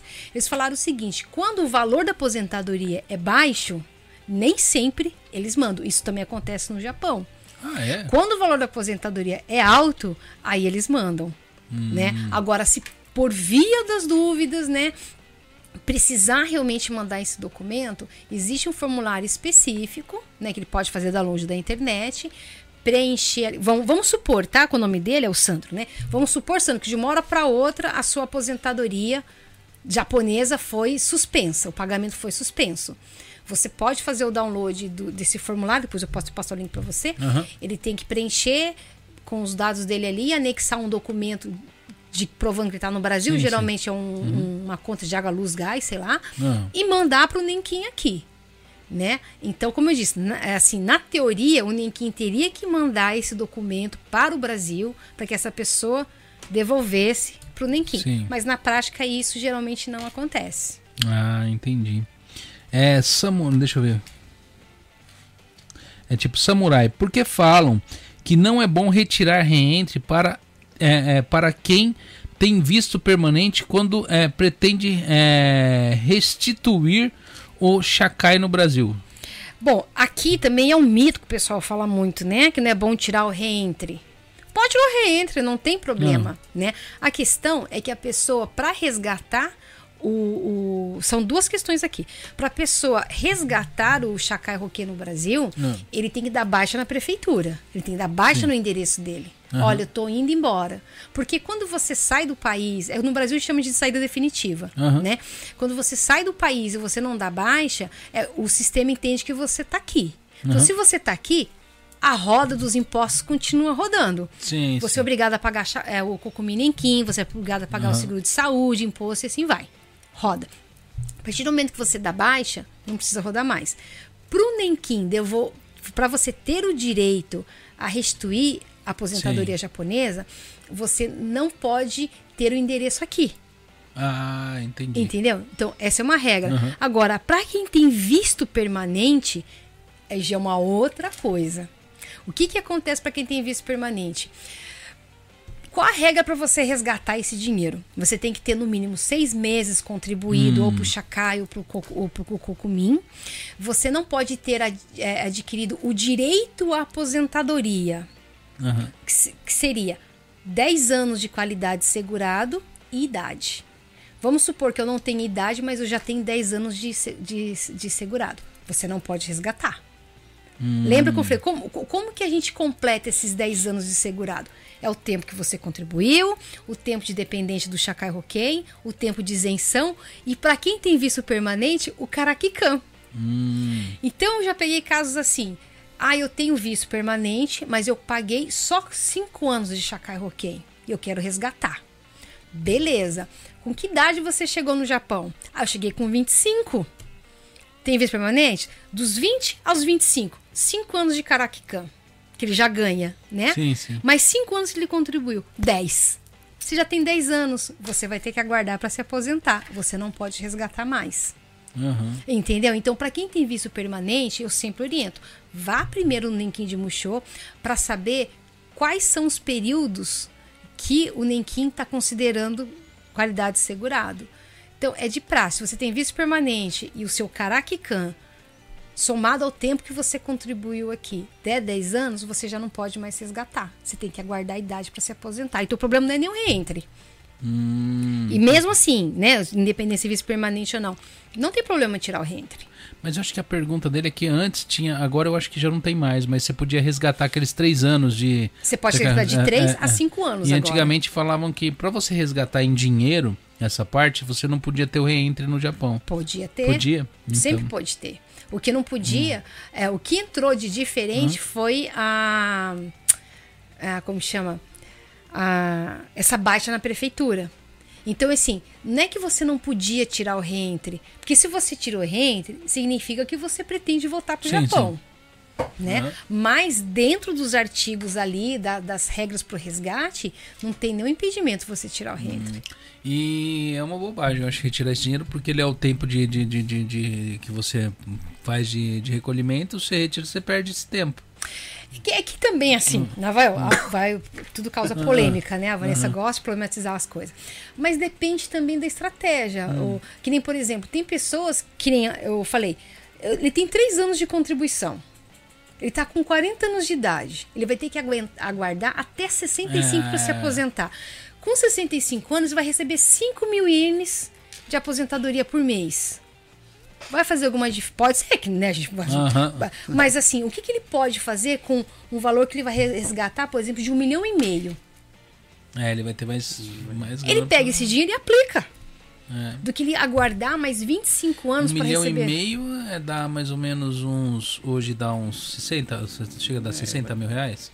Não, não dá isso não, né? Não, né? É uns 50 mil, mais ou É, menos. 50 uns mil. 45, É, 50, né? Não, é um milhão e meio, porque tá, tá dando mais ou menos, eu acho que uns 38, 40, eu acho que, que é um milhão, né? Então vai dar mais ou menos quase uns 60, eu acho. É, por ou aí, né? Uns 57, Então, 58. é tudo questão assim de. É, de- 50, 50, de- 50. Você compra um carro e vai dar um rolê. Exatamente. é tudo questão de planejamento, entendeu? Então, eu fa- aí eu falo pra pessoa. É, outra coisa também, o que, que tem a questão do acordo, né? Sempre falando. Quando você paga, não é só aposentadoria por invalidez, é pensão por morte e aposentadoria. Oh, não só por idade, tem esses outros benefícios. No Brasil, para a pessoa também ter o direito à invalidez e pensão por morte, a regra é a mesma coisa. Quando aconteceu, você tem que estar na qualidade segurada e você tem que ter essa carência de um ano. O tempo que você pagou aqui no Japão, o INSS ele mantém a qualidade segurada. Uhum. Então, se você chegar no Brasil, começar a pagar o INSS, cheguei no Brasil em agosto, paguei o INSS, em setembro sofri um acidente, fiquei inválido. Aí você vai lá pedir aposentadoria para o INSS. Ele vai falar, ah, tá, você- quando você sofreu, quando você ficou inválido, você estava com segurado? Tá, você tem 12 meses de carência? Tenho, somado com o do, com o do Japão. Aham. Aí ele vai ter direito tanto do Japão como do Brasil, aposentadoria Sim, por sim. invalidez. Só que se ele resgatar, Hum. ele zera o sistema. Hum, Entendeu? Ele entendi. zera. Então ele não pode, se ele resgatou, ele não tem como somar mais esse tempo para o Brasil, Aham. tanto para aposentadoria como para esses outros benefícios. Então a pessoa tem que também estar meio preparado para isso. Sim, sim, entendo. É, vamos, vamos ver aqui. Deixa eu ver aqui. É, é, Manabis, muito obrigado pela Vanessa. é, é, muito obrigado, Vanessa, parabéns por todo o trabalho. Obrigado, Christian Marques, pela atenção às perguntas. Arigatô, né? É, Kelly, obrigado, parabéns pelo trabalho de vocês. Auxiliar a comunidade informando. é, informa- dando informações importantes tal. Você tem no Japão pergunta: recolhi Chacarrioquém por dois anos e voltei para o Brasil. Consigo resgatar algo? Sim, assim, desde que, né, se ela não tiver visto permanente, como eu falei, e se Ah, somar, né, uhum. de 10 anos, ela consegue resgatar. Sim, sim. Lembrando que ela tem um prazo de dois anos a contar da data da saída dela do Japão para resgatar. Se ela não resgatar em dois, nesse, dentro desse período, ela perde o direito a resgatar. Ah, entendi. Ela tem que voltar uma vez pro Japão Uhum. para começar a contar de novo essa data da saída dela. Ah, entendi. É tipo, Rogério Sá, boa noite. Poderia me responder, Vanessa? É possível pagar previdência no Brasil estando aqui no Japão? Sim. Sim, você pode pagar. é, é, hoje, com o site Meu INSS, você pode fazer o seu cadastro no INSS. Você pode, inclusive, gerar os boletos do INSS. Se você tiver conta digital no Brasil, né? Que nem a, gente faz, o- a gente faz o pagamento. Aí eu pago pelo gero boleto, tem conta digital no Brasil e pago o boleto ali. Se ele não tiver, o pagamento, infelizmente, não tem como ser feito no Japão. Ele vai ter que pedir para alguém lá no Brasil fazer o pagamento para ele. E uma coisa assim, quem pretende morar, morando aqui no Japão, pagar a previdência no Brasil pública, ele tem que pagar na modalidade de facultativo. Facultativo? É, porque existem três formas: CLT, é, individual, que é o autônomo, Uhum. e o facultativo. O autônomo, que tem muitos brasileiros no Japão pagando como autônomo. E não é a categoria correta. Ah, Porque é? autônomo Ah. é para quem tem Ah, renda no aham, Brasil, aham. para quem exerce, exerce uma atividade remunerada no Brasil. Então ele tem que recolher como facultativo. Se ele recolhe como autônomo, o que, que pode, ou como individual, que seria autônomo, o que, que pode acontecer? Quando ele for pedir a aposentadoria dele, né, você pode falar, mas vem cá, porque você pagou como autônomo, se a sua, se a sua categoria teria que ser facultativo. Aí o, o valor é o mesmo. Aí ele vai ter que entrar primeiro com, com um recurso administrativo para regularizar, para depois pedir, falar, olha, eu, Eu nem sabia que existia essa diferença, é? Tem. Então, eu, te- eu- tenho alguns clientes de que eles estão nesse- nessa fase de regularização do, da, da modalidade e demora. Então, um benefício que ele poderia receber, deu entrada e receber em dois, três meses, ele tá, faz seis meses que ele está aguardando a regularizar. Então, tem que tomar cuidado com isso. Olha só. A Marfim é, falou, Vanessa, você atende na região de Meiquém? Como faço para entrar em contato com você? Marfim, o atendimento que eu faço, ele é online, né? Então a pessoa faz o agendamento, depois eu posso deixar o link aí com o, se eu puder, não sei, né? Pode, pode. Com pode. vocês. Bem, eu lá tenho a descrição do seu Instagram e do, do- e do Facebook. Isso, isso, No- tá ali. Já tem Tá- todas tá as lá. Eu informações não tenho ali. outro site, mas esses É. daí estão lá. A pessoa faz o agendamento, né? Eu trabalho em parceria com o. Eu sou formada em, em, como eu disse, em, em, em ah, meu direito previdenciário no Brasil e aqui estou estudando Uhum. aqui, mas eu trabalho em parceria com escritórios de advocacia Brasil e Japão. Então tem Uhum. coisas que eu faço e tem coisas que eu dou assessoria para eles Sim, sim. e terceirizo. Mas aqui você pode deixar link de tudo, pode pegar e fazer propaganda de tudo. Aqui a gente tá para auxiliar a galera aqui, o povo Ah, mesmo. legal. O nosso projeto é trazer informação. Eu acho que o pessoal, por egoísmo, às vezes, de pegar e se não tem um retorno, ele não deixa. Eu, para mim, quanto mais informação sair daqui, melhor. Ah, claro. Eu espero que o pessoal enxergue isso aqui como um bom trabalho, um trabalho sério que a gente está trazendo para a comunidade. É lógico que acaba respingando algumas coisas boas pra gente, que tipo assim, a confiança, o pessoal Sim. vem vindo atrás de outros projetos e tal, mas o projeto inicial era é sempre para trazer essa, essa, essa informação e tá trazendo um benefício para todo mundo em comum, Ah, isso porque é legal. acaba acaba servindo pra gente também. Sim. Né? Inclusive, É uma- ali na- nas minhas redes sociais, tanto Facebook, Hum. o Instagram e, e, e- e o YouTube, tem muita informação. Eu entrego muita Sim, coisa. sim. Então eu falo pro pessoal, antes de me contratar, lê lá os arquivos, tem o manual que a gente produziu, tem os vídeos, tem tudo.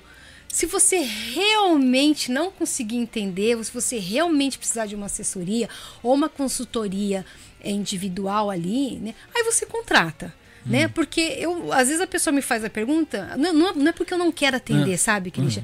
Mas assim, fala, pô, tá ali o negócio, pra que, que ela vai me pagar se tem a resposta Mas que é, a o pessoa problema é que a ali? pessoa ela não quer buscar resposta, ela quer que alguém resolva, por isso que ela prefere É, pagar. É, então. Mas assim, tem coisas, né? Que às vezes eh, tem pessoas que, que, que me escrevem só pra, pra tirar dúvida, né? Hum, hum. É, mas é. O duro que é assim mesmo, não tem jeito não. Mas É. o pessoal tem, né? Que nem eu participo de algumas comunidades, o pessoal fala: leia, procure antes, coloca lá o tema antes. Se não tiver, você faz a pergunta. mas a gente vai lá e põe a pergunta lá. é, como que é? Deixa eu ver aqui, ó. Qual é o valor que vem no Hagak do Nenkin? Como que é? O valor que vem no Hagak no Nenkin é o que iremos receber. É, e nesse é, VR, acho que é VR, está incluso os dois valores que você disse do Chacai Roquem e do Cocumin? Isso, aquele, o Hagak que ela está falando Ah. é um extrato anual Ah. que as pessoas recebem Sim, em casa, onde tem um valor ali, é já o que você tem direito à previsão de receber. Lembrando que aquele valor, gente, não é mensal. O pessoal fala, nossa, vou receber 200 mil de aposentadoria por ano. Entendeu? Então, eu já peguei vários. Assim, falei, Vanessa, mas você falou que a gente recebe 30 mil por mês, não sei quê. Eu falei, esse valor que você tá aí é por ano. Que né? tristeza. Aí volta é a tristeza. É no, na hora que ela vê, o coração. Tu, tu, tu, na hora que você fala, o coração. É bem por aí mesmo. A pessoa quase que infarta. É. Deixa eu ver aqui, ó. Eu nunca usei seguros. É, Agda Hum. Eu nunca usei o seguro-desemprego e me disseram que quando aposentar recebe um bônus, mas o seguro-desemprego não tem nada a ver com a aposentadoria, não é? Não é Mesmo? mesmo? Sim, não tem nada a ver. Só que assim, o que ela pode estar falando é o seguinte: que existe, no Brasil não tem o fundo de garantia, quando você sai da empresa, Sim, sim. né, você recebe fundo de garantia. No Japão, o fundo de garantia a gente chama de, de é, Taishokukin. Ah, Esse Taishokukin é quando você sai da empresa. O Taishokukin, ele não é obrigatório. Então, a empresa que faz um plano, um fundo de pensão separado. Então, existem vários planos de fundo de pensão. Tem um que é público, que é administrado pelo próprio Nenkin, né? Que a, que a empresa paga ali. E tem os, os fundos privados, que é dividido entre o empregador e, e- e o, o empregador e o empregado. O que tem que tomar cuidado com isso aí? Quando a pessoa entrar na empresa, pergunta: vocês pagam Taishokukin? Porque quando você sai da empresa, eles dão um cartãozinho. sim, sim. A pessoa não sabe o que é aquilo. Se é um cartãozinho, por exemplo, do Taishokukin, que é Taishokukin, que é equiparado ao Kokumin, é, Kosenenkin Kikin, perdão, não é Taishokukin não, Kokumin é Kosenenkin Kikin, que é o fundo de pensão. Se é um fundo de pensão público, ele, ele não tem prazo para resgatar. Ele pode deixar para receber só na aposentadoria dele. Agora, quando é um Taishokukin ou um fundo de pensão particular, ele tem que saber até quando ele pode receber esse valor. Aham. Eu atendi um senhor que ele tinha um documento, né? Aí ele falou que saiu da empresa, tal, e no próximo empregador, né? Aí foi que mexeu nos documentos, ele pegou, mostrou pro chefe dele, falou: "Olha, na empresa anterior eu recebi esse documento aqui".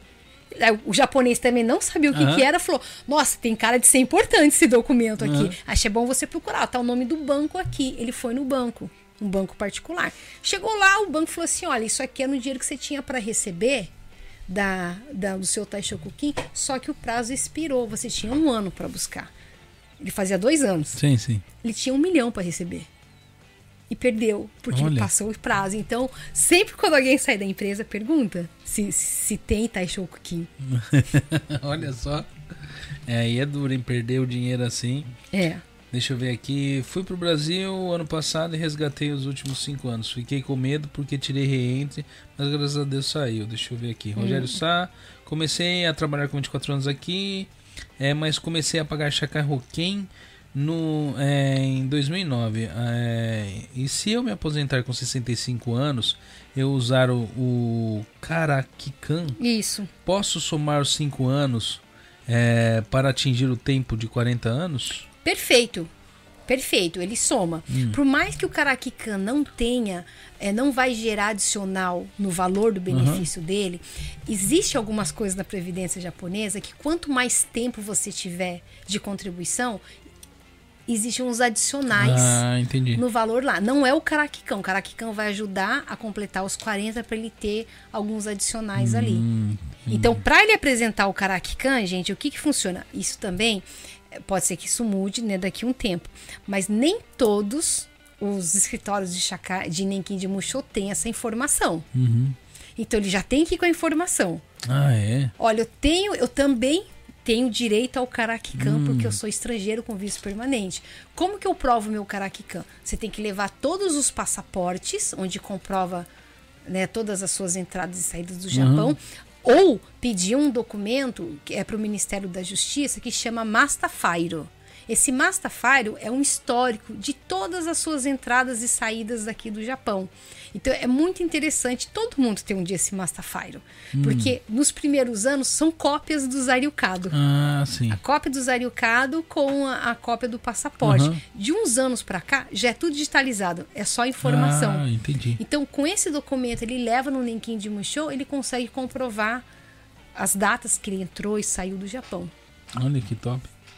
É, sou de Kakegawa, gostaria de saber como faço para agendar uma consulta parti- particular num fim de semana. Sandro, infelizmente, eu não estou trabalhando aos finais de semana. Vai Né? ser dia de semana, amigão. É, tem- eu, só que eu atendo à noite, né? Então, porque assim, o meu trabalho é atender a, a comunidade brasileira aqui no Japão, mas eu também atendo os brasileiros que estão lá no Brasil. Né? Então, como eu presto consultoria para o escritório de lá também, então eu atendo pessoas que não tem nada a ver também com acordo e tal. Né? Então eu tenho alguns horários noturnos aí. Sim. Gente, é, se tiver mais perguntas aí, eu vou. O, a, gente, já tá com 3 Nossa. horas e 40 minutos de live. É, eu não quero ficar cinco É, horas, não, não. então, calma aí.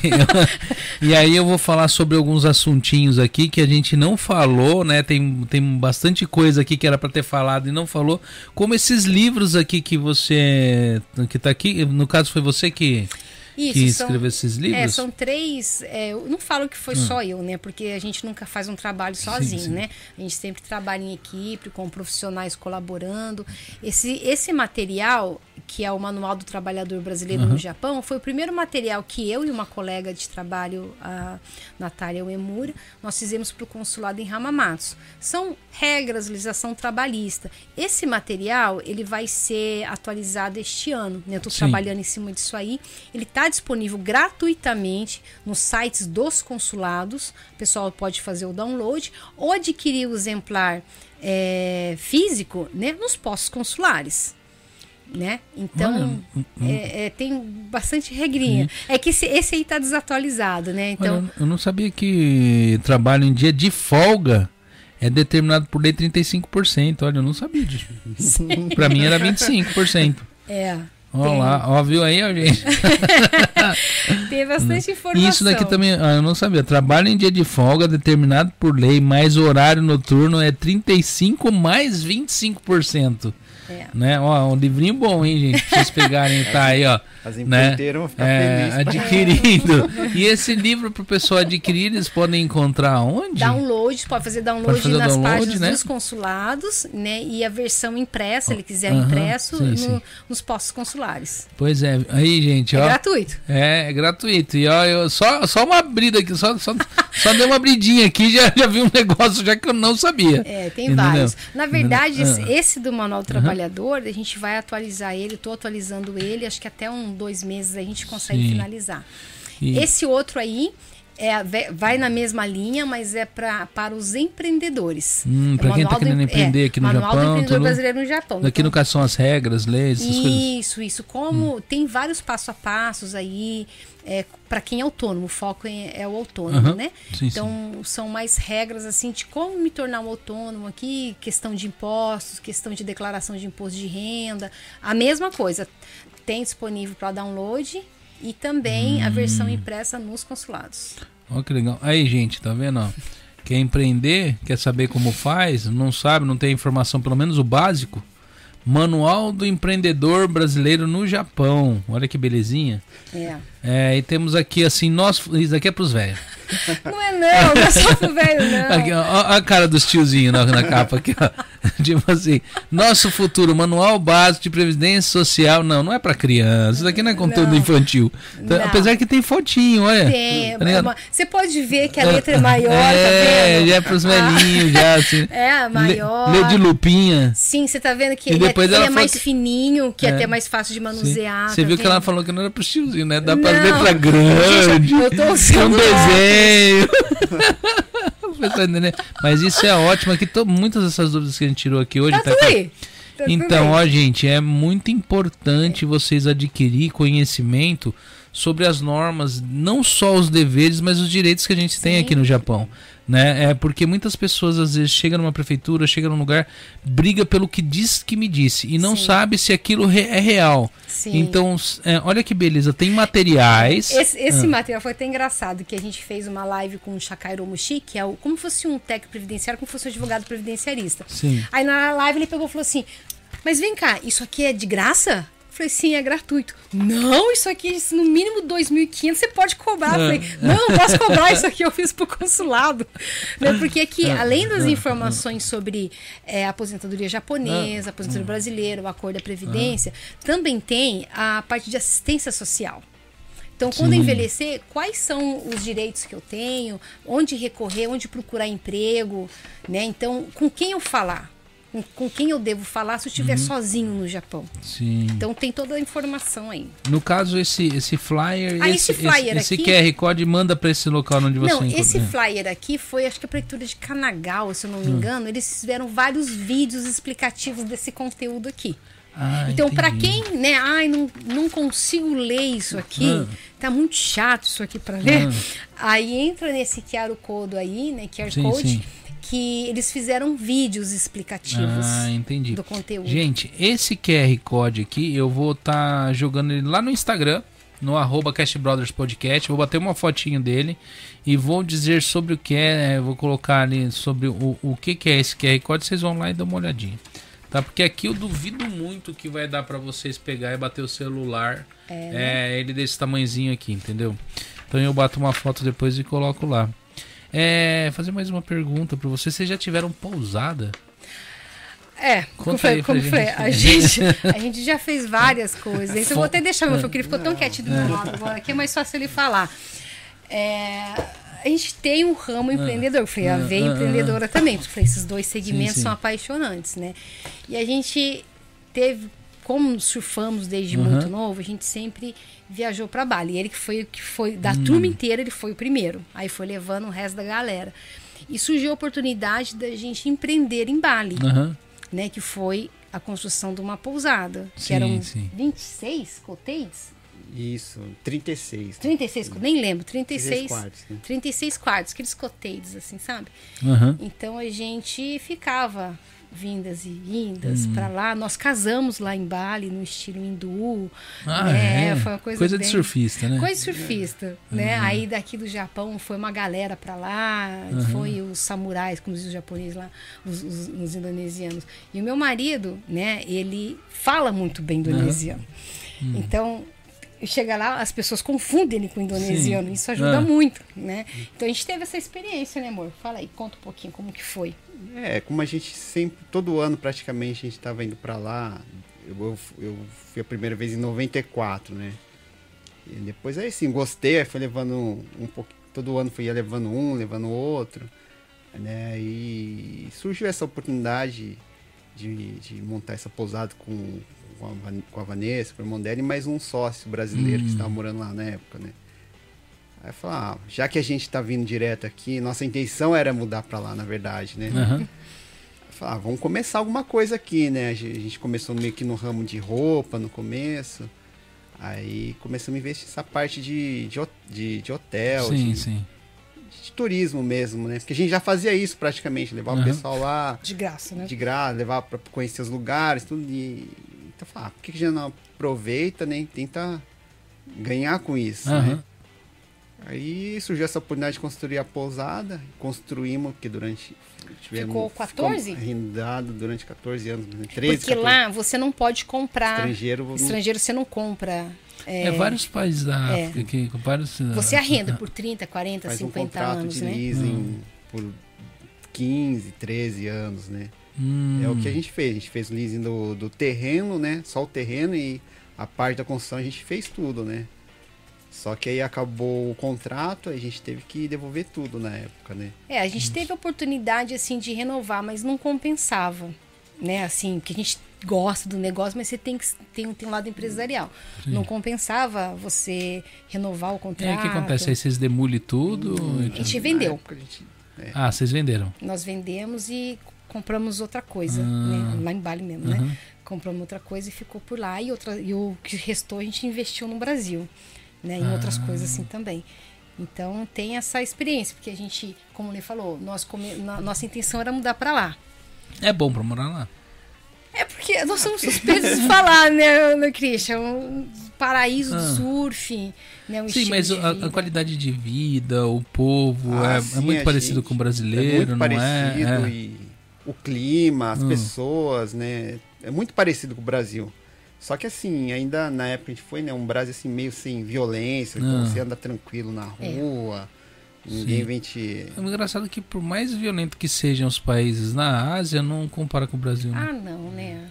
Apesar de que se mudou muito lá, É, né? Assim, depois que teve os atentados É. lá, né? Ah. De bomba, essas coisas, deu uma mudada um pouco no clima É. lá. Sim. Mas assim, pra nós que, que, que surfa, ali é o paraíso, né? E tava aqui pertinho do Japão, na época a gente tinha família aqui, nossas, nossas mães, os pais estavam aqui. Então ficava fácil, né? De ir lá, vir pra cá. Aí casou, engravidou, primeiro neto. Vamos dar um tempo aqui. ah, Vamos, vo- ah, engravidou de novo, teve o segundo filho. Vamos dar de novo. Ah, engravidou de novo. Sabe assim? Por isso que eu fico até com medo de falar um trabalho e medo de engravidar de novo, porque menino é uma coisa de louco. Toda vez que vai pra Bali, Você tá louco? Não, quando você planeja, agora vamos mudar. Aí você vai mudar, acontece alguma Não, coisa. a gente já tinha visto tudo: casa, lugar, escola. mas vocês dois ainda surfam. Vamos ainda. Sempre. Você faz yoga em cima da prancha lá? Tipo, Faz, faz tudo. Não, em casa, faz, nós, nós temos faz o três. golpe do Karate Kid Não, e, é, surfando. e não é só nós dois, os nossos filhos também. É. As As- minhas filhas. Ai, que legal isso todo daí. mundo. Eu conheci um casalzinho, inclusive eu acho que eles voltaram pra cá agora. É o Renato e a. Ah, esqueci o nome dela. Inclusive o irmão dela é um tatuador conhecido aqui em Minocamo. Né? Eles levam essa vida, cara. Eles, o negócio deles é estar nesses paraísos, assim, tipo, surfando, curtindo, e os dois gostam disso. Eu vejo sempre eles no, no Facebook, né? Eles fazem isso daí, isso daí. el- Eles fizeram um modelo de vida mesmo, isso daí, não é. É tipo, vive às vezes uma vida assim, tipo, minimalista, tá entendendo? Pra era poder, pra- pra poder passar mais tempo Sim. nesses lugares. É, praticamente era o que a gente fazia Aham. também, né? Todo, todo ano, assim, às vezes três vezes ao ano a gente ia lá pra lá. A gente tem os negócios, né? Então, assim, é, depois que casou, tudo muda, né? Aham. Você tem outras responsabilidades, mas assim, voltando ao negócio da, da longevidade aí, é a nossa válvula de escape. Uhum. Porque eu trabalho com isso, né? É, querendo ou não, eu tenho que estar estudando o tempo inteiro, atendendo as pessoas, tentando resolver o problema das E não é pessoas. só isso, o psicológico que você Sim. tá lidando com problemas de pessoas que às vezes não tem É, solução então e isso- você não sabe como pegar. Exatamente. né? E eu trago pra mim. Isso sabe? que eu falo assim pra Vanessa, é um trabalho dela é muito desgastante, porque mesmo tem que ela né, ela quer resolver a situação das pessoas, é tem muita história triste, né? E a Vanessa é daquelas que, que se Sofre apega com as, com as histórias das pessoas, né? Sim. E eu sou diferente, eu falei, eu quero trabalhar com uma coisa assim, que E hoje Ao que é contrário, hoje? Você né, que- trabalha com o quê? hoje eu tô em fábrica, né? Ah. Mas assim, falei, quero trabalhar com uma coisa que leve alegria para as pessoas, como na época de que a gente levava o pessoal para para conhecer Bali, por exemplo. Monta uma né? casa de açaí. Então, a gente, é como eu falei, a gente teve várias coisas, né? Teve, começou com o negócio de bala, a gente trabalhou muito tempo com roupa. A gente, a gente- a gente- na verdade, a gente tem uma marca de é, é, kimono de jiu-jitsu chamado Tribus. Ah, Né, então- É porque tribos é um nome que também é comum É, tribos. né? Então a gente era muito forte no mercado japonês. Então é eu, meu marido e meu, meu irmão, sócios, Sim, né? sim. Então a gente produzia os kimonos na, no Paquistão e fornecia aqui para os japoneses, para as Hum. Ah, empresas sim, japonesas. sim. Então era muito bem aceito. Só que a gente começou a ter muito problema com o fornecedor. E como a gente entende que se uma vez você queimou o filme com o mercado japonês, você não volta. É, né? Então a gente teve novamente dar um passo para trás e falar, olha, né, os nossos clientes, está com problema com o fornecedor, então a gente quer manter a qualidade, então por enquanto nós vamos parar, né, até a gente conseguir a qualidade de Hum. novo dos fornecedores. Só que aí começaram, começou a vir a crise, começou a vir um monte de coisa. A- a- as nossas famílias também tinham empreendimento, a Uhum. gente estava ajudando os empreendimentos da família, então a gente não tinha cabeça para outra coisa. Então foi Sim. ficando, foi ficando, e a gente. É uma coisa que a gente quer retomar, Uhum. porque nós gostamos muito dessa área também de artes marciais. Meu marido é. Nós dois praticamos jiu-jitsu Ah. também, quer dizer, faz tempo que a gente não faz, Ah. né? Praticávamos jiu-jitsu durante muito tempo. Meu marido, legal. ele é faixa preta em judô, Hum. né? Então a gente gosta muito dessa vida também. E a gente pretende retomar, né? Em casa hoje o único praticante de esporte é meu pequeno, que faz taekwondo. É. Nossa, em E casa ele, é. e ele gosta, né, Márcio? Ele gosta de. Ah, em casa lá, e como a Vanessa disse no começo, né, ela sempre foi do esporte. Eu também, sempre, de pequeno, sempre gostei Eu, de... eu fiz taekwondo durante muitos anos, cheguei quase a pegar a faixa preta, não peguei porque eu, eu era um delinquente, quebrei o braço do meu professor. e- Mas foi, não era meu professor oficial, né? Era, Ah. foi é, coisa de moleque, né? sei, sei, sei. E aí, na época, esses esquemas de federação era bem diferente, Ah, né? bem mais- E eu fui expulso de federação e depois não pude. Não é que não pude, não tinha nem ciência de como voltar para esses negócios. Na época você tinha de mandar uma carta pedindo, fazendo um pedido de desculpa. A pessoa envolvida tinha de estar lá no comitê para aceitar e tal. E foi um negócio meio assim. E logo depois eu tive um, um acidente onde eu machuquei o joelho. aí Nossa, acabou. aí acabou Não- mesmo. Aí nunca mais peguei e mexi com isso. Aí hoje, do meu tamanho, eu consigo chutar a canela dos outros. Tá isso se tiver com muita vontade. Tá? É. Porque a perna não levanta mais que isso. Ah, mas é bom. A gente, a gente busca no incentivar esporte, as né? crianças também, né? Porque, pra, porque acho que isso, isso ajuda muito na, na, na nossa vida, né? O esporte. Assim, Um eu- aprende a né? né, superar os limites, parece que não, né? Mas você aprende a cair, levantar, ganhar É. e perder. E no- Disciplina, Sim, a né? disciplina é muito E importante. é muito né? legal, que nem assim, é, em casa, como eu falei, as, as crianças elas surfam também. Eu tenho as duas, uma de 18 e outra aqui de 15, elas surfam também. Hum. Nossa, e anda de skate, a gente também anda de skate, né? Ah, aqui em casa, a caçulinha. A caçulinha, É. eu acho que tem algum esporte que a- é de roda que a Carol não sabe andar?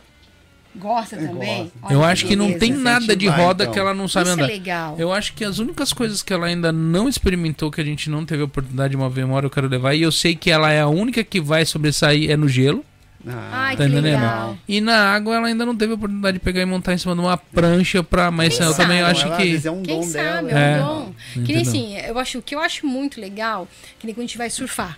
Quando a gente tá dentro da água, não é pai e filha, não é mãe e filha. São colegas de surf. A gente fala a mesma língua. Eu não tô ali como mãe dela, eu tô como uma colega. Saiu dali, obviamente que eu tenho meu papel Ah. de mão. Mãe, tá andando de skate? Eu- ele é o professor, não é o pai. Assim, sabe? Então, às vezes a gente começa a conversar como se fosse amigo mesmo. Então, isso aproxima muito as crianças da gente. Lá em casa, eu, quando o meu primeiro skate que minha filha pegou, eu fui ensinar ela dentro de casa, tomei um capote e acabou lá.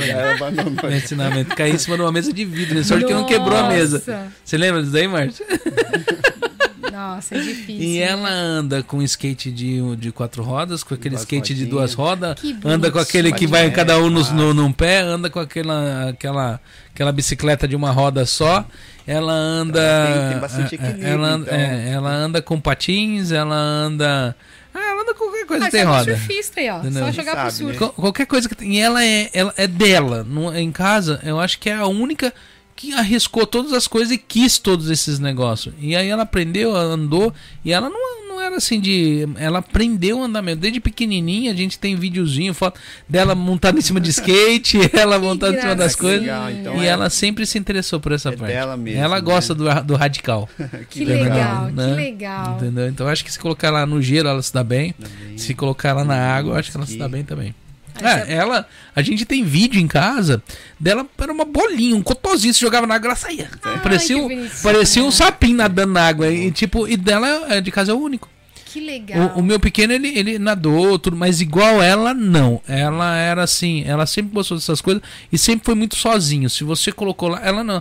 Eu não lembro da Márcia ter ensinado, de eu ter ensinado. A gente soltava ela na água, ela saía parecendo uma ranzinha assim, ó, e saía nadando. E tem vários Tem vídeos dom dela assim. Aí, ó, tem dom. Então ela, ela se dá bem com esporte, ela com esse tipo de coisa, ela, Gosta. ela, é, né? ela eu não sei se é só o fato de gostar, ela sabe lidar com isso, ela não tem o medo, ela consegue fazer, né? Agora a, a, a mais velha, o pequeno, é meio que no empurrão. Vai lá, faz lá, faz lá. Eles não têm muita coragem, às vezes tem medo de se machucar. O meu pequeno, nossa, pra mim ensinar ele a andar de bicicleta, o pavor dele pegar e cair e se machucar era maior do que a diversão. Então ele já não, não é muito. Mas ela não, ela não tinha medo de quebrar a cara, não. ela- é de criança também, né? Porque as duas, nós, duas maiores também, elas, Não. a água, assim, elas desde pequena não tem medo, vai pro fundo, a gente sempre, né, de olho, incentivando. Mas o menorzinho ainda tá com, tem um pouco de medo ainda, Ah. né? Então a gente É não força né? tanto, né? Pra, É. pra não pegar trauma, tudo. É verdade. Eu vou ler mais duas perguntas que mandaram aqui e vamos. é- é- é- Né? da- a gente faz um outro podcast, porque já tá pra quatro horas de podcast. Nossa senhora. É muita coisa. Eu tô, eu tô E- tipo assim, fechando aqui, fala a E o duro é que foi, foi rápido, não foi É. aquele negócio que você, você vai enrolando. Na verdade, a gente não conseguiu falar de tudo que A queria. gente acabou de falar muito nas primeiras horas, né? A gente podia ter cortado. Não, mas mesmo assim foi é, é aquele negócio do conhecimento, conhecer quem tá por detrás. É, né? Isso é importante porque esse conhecimento cria a credibilidade. Sim. Porque a pessoa, quando conhece o ser humano, ela passa a entender como a pessoa pensa. É, né? Né? E quando você só passa uma informação que às vezes aparentemente pode parecer vazia, porque é, quem é essa pessoa? Como ela chegou aí? Da onde É, veio? né? Então, agora Tem quando é, história, né? agora quando você mostra de onde veio, tem um alicerce no resto do Não, assunto, é, do papo. vi- vi-? Vivenciou É. também toda essa. En- Então o pessoal olha lá e fala, não, teve uma jornada ali, a pessoa teve de galgar, fazer, estudar, adquirir conhecimento, ir atrás. Então é um importante o antes que a gente fez para chegar até esse ponto do pessoal confiar em fazer as perguntas. Sim, é verdade. E eu né? tenho a impressão que eu acho que não teve um podcast até hoje teve tanta pergunta que nem esse, teve? teve já teve podcast, teve tanto comentário quanto. Mais pergunta, Perguntas, eu acho né? que esse daqui foi o que teve mais É, pergunta. é uma pena que a gente não conseguiu ler Sim, tudo, sim. tudo, e nós, né? já, é, e nós já tivemos aqui com sindicalista, pessoas também que o pessoal tem mas assim, hoje bateu o recorde de bom, pergunta. Fico Te- feliz teve de, uma, de ter feito alguma diferença aí. sim, e teve uma hora que eu, é, é, eu achei que não ia acabar as perguntas. Eu falei, meu Deus céu, esse treco não acaba, eu É, vou eu ficar acho só, que- é, só a lendo gente- pergunta. É, tem, tem algumas aqui que a gente não conseguiu responder, que, né, que ficou para trás. Sim, mas, sim. né, eu peço desculpas e numa próxima oportunidade Uhum. a gente responde aí. Eu vou fazer as últimas, últimas perguntinhas que eu vi aqui, né? É, uma é o Sandro Luiz falou assim: como a gente paga a consulta? Bom, a consulta funciona o seguinte: tenha o agendamento lá, tem um link, né, que a pessoa vai escolher a, data e tal. O pagamento da consulta comigo é 5 mil ienes. Aí ele vai, é, vou fazer uma análise, né, do, do é- é- eu tiro a média do- dos valores do Brasil e do Japão, Sim, sim. né? Então eu vou fazer uma análise do- dos documentos, da- tirar todas as dúvidas dele, o que ele está lá, e vou preparar um relatório, como fosse um parecer, né? Do que, do que ele me perguntou, eu passo tudo por escrito depois. Se ele precisar de contratar algum tipo de serviço, aí eu tenho que verificar qual que é o serviço que ele quer contratar. Eu que vou conseguir fazer, vou ter que contratar, eu vou ter que acionar o escritório no Brasil ou o escritório no Japão, então depende do tipo de serviço que ele quer contratar para assessoria. Esses 5 mil ienes é o tempo que ele vai ter de uma hora, 50 minutos, mas nunca passa 50 minutos, para tirar todas as dúvidas que ele tem e análise dos documentos dele, né? Para quem fez consulta comigo já, o pessoal fala assim: "Nossa, Vanessa, eu não imaginei que era tanta coisa assim". Porque como aqui, ó, a gente vai conversando Sim, sim. e de repente a pessoa começa a falar de uma coisa que eu tenho a informação, principalmente na parte do empreendedorismo, por exemplo. Teve consulta que a gente começou com com previdência e terminou em empreendedorismo, a gente fazendo plano de negócio Nossa, né? Sabe umas coisas assim? Então eu não fico também. é, ah, deu 15 minutos, 15, vou embora. Se eu atendo a pessoa e vi que ficou alguma coisa para trás, te agenda de novo, eu mantenho um contato É igual assim, hoje, tipo, deu isso aqui, não deu, faz outro podcast. É, vou fazer outro podcast, exatamente. Sim, funciona. Então, pagamento, essas coisas, tá tudo lá no link, como que funciona, Sim. né? E eu vou ter o maior prazer de atender o máximo de pessoas aí. Deixa eu ver aqui rapidão aqui mais uma, uma outra pergunta aqui que eu achei é, interessante a pergunta pelo fato da curiosidade da pessoa ela não sair sem resposta. Claro. É Agda Takeuchi falou esse Taishokukin Hum, é todos recebem não. porque eu trabalho na empreiteira e não sou Chain, obrigado. Isso, não, não, não são to- todos não. Porque o Taishokuki, como eu disse, ele não é um pagamento obrigatório. É opcional. No Brasil, o fundo de garantia é, mas no Japão não. Então ela tem que verificar na empresa que ela trabalha, pode ser empreiteira também. Sim, sim. Se a empresa paga o Taishokukin ou se a empresa paga algum tipo de Kikin. Kikin Ah. é fundo de pensão Ah, sim. tá? É diferente de, de aposentadoria, é Kikin. Então, tanto quando o japonês vai procurar emprego, ele pergunta essas Ah. coisas. Vem cá, quais são os benefícios que eu tenho? Shakai Hoken, Kikin, Teshokukin, babá, babá. Então, é a mesma coisa no Brasil. Você não vai procurar emprego no Brasil, você não Sim, procura sim. saber se tem vale refeição, vale não sei o quê, Aham, não sei o quê. É a mesma coisa. Então, quando ela for procurar um emprego, ou se ela já está no emprego, ela tem que perguntar. Ah, entendi. Tem aqui a Marfim falou: tenho 32 anos, comecei a contribuir com 29 anos, contando com o Karakikan, tenho 12 anos de contribuição. Ó, comecei a contribuir com 29, de, 29 anos de idade, né? Ela falou que tem 32 Ela hoje. tem 32. Ela tem vice permanente, porque assim, pra, o Caraquican é marfim, né? Hum. Ele só é, é contado para quem tem visto permanente. E o Caraquican é, é a é, conta dos 20 anos de idade até a data que você chegou no Japão. Não é porque ela Sim, tem, sim. eu cheguei com 32 anos no Japão, então seu Caraquican é dos 10, é dos 20 anos até os 32. Aham. Então, se aqui ela tá falando, se ela chegou com 32 anos no Japão e tem visto permanente, o Karakikan dela é 12 anos. Hum, entendi. Bem, é, se tiver mais perguntas, não atualizou pra mim aqui. Eu acho que também já tá assim bem passado da hora. Sim. Gente, vai ficar para uma próximas perguntas. Quem ficou com dúvidas, né? Você pode fazer o seguinte: você pode fazer as perguntas depois no vídeo lá, colocar lá nas mensagens lá. Se tiver alguma pergunta relevante, eu passo para ela. Ou você pode ir na descrição da rede social aí e fazer as perguntas para ela ali diretamente nos, nas suas redes sociais. Sim. Ou se você for menos preguiçoso, vai lá e lê os posts que ela falou que tá tudo respondido lá. Não falei nada disso não, hein? Ó, o Cristian tá colocando palavras na minha boca. Não, você falou que tem assim bastante conteúdo lá. Se É. caso você não achar lá e você pergunta. Sim, é dessa forma. Não. Não tô chamando de preguiçoso, não. Não, o preguiçoso foi por minha conta. né? É, você deve ter vindo aqui pensando o que, que você ia conversar, o que, que você ia falar tal, e você deve ter tido algum planejamento, é, talvez de algum assunto. Se você sentiu que tem alguma coisa que você gostaria de ter falado e não falamos aqui, esse é o seu momento. Opa! Pode usar esse espaço agora para pegar assim, porque às vezes a gente pega, não entrou dentro de um assunto de alguma coisa que você gostaria de ter falado e acabou não alcançando esse assunto, então esse momento é seu. Não, não. Depois de quatro horas falando aqui, eu acho que falamos de tudo que tinha para falar. Se a gente for entrar em detalhes sobre todas as questões do que a gente falou, Sim, sim. trabalho, previdência, empreendedorismo, a gente vai precisar de dois, três dias aqui. Vai. Né? Então é muita informação para um dia só, é muita, muita Aham. voz de Vanessa para um dia só. Então é, é, como você falou, fico à disposição ali nas minhas redes sociais, né, os nossos contatos, tem um material gratuito, mas também se tiver Aham. alguma dúvida, escreve lá, na medida do possível eu respondo, Sim. porque se o pessoal às vezes fica bravo, Vanessa, eu escrevo, você não responde. O que que acontece, gente? Eu tenho, como eu falei, eu tenho meus atendimentos, Aham. eu tenho um trabalho separado, né, porque eu para quem me acompanha, eu trabalho no Fala, eu não vivo consulado. surfando com o celular na mão. Não, não, não, não, não.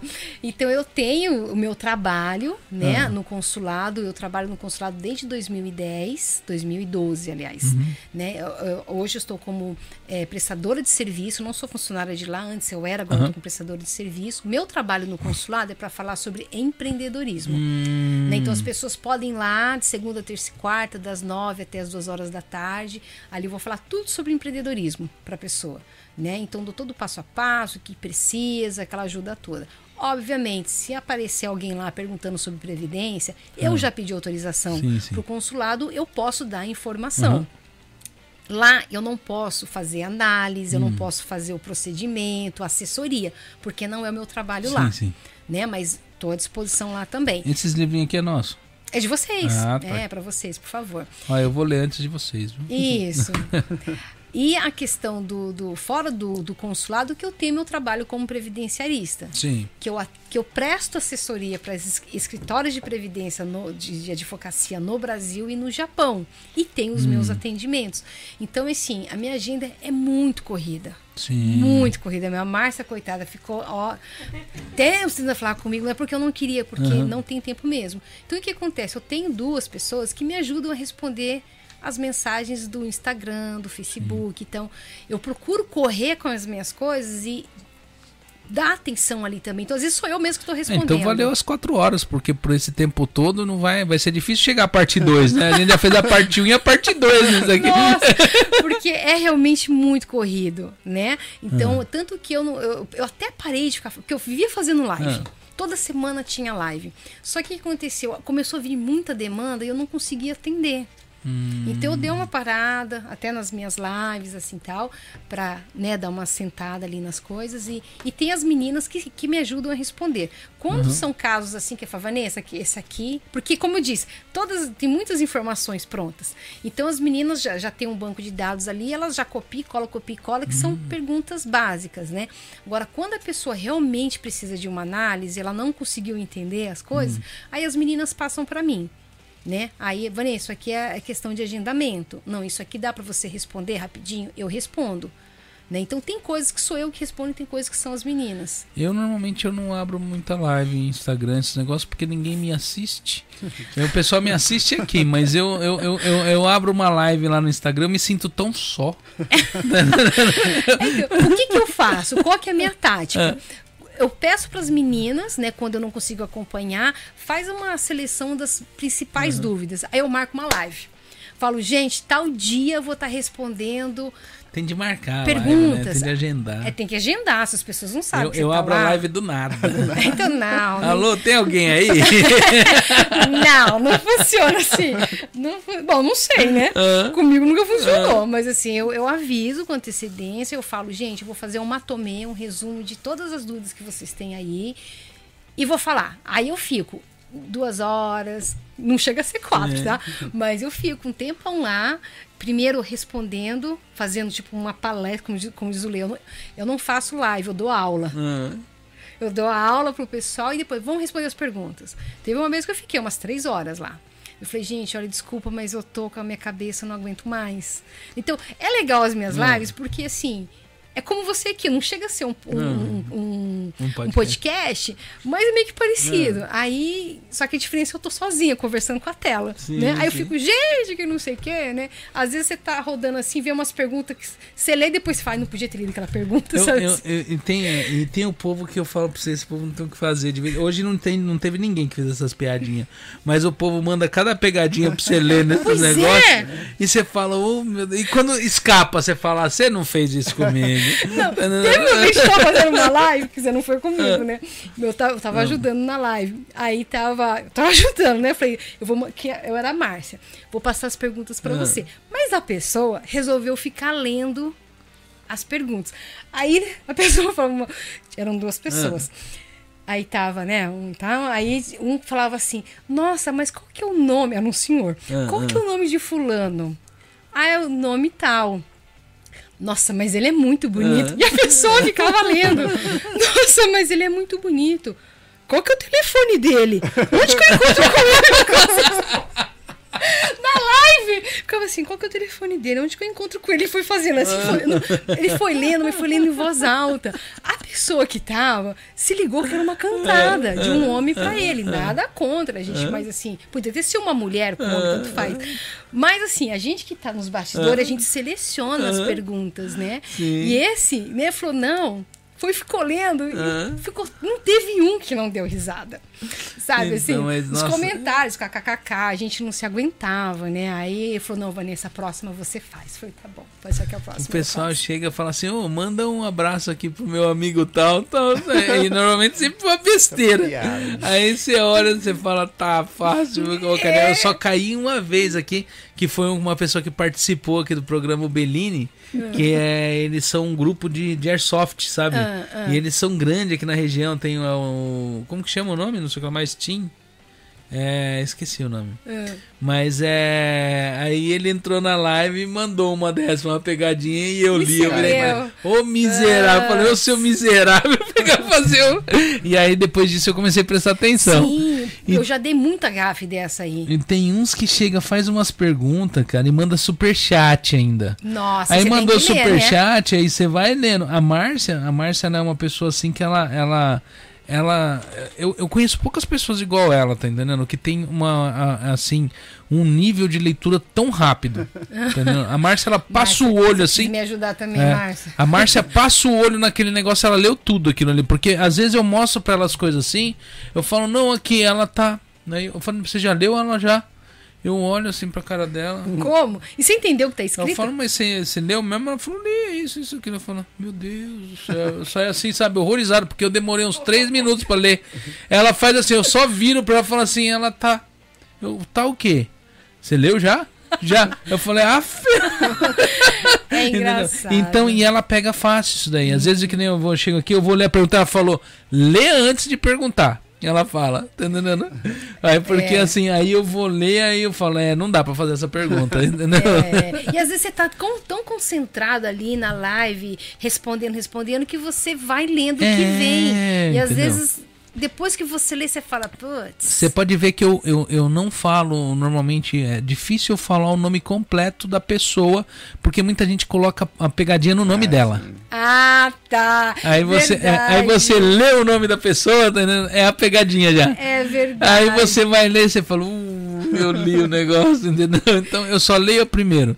Porque se tiver uma pegadinha, vai ser não vai matar a pegadinha ali no meio. Porque, Não, é. se, porque se eu ler inteiro o nome, já era, entendeu? Mas é, é isso aí. Gente, a gente, Mas, tá, ó, a gente tá 4 é. horas e 15 minutos de, de live. Não vou bater o recorde da de Não. ontem, da de quarta-feira, não. Não, não, não. Quarta-feira, pra quem não assistiu, nós estivemos aqui com o Luiz Eureka falando sobre o evento do Whindersson, né? Ele que está trazendo o Whindersson aqui pro Japão, dá uma assistidinha lá. Pra quem não assistiu, perdeu, foi sorteado um ingresso pro show do Whindersson nesse podcast. Mas lá mostra como você retirar e ganhar o ingresso, porque o ingresso VIP ele não, não tem no posto de venda. Você tem de conquistar isso daí. Tem as regras lá no site do Eureka.com lá, entra lá, vê lá. E para quem tiver interesse em comprar e adquirir o ingresso, o ingresso do show do Whindersson na região de Kane, Minokamo, Kakamigahara, Seiki, tudo, o posto de venda tá, eu tenho um posto de venda aqui que é o meu salão tá vendendo lá. Então é só entrar em contato no 090 51954179 e aproveitar. Mas a gente chegou no, no- o, o Eureka quis quebrar o recorde do último podcast. O último podcast que teve maior visualização foi 5 horas e 8 minutos. Ele quis quebrar e Nossa. deu 5 horas e 28 minutos de podcast. Nossa, é E, muita e- coisa. e- e se, mas se deixar, chega. É, né? Chega, porque ó, já tô eu tentei já meio que encerrar 4 horas e 16. Se eu vou mais pra mais uma, uma sessão de pergunta, já vai pra 4 horas e meia. É, ah, e daqui a pouco vai. Daqui a pouco eu, tô- eu não tô gostando, eu não sei o que, que eu vou estar respondendo pra você, que o meu olhinho já tá fechando. Sim, o meu também. e aí eu vou te dar a oportunidade de se agradecer ou despedir ou dar um tchau pro pessoal. Pode ficar à vontade. Você? Ok. Bom, obrigado, né, pela, por quem nos acompanhou. Vi que o pessoal acompanhou bastante Sim. até o final aqui. Né, uma plena sexta-feira, Aham. poderia estar aí tomando uma cervejinha ou Sim. tomando uma sonequinha, uma sonequinha É. assistindo Netflix, mas resolveu assistir aqui Vanessa, Sim. Christian e Leandro para Aham. conhecer um pouco sobre a minha história, né, pensando por esse lado, que eu falei, Sim. gente, eu fiquei duas horas falando, mas assim, entendi a importância das Aham. pessoas saberem quem é a Vanessa, a referência, Sim.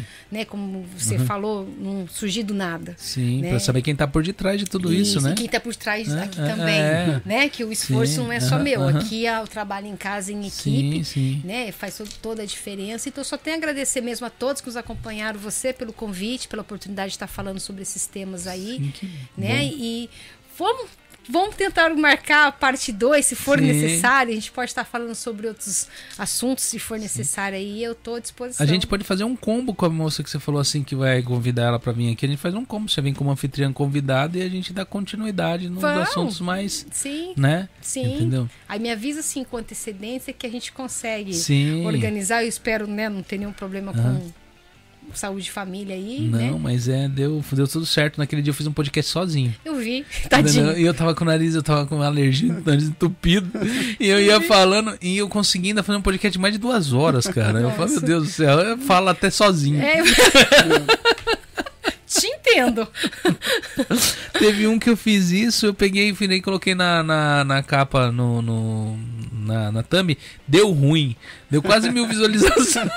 Eu falando- Gosta disso, né? eu conversando com o pessoal. E deu quase três horas de podcast. eu conversando com o pessoal.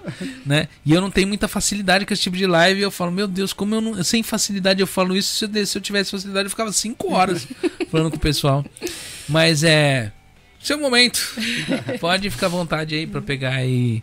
ah, Ou agradecer, ou se despedir do pessoal, É, ou dar só- algum recadinho, né? Não, só agradecer mesmo você aí, Christian. A Márcia também, né? A oportunidade tá dando pra Vanessa e. Né, que de- desejo boa sorte pro seu podcast também, muito Nossa, sucesso aí obrigado. pra você. Que também é muito importante pra, Aham. pra comunidade aqui do, Sim, sim. do Japão, né? Toda essa informação que vai passando, Uhum. né? Não só da Vanessa, mas de outros convidados que também passaram e vão passar aqui. E agradecer mesmo a oportunidade. Sim, obrigado. Eu não tô dando oportunidade, não. Eu tô dando oportunidade pro povo conhecer É.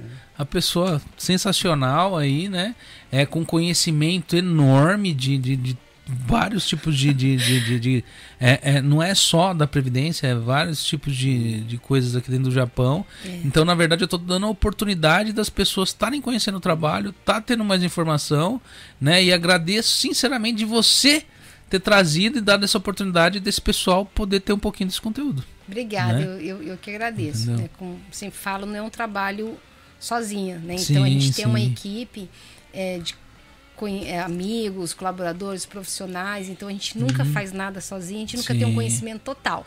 Né? O que eu falo, eu tenho a disponibilidade de buscar informação. Se a pessoa me Aham. contrata, ou mesmo que venha até mim e eu não tenho essa informação, pode ter certeza que eu vou me empenhar para buscar essa informação, para ajudar a pessoa e para mim mesma. Isso né? é ótimo. Isso é um Né? bacana. Mas, é isso aí. É isso aí.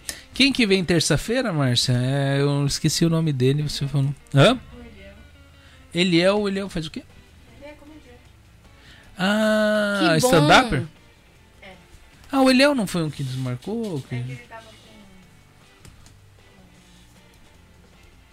tava com Covid? Ou suspeita? Ah, tava com suspeita? É, se tava com suspeita, tava com Covid, já faz, eu acho que quase uns cinco meses isso daí. Tá entendendo? Não se preocupem, já passou. É, Mas Entendeu? agora a gente tem que saber conviver com É. isso. A gente pegou em casa também, É. todo mundo. Não, em casa a tem- primeira vez deu um cluster, a segunda quase deu um cluster, só não deu porque eu me safei. Ah. Entendeu? Então eu fui, eu fiquei no meu salão, eu dormi duas semanas no salão. tá Nossa, também tinha o salão, É, né?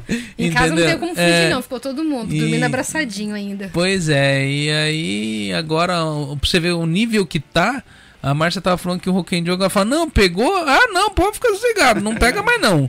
Tá entendendo? Então desse jeito no É, Rock and Roll, porque verdade. é, é quem, parece que das vertentes que acontece, parece que você não pega de novo, né, tão cedo. Se você Hum. pegou esse Omicron, você não vai pegar de novo tão cedo, ou não vai pegar. Mas se surgiu uma outra vertente, aí Surgiu, não não surgiu? É, agora? porque veio a Delta. Quem pegou a Delta pegou o Omicron, não teve, É. não tem. Mas é, agora não, agora parece que é aquela febre do macaco louco lá, aquele negócio lá, que é? é nossa, cada não é febre, é, como que chama? É rubéola, né? Vali, varíola do macaco. Nossa. Antes de encerrar, agora que eu lembrei, gente, senão as meninas vão me matar. A gente- nós temos um. ah, me mandaram aqui, Vanessa não falou. Dia 21 de agosto, Sim. a gente tem um evento da Tia Coaoki. Ah. Né? Eu não falei Ah. disso, mas eu faço parte do grupo Mulheres do Brasil. Sim. Você chegou a comentar no, só que fazia Isso, parte do grupo. Isso, eu Ah. faço parte do grupo Mulheres do Brasil, né? e, representando aqui no Japão. E a Tia Kaoki, que é uma das fundadoras, que faz parte do, do grupo, ela vem agora em agosto e vai fazer um encontro com a comunidade dia 21 de agosto em Hamamatsu. Para quem não conhece Tia Kaoki, ela é conhecida como a dama da hotelaria. Né? Então ela tem uma cadeia de hotéis super famosas no Brasil, no Japão, em vários lugares aí. E ela tem uma história de sucesso muito legal. Né? Ela é muito reconhecida mundialmente, Brasil, Japão e tal. Ela é japonesa, só Aham. que ela foi pro Brasil muito nova e é como a gente, assim, né? Sim, foi, sim. E, e alcançou esse sucesso. E ela vem agora, né? Então, dia 21, a gente vai promover um encontro gratuito com a comunidade é, numa espécie de talk show. Né? Ah, é, não vai legal. ser palestra, vai ser talk show. Então, é, vai ser no Act City, que é um- uma referência de eventos, Aham. local de eventos em Hamamatsu, né? E a gente procura lá o- no Facebook, o Instagram, Grupo Mulheres do Brasil, Nagoya, Hum. né? Aí ali tem a forma de inscrição, que vai ser com inscrição prévia, né? E toda a programação do grupo lá, como que vai ser feito, vai ser muito legal. Estão todos convidados, não necessariamente ser apenas mulheres, Sim, pode sim. ser homens também. Então, Ah. tô já contando com a presença da Márcia lá no evento, né? Bem linda, bonita ali. Você também, por favor, né? Que venha lá. A gente tá, é, vai abrir para to todas as pessoas que têm interesse. Dia 21 de agosto, 21 de agosto. às duas e meia da tarde. Deixa eu até olhar dia 21 de agosto se há possibilidades. domingo. a, Márcia, a Márcia tem essas possibilidades. Eu que. às 20 vezes de agosto cai num domingo. cai num domingo. É. É o terceiro, ah, o terceiro domingo do mês eu tô em casa. Tô Aí, ó, vamos trazer dia do todo feriado, mundo. né? Último dia do feriado, isso. Então é o dia 21 de agosto, cai num domingo. Das duas e meia até. A... Não, perdão. Três e, três e meia, três, quatro, das três e meia às cinco e meia. Falando em feriado, o pessoal que tá, tá aí querendo saber a agenda do salão, entendeu? Eu trabalharei provavelmente até só dia 19 e provavelmente dia 20 e 21 já estarei de folga. Caso a agenda eu não consiga espremer o máximo possível, não consiga tipo atender todo mundo, talvez eu ainda expanda até o dia 20. Mas eu acho que não vai acontecer. Tá entendendo? Não de não encher, é de eu querer ir trabalhar dia 20. Nossa! né? Porque assim, é, tem que dar um tempo pra turma aí, a gente tem de fazer. Eu, eu tô querendo ver se esse ano eu levo meu filho pra acampar, cara. Ele, nu- ele nunca acampou com a gente. é. Legal. Porque teve a fase de camping, minhas filhas tudo pegou. E aí depois um dia eu fui na praia, eu meio que injuriei, sabe? Muita coisa pra carregar. Esses negócios. Falei, o ano que vem a gente vai vir só com cadeirinha e guarda-sol. e foi daí em diante, só virou isso. Toda vez a gente vai com as cadeiras e guarda-sol só e não, não leva mais nada. Nossa, se você ver a nossa casa. Porque o nosso carro não é um carro, é, É. uma casa. Ah, é? Tem de tudo lá dentro, a gente viaja E eu tudo. tenho, eu tenho toda a tralha de camping, né? Eu tenho tudo de camping mesmo. Mas é aquele negócio, monta. Que sai, você né? tenta imaginar numa casa só de menina e mulher. Não tinha meu filho. Então, É é, so- casa. sobra pra mim carregar o carro e pra mim descarregar o carro. Aí eu morava no apartamento, era tre- é, tre- três lances de andar, três andares, entendeu? Sobe e desce com esses negócios tudo pra colocar no carro. Aí chega lá, na hora que você chega, todo mundo. "É!" Sai todo mundo igual louco pra água, pros lugares. E quem fica montando? Eu montava, aí eu montava. Aí na hora que você acha que você fala, vou lá também, tô com fome. Aí você tem de lá assar uma carninha, fazer alguma coisa. Aí você pega, come junto com a turma, você fala, ah, vou fazer um, um Na hora que você abre os olhos, todo mundo já tá na água. Na hora que você tá indo, o povo já tá voltando com fome de novo. e aí eu falei, ah, não vou mais fazer esse negócio, eu não quero, não. Não quero mais, não quero mais. E aqui é ótimo, porque agora é casa, né? Então eu estaciono meu carrinho ali, tem o soco, é facinho de guardar as coisas, né? Mas quando é apartamento. hum, Eu te entendo. Aí eu falei assim, agora eu tenho que aproveitar essa oportunidade agora e dar uma levadinha ali pra acampar. Porque ele, ele, ele gosta de pescar, ele gosta desse negócio. Então tem de ir, sabe? Porque daqui a pouco essa passa fase. essa fase, né? Eu tenho barco, eu tenho tudo. Nunca mais usei o barco uma que vez legal. só. Tá entendendo? Não tem de pegar e jogar o barco na água lá, a gente brincar. O meu cunhado pegou e me emprestou o motor dele e falou: ó, se quiser. Aí teve outra pessoa que pegou. A Márcia vai numa, numa, numa congregação, numa igreja. O pastor dela falou: não, vamos jogar. Ele tem um motor lá de, de a gasolina. Falou: não, vamos jogar o motor nesse negócio, vamos pescar. Tá entendendo? Então, quer dizer, o pessoal faz convites, tem de aproveitar e, e- e ir, porque Ah, a vida da gente vai passando É. e a gente acha que trabalhar mais meia hora vai te ajudar em alguma coisa e não, Não vai. ajuda. Não Entendeu? vai. Na verdade, causa um estresse, um cansaço. É que nem eu falo pra Márcia assim, que eu tenho de parar com hábitos ruins, de tentar fazer coisas quando eu já estou cansado demais, eu não produzo e não vou descansar e perco às vezes aquele tempo de descansar, daquela descansada e fazer alguma coisa, não fez bem tentando feito, né? lutar contra o sono pra tentar fazer alguma coisa que depois você não dá conta. É verdade, é Sabe? verdade. Ontem foi um exemplo, eu fiquei arrastando na sala pra fazer a arte do seu podcast de hoje e fui fazer hoje de manhã. Não, fui fazer de madrugada, era 4 horas da manhã, não era, Márcia? Fui fazer 4 horas da manhã, dormi na sala lá no chão, lá assistindo, assistindo alguma coisa, eu, eu deitei um pouquinho lá, só pra Foi. dar uma descansadinha assim, apaguei. Descansar os olhos. É.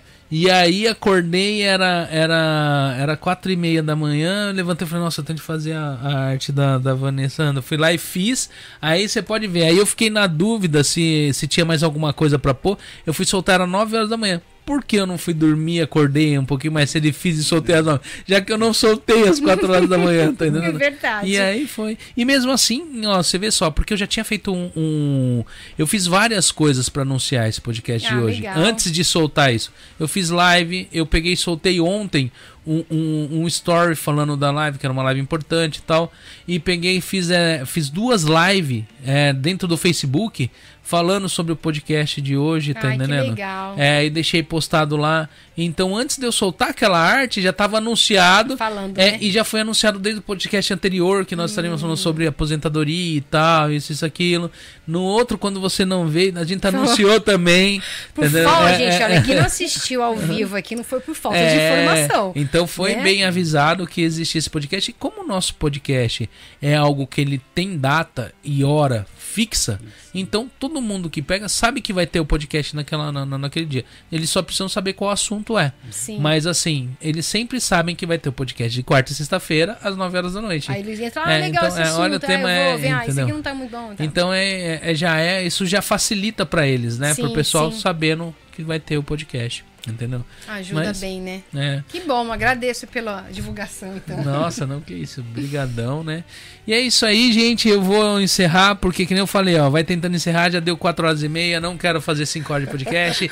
Fiquem todos com Deus, passem um ótimo, um excelente final de semana. Pra quem tá começando o dia aí, que já não tá mais começando, já, já tá indo pra parte da tarde no Brasil já, tá entendendo? Tenham uma boa tarde aí pra vocês aí, fiquem todos com Deus e até quarta-feira com o podcast do Eliel. Ok? E é isso aí.